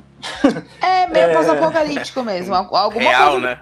É, é um futuro meio real demais. É. Mas é, você. É, nesse jogo você utiliza uma, uma, uma droga, né? Uma, uma, um- Marihuana? Não, não, Não. não, não, não esse, não essa aí. Mas você, você usa Pelo contrário. uma droga pra conseguir ver o futuro, né? Você vê o futuro e com isso o jogo ele consegue fazer com que Nossa, cada pra ver o com que- futuro? Não, é, a droga é pesada. Então, assim, cada morte sua no game, ele, ele é como se fosse o jogador tomando um caminho possível, sabe? E você Ele- rebobina a sua morte. Ele usa, ele usa a droga, aí ele consegue ver o futuro do que, o que seria se ele fizesse aqui. Sabe o Doutor Estranho em Vingadores Era de Ultron? Era de Ultron não. Em qual filme lá do, do, do Thanos? O, o- Uhum. o terceiro, o terceiro Vingadores, qual é o nome? Sim, aquele, aquele o Guerra Infinita. Guerra Infinita, isso, Guerra Ele Infinita. viu milhares O de possibilidades. Isso, é, ele vê várias possibilidades e aí ele né, vai na certinha. É que você, É- como é jogador. É, porque você, como jogador, você precisa criar uma estratégia pra atingir os seus inimigos perfeitamente e conseguir o seu objetivo. Porque, né, Daniel? Tomou um dano, acabou. Sim, ele é um É jogo um bem. dano. Ele, Ele é punitivo nessa, a, joga- nesse a aspecto. jogabilidade dele é, é, é gêneros, né? É, similares, né? Você pega até mesmo um, um Hotline Miami, mais ou menos, só, só O Hotline outra, Miami também é bem outra punitivo. perspectiva. É. Ele é um jogo, ele é meio familiar, ele é um jogo que você tem essa mecânica de desacelerar o tempo também, é, brevemente, Sim. né, por pouco tempo. Você pode ricochetear projetos, você pode usar coisa do cenário para jogar nos inimigos. Tudo que daqueles jogos que se você tomar um tiro você morre, né? Então você acaba sendo, acaba sendo um jogo bem punitivo, como o Tess falou, e sobre muito sobre aprendizado de cenário, de comportamentos inimigos Total. e como é que você vai abordar tal situação e você tem reflexos também, né? E É. Todo Mais uma tipo. vez, curva de aprendizagem. Porque ele faz perfeitamente. Sim. Não tem o que E- falar. Sempre antes de tomar uma decisão, o protagonista deixa ele play no MP3zinho ali e começa a tocar a musiquinha. A música que é uma melhor que a outra. Nossa, É Sim. muito bom. fantástico. E aí, e, e eu acho muito bom isso, porque é, coisas que alguns jogos, até AAA, não conseguem fazer muito bem, que é fazer com que os diversos aspectos do mesmo jogo conversem entre si, sabe? O gameplay, ele conversa com a narrativa, porque toda vez que você morre, na verdade, você prevendo o futuro, usando a droga da narrativa, é, toca a música durante o jogo, que é a música que o personagem está ouvindo. E- e- então, assim, É o, game- o gameplay ele combina Ah. com a trilha sonora também, porque segue um ritmo frenético e a música ela Uhum. não para quando você morre, o que é importante, porque você morre muitas vezes. Então, é tipo no no próprio Hotline Miami, mas para dar um outro exemplo, é no Super Meat Boy, por exemplo, quando você morre, a música ela não para, ela continua do ponto onde ela tá, Uhum. sabe? Então, eles conseguem fazer uma coisa bem coesa, bem É fechadinha. bem contínua, né? Sim, é tudo ali funciona muito bem. Justamente pra você não perder o ritmo. Sim. né? Isso é muito legal. Fora assim a parte artística dele, que essa arte neo-noir que veio com tudo e bem uma pegada oitentista, é lindo, é lindo, é muito bonito. E mais um jogo que a gente tem que dizer que cada um tem a sua teoria pro final, né, Daniel? É, é. Inclusive, eu, eu, que- eu queria uma continuação, uma DLC, alguma coisa. Tem que ter mais coisa, né? Ai, sim, ah, deve eu ter espero. continuação. Tenho quase Porque assim, tem na minha, na minha final do jogo, tem muita, muita ponta solta ainda. É, eu também acho que tem muito pano pra manga ali. E é um jogo É. que dá pra zerar mais de uma vez também, pra Dá, dá. tentar absorver algumas informações. Dá, e eles colocaram umas dinâmicas novas. Querem É, de- depois que a gente fez o Now Play, eles lançaram umas, umas DLCs assim, gratuitas, não, não de história, né, não de conteúdo, mas é, com. Pra speedrun. É, pra speedrun, pra, pra várias melhorias. né? Cara, Jogo. a coisa mais fantástica desse jogo é aquela fase da boate. Em que É pra você. bom, Amo. Cara, pra você é, se esconder dos inimigos, você tem que se enfiar na multidão e dançar, mano. É, Porra, muito foda. É, é- é meio que um Assassin's Creed, só que na boate. Porra, muito É bom, muito muito, bom. bom, muito bom, muito bom. Eu amei. Eu amei demais. E, e ele é inovador pra caramba. Bastante. Vale a pena. E cada Assim- fase tem uma pegada diferente, né? Pra vocês não acharem que é, tipo, tudo muito igual. Ele passa longe do tudo muito igual, sabe? Cada momento tem um desafio diferente. E se você não desenvolveu a mecânica anterior que ele gostaria de te ensinar, vai ter que voltar. Inclusive, É basicamente um, um- assim. um mini spoiler é, de quão variado é, é o gameplay. Sabe as fases de carrinho do Donkey Kong? Amo! Tem, Tem aqui. tem. É mu- e é muito bom. É muito bom. E é muito bom. E ele faz da forma dele. É, é perfeito. Gente, sério. Eu, eu passei um fim de semana grudada nele e eu fui dormir. Poucos jogos fizeram isso comigo esse ano. E ele foi um deles, que eu fui dormir, sei lá, 6 horas da manhã. Porque ele me prendeu de uma forma absurda. O outro jogo que fez isso foi o meu GOT, que é o Observation. Então, assim. É, eu passei por algo parecido. O Katana Zero foi, acho que um dos poucos jogos desse ano que eu, que eu sentei e zerei de uma vez só. É, e ele prende foi numa, muito, foi né? Numa tarde, assim. Eu, numa tarde eu peguei pum, foi até o final. E foi. E é E porque foi ele prende muito. É, Sim. não. E assim, esse enredo dele meio obscuro é fantástico, de verdade. Não, e Tá fazendo a- aí a- a sentado, própria- vai baixar. A própria narrativa do jogo, uma, umas coisas que eu acho muito interessante, eu, eu gosto muito disso. Eu gosto muito quando o jogo, ele utiliza o fato dele ser um jogo para fazer coisas que não, não, não, não funcionariam tão bem.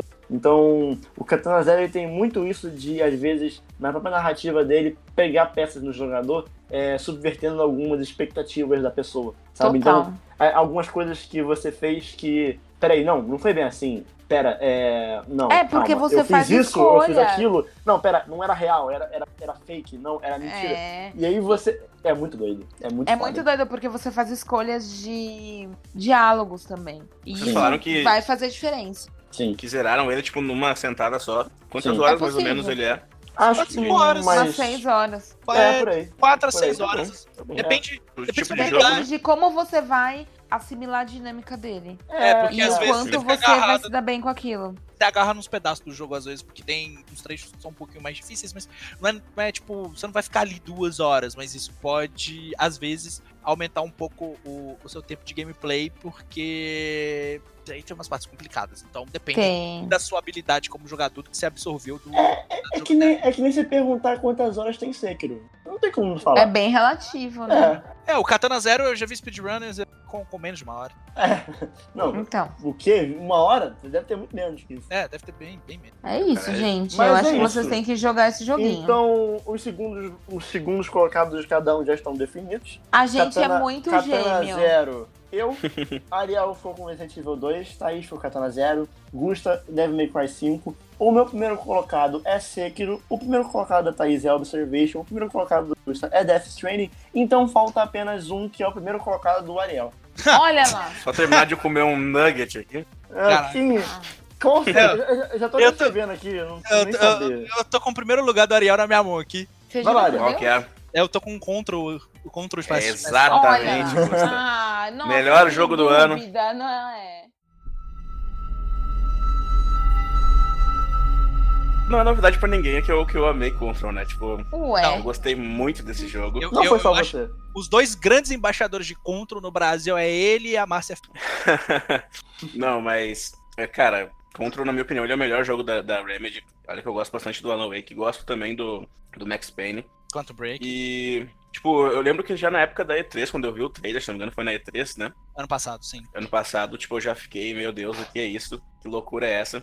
E eu nem, nem tinha anunciado o nome do jogo, nem que era da Remedy, eu já tinha ficado impressionado. Porque eu curto muito esse, esse tipo de, de jogo, esse tipo de filme, esse universo misterioso, assim, com terror, com Ficção científica. ficção. É, exatamente, sabe? Tipo, um negócio que tu meio que não entende muito bem o que, que tá Uhum. acontecendo. Não, assim, falando em relação a isso, é, eu, eu particularmente não curti muito Control por diversos motivos, mas um- a, a parada que mais me chamou a atenção no Control quando eu joguei foi o universo dele. O universo dele é muito, Não. muito maneiro. É muito maneiro.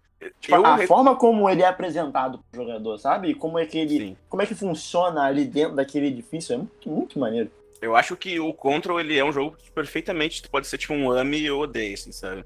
Eu entendo os, os argumentos de, de quem não gostou.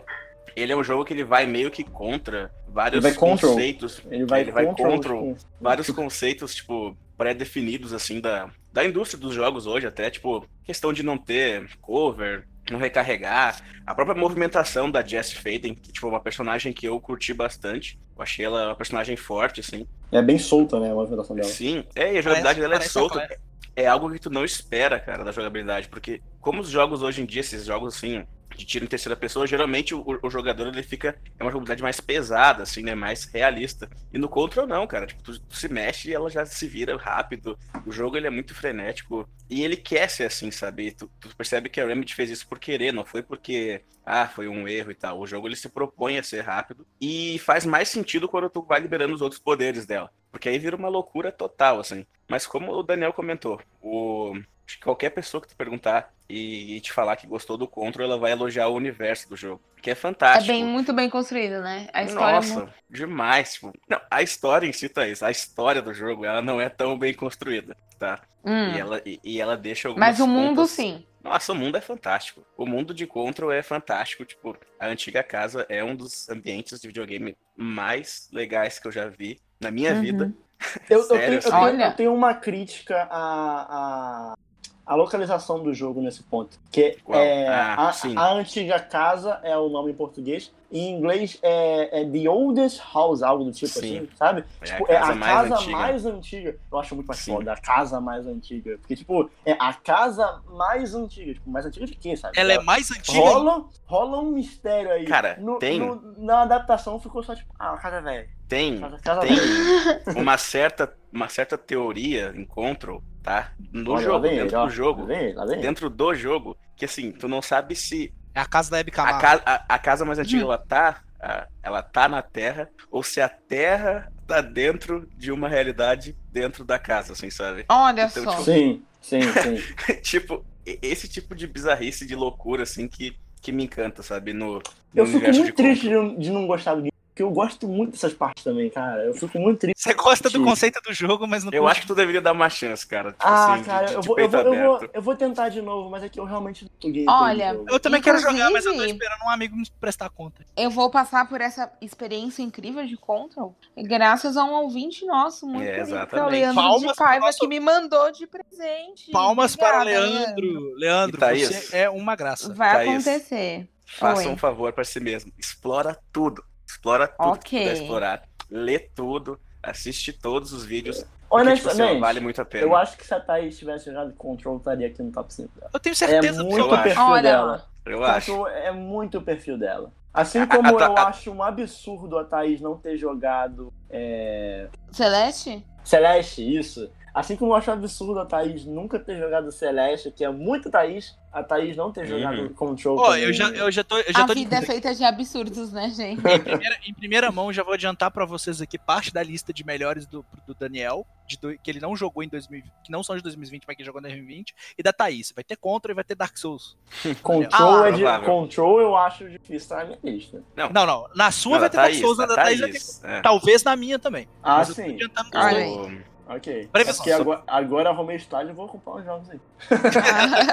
É muito legal como eles explicam o departamento ali, o FBC no jogo. Muito Explica bom, uma- cara. Muito bom. É muito é bom, muito, né, cara? muito bom. É muito Federal louco, cara. Bureau Control. Bureau, é. É muito doido. Tu chega, pega um documento, e aí tem um cara, um cara falando serião assim, tipo, porra, cara, tava examinando hoje o patinho de borracha, cara, puta que pariu, aconteceu aquilo de novo. Tô muito preocupado, não sei o quê. Não, E, cara, é um patinho de E borracha, é só- mano, é muito bom. E é velho. só mais um dia no trabalho dele, né, Daniel? E aí tu vê, aí tu vê que o pessoal daquele mundo ali, tipo assim, você, você chega e você tá perdido, né? Você não sabe o que tá Uhum. acontecendo. E aí você No começa a perceber. perdido. Você começa a perceber que as pessoas que trabalhavam ali, que estavam naquele universo, elas também não faziam porra nenhuma ideia tá fazendo Sim. também, sabe? Sim, Elas sim. ficavam tipo assim, ah, e se eu tacar um chocolate na cabeça do pato, sabe? tu chega e aí do nada tu já vira diretora do departamento e tu vai nos cenários e tem quadros com a tua foto. Tipo assim, tu, caralho, como assim, sabe?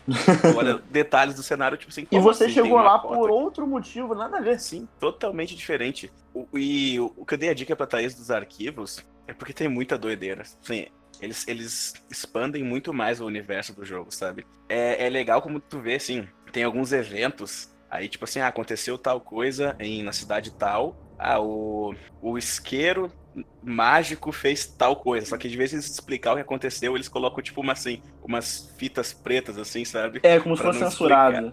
É, tipo, Aham. e aí, meio que pra esconder ou manter a fachada, assim, tem até uns depoimentos, tipo, deles conversando com outras pessoas que alegaram ver eventos paranormais, daí, tipo, eles questionando. Eita! Ah, mas tu- Tu viu mesmo? Será que tu viu? Tipo, nossa, é fantástico. E a Remedy sempre foi muito boa em fazer, tipo, em explorar outras mídias dentro dos jogos delas, dela. Ah, explorou até demais no Quantum Break, né? Tipo, mas, ok. Mas no Control é na medida certa, assim. Tem, tem aqueles vídeos do, do, cientista, agora eu não me lembro muito bem o nome dele, maluco. Cara, é Albert Ah, muito que ele é bom. muito bom. Que cara é muito bom. Ele é muito bom. Albert Tem Einstein. aquelas. É, tem, tem aquela série, ô Daniel, tu viu? Do, tipo, dos Do, fantoches. dos fantoches? Sim, Nossa. é maravilhoso. Thaís, tu vai adorar isso aí, Thaís. Sério. Ah, a que Thaís, a Thaís vai gostar muito dos fantoches. Porque Cara, é sabe o muito que eu vou fazer? bizarro, Sabe o que eu vou assim, é fazer? É, é porque assim, pra mim, o, o jogo perfeito seria Control, só que Walking Simulator.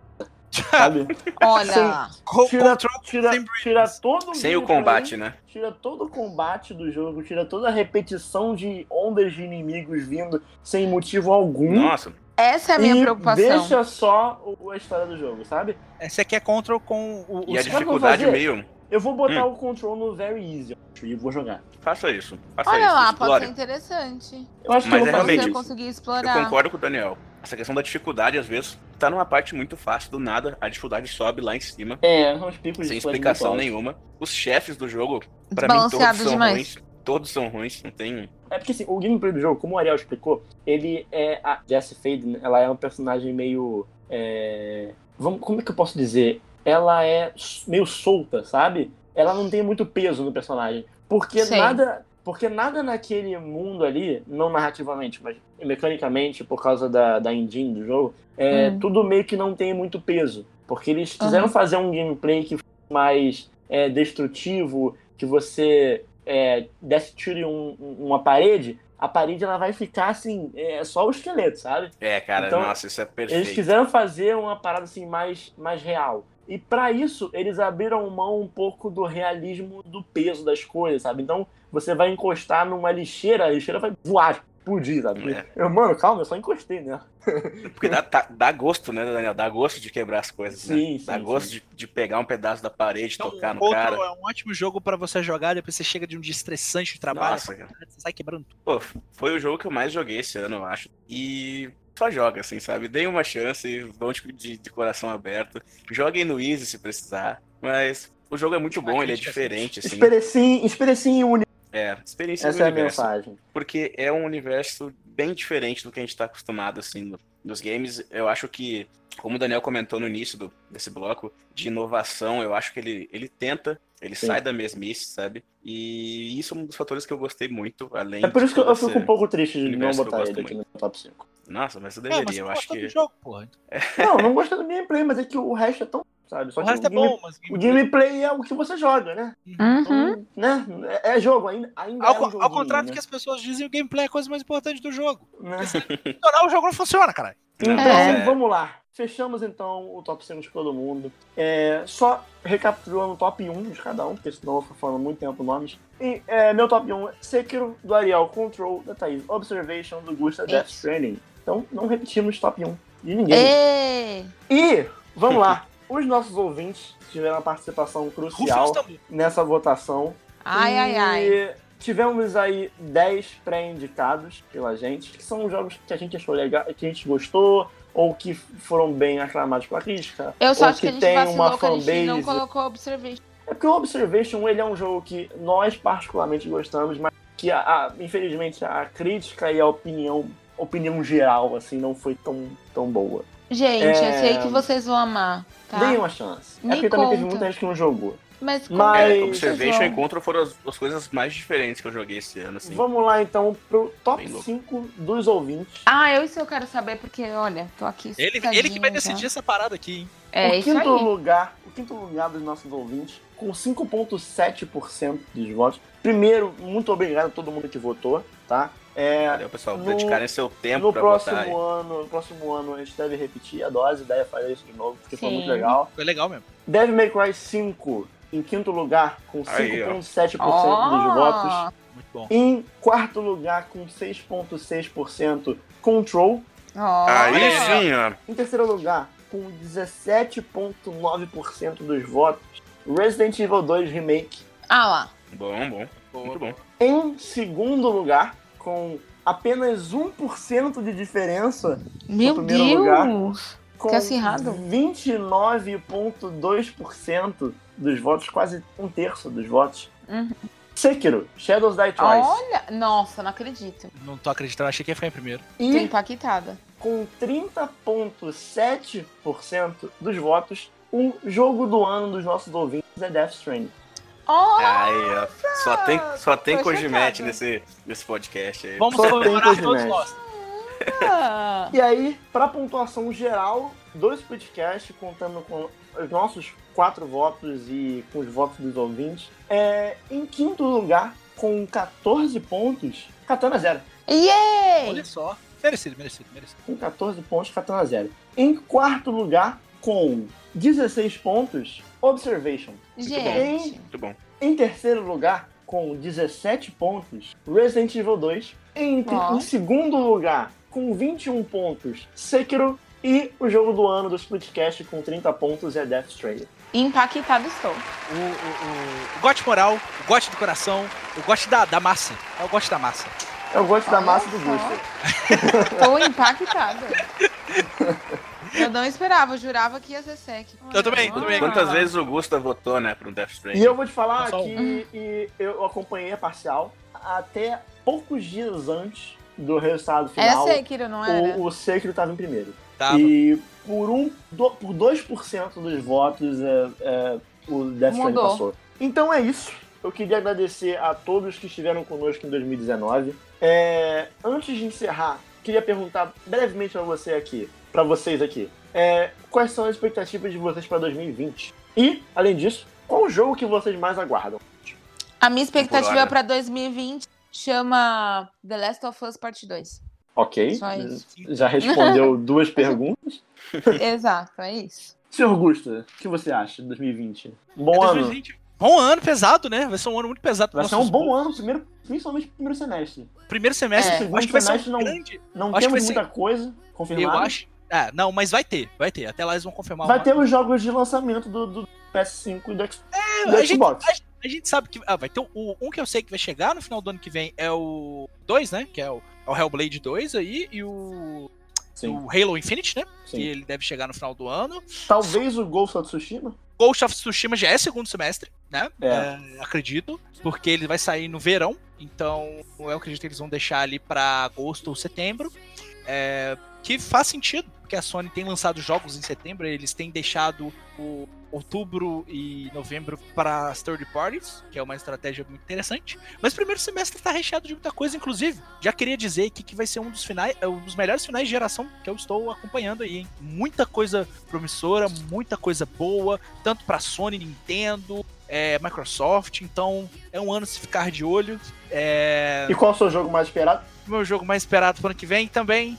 The Last of Us Part 2. Mais do que Final Fantasy VII Remake? Mais que Final Fantasy VII Remake. É Exato. porque Final Fantasy VII. Remake é, é muito esperado por mim. Mas é um remake. É um remake e é a primeira parte. E Sim, sim. eu quero ver o que, que a Naughty Dog vai fazer com esse jogo, velho. Eu, eu- Que é Naughty Dog ou, ou Square? Você tá falando de Não. o que, que a Naughty Dog vai fazer com O Last of Us. Last of Us. Part 2, Ok, cara. sim, sim, sim. A expectativa é muito grande. Ariel, o que você acha? Bom, expectativas pro ano que vem é que seja um ano mais leve pra todos, Tomara pra todos nós. que assim seja. Ah, agradecer o pessoal também que ouviu a gente ao longo do ano. E no, o jogo que eu mais tô aguardando, pessoal que, que não curte muito remake, eu acho que não tem o mesmo peso, que me desculpe. Mas se eu jogo videogame até hoje é por causa de Resident Evil 3. E no momento que anunciaram o remake, tipo, eu só consigo pensar em jogar isso ano que vem. Esse momento é meu e não há nada que eu queira jogar mais do que ele. Então, Resident Evil 3. É, eu tô com uma expectativa muito boa. Eu acho que o primeiro semestre do ano vai ser muito bom. É, tem alguns jogos que eu quero bastante jogar. Vai ter o Dragon Ball Z, né, Kakarot. Nossa, muito demais jogar. no Gusta nesse aí. É, o Cyberpunk 2077. Também deve quero muito sair. jogar Cyberpunk. Tem um joguinho chamado Way, Way to the Woods, que parece também interessante. É, provavelmente o Animal Crossing deve sair. No More Heroes 3. Assim, Muita eu. coisa, né? Persona 5 Royal. É, Persona 5 The Royal. Eu, eu. Eu gostaria muito de falar que o jogo que eu mais espero para 2020 é Elden Ring, da From Software. Mas ainda não já é confirmado, né? É Então, se, verdade. for, se for confirmado, é o que eu mais espero. E deve ser pro Mas- final do ano também. É, mas assim, é, né, não sei se a From Software vai adotar esse jogo anual, né? Porque teve Sekiro, né? E depois do Bloodborne já saiu Dark Souls 3. Dark Souls 3 foi logo em seguida. É, então, assim, de jogos confirmados, eu vou com Cyberpunk. Ah, muito bom. Então, é isso aí. Cyberpunk eu tô bem ansiosa também. Novamente, muito obrigado a todos que estiveram conosco esse ano. Esse podcast ele começou no final de 2018 e recentemente completou um ano de vida. Graças ao Split, nós tivemos a oportunidade de conhecer ouvintes que viraram amigos, que conhece, e conhecemos muita gente também foda dos podcasts, dos sites, produtores de conteúdo no geral, principalmente na BGS. Sim. É, não vou nomear um aqui porque eu vou esquecer de alguém. Eu E é não gente quero ser injusto com ninguém. É muita gente. Sim. Fel- felizmente é muita gente. Felizmente. E é muita gente incrível. Mas eu vou agradecer a todo mundo que fez parte do ano do Splitcast. É, foi um ano difícil, como o Ariel falou, em alguns aspectos pessoais. Mas foi um ano bom em termos de produção de conteúdo. Né? A gente teve alguns, alguns probleminhas ali no final. Mas é algo que acontece. Né? Faz E, parte, né? Eu acho que é, nós aí terminamos o ano 40 episódios lançados, mais o Split Verso sobre Evangelion, que se, eu quero muito muito, maneiro. continuar, eu quero muito continuar fazendo verso, só Vai, que 2000 2020 vai ter. sim, é, o tempo não permite muito, mas eu quero muito fazer podcast sobre outras coisas, sem ser Vamos ver o que a gente consegue fazer, não é mesmo? Mas ó, obviamente o foco vai ser sempre os jogos, né? E o foco vai ser sempre entregar de conteúdo possível. Então é isso aí, muito obrigado a todos que estiveram conosco e 2020 tamo aí. Obrigada, gente. Valeu, pessoal. Beijo no coração.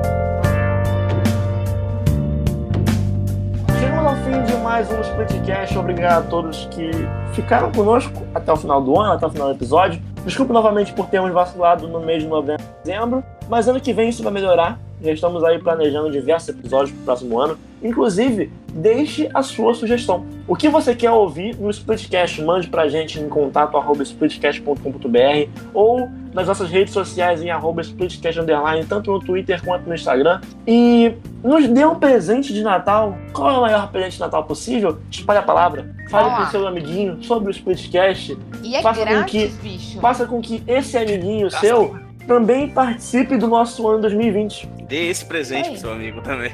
É E indique pra ele um episódio nosso que talvez ele goste mais. Se ele for fã de jogos de terror, pegue lá o de jogos de terror. Se ele gostar mais de. de, né, de, de... Nintendo, tem- temos episódios sobre Nintendo. Temos Ah. episódios sobre Playstation, né? Então, pra finalizar o episódio de hoje, temos música com a nossa querida Thaís Tunhão de São Paulo, pra fechar Meu o ano momento. bonito. Meu momento chegou e a música que eu vou escolher, ela faz parte de um momento muito específico de um jogo que eu ainda estou em desenvolvimento. É um jogo que ele é solitário, né? Então, o fato de você estar solitário, às vezes você se apega a muitas coisas. Eu estou falando de Death Stranding e de um Olha aí. momento bem específico que não é spoiler, tá, gente? É só pra vocês se inteirarem disso. Ah, tem um momento que a gente passa por um inferno na Terra. E aí a gente desce uma montanha. E na hora que a gente tá descendo essa montanha, começa a tocar uma música incrível. E aí o seu Bibi reage, ele fica super feliz. E eu chorei muito, eu tive que pausar o jogo pra chorar. É, foda. Porque ele mexeu muito comigo. A música é I'm Living do Low Roar. Então eu quero deixar vocês com essa música porque foi um momento muito especial e ela me- mexe comigo até hoje. É Perfeito. isso. Eu, eu, já, eu já vou avisar aqui. Eu vou abrir o ano que vem com o Death Stranding também. Olha aí, já temos spoilers. Será de novo, Gustavo? Não, eu vou abrir com a Não, música. a música. Ah, tá, não, pode ser. Mas eu, mas eu quero zerar ele ano que vem. Ano que vem eu quero ver se você. Não, lógico que você vai zerar porque a gente vai fazer episódio de Death Stranding. Vamos. Exatamente, meu querido. E eu não sei se vou esperar o Ariel. Então é isso. e se nós quatro sobrevivermos às festas de fim de ano, nós somos o Splitcast e até a próxima. Tchau! Tchau, ano até ano que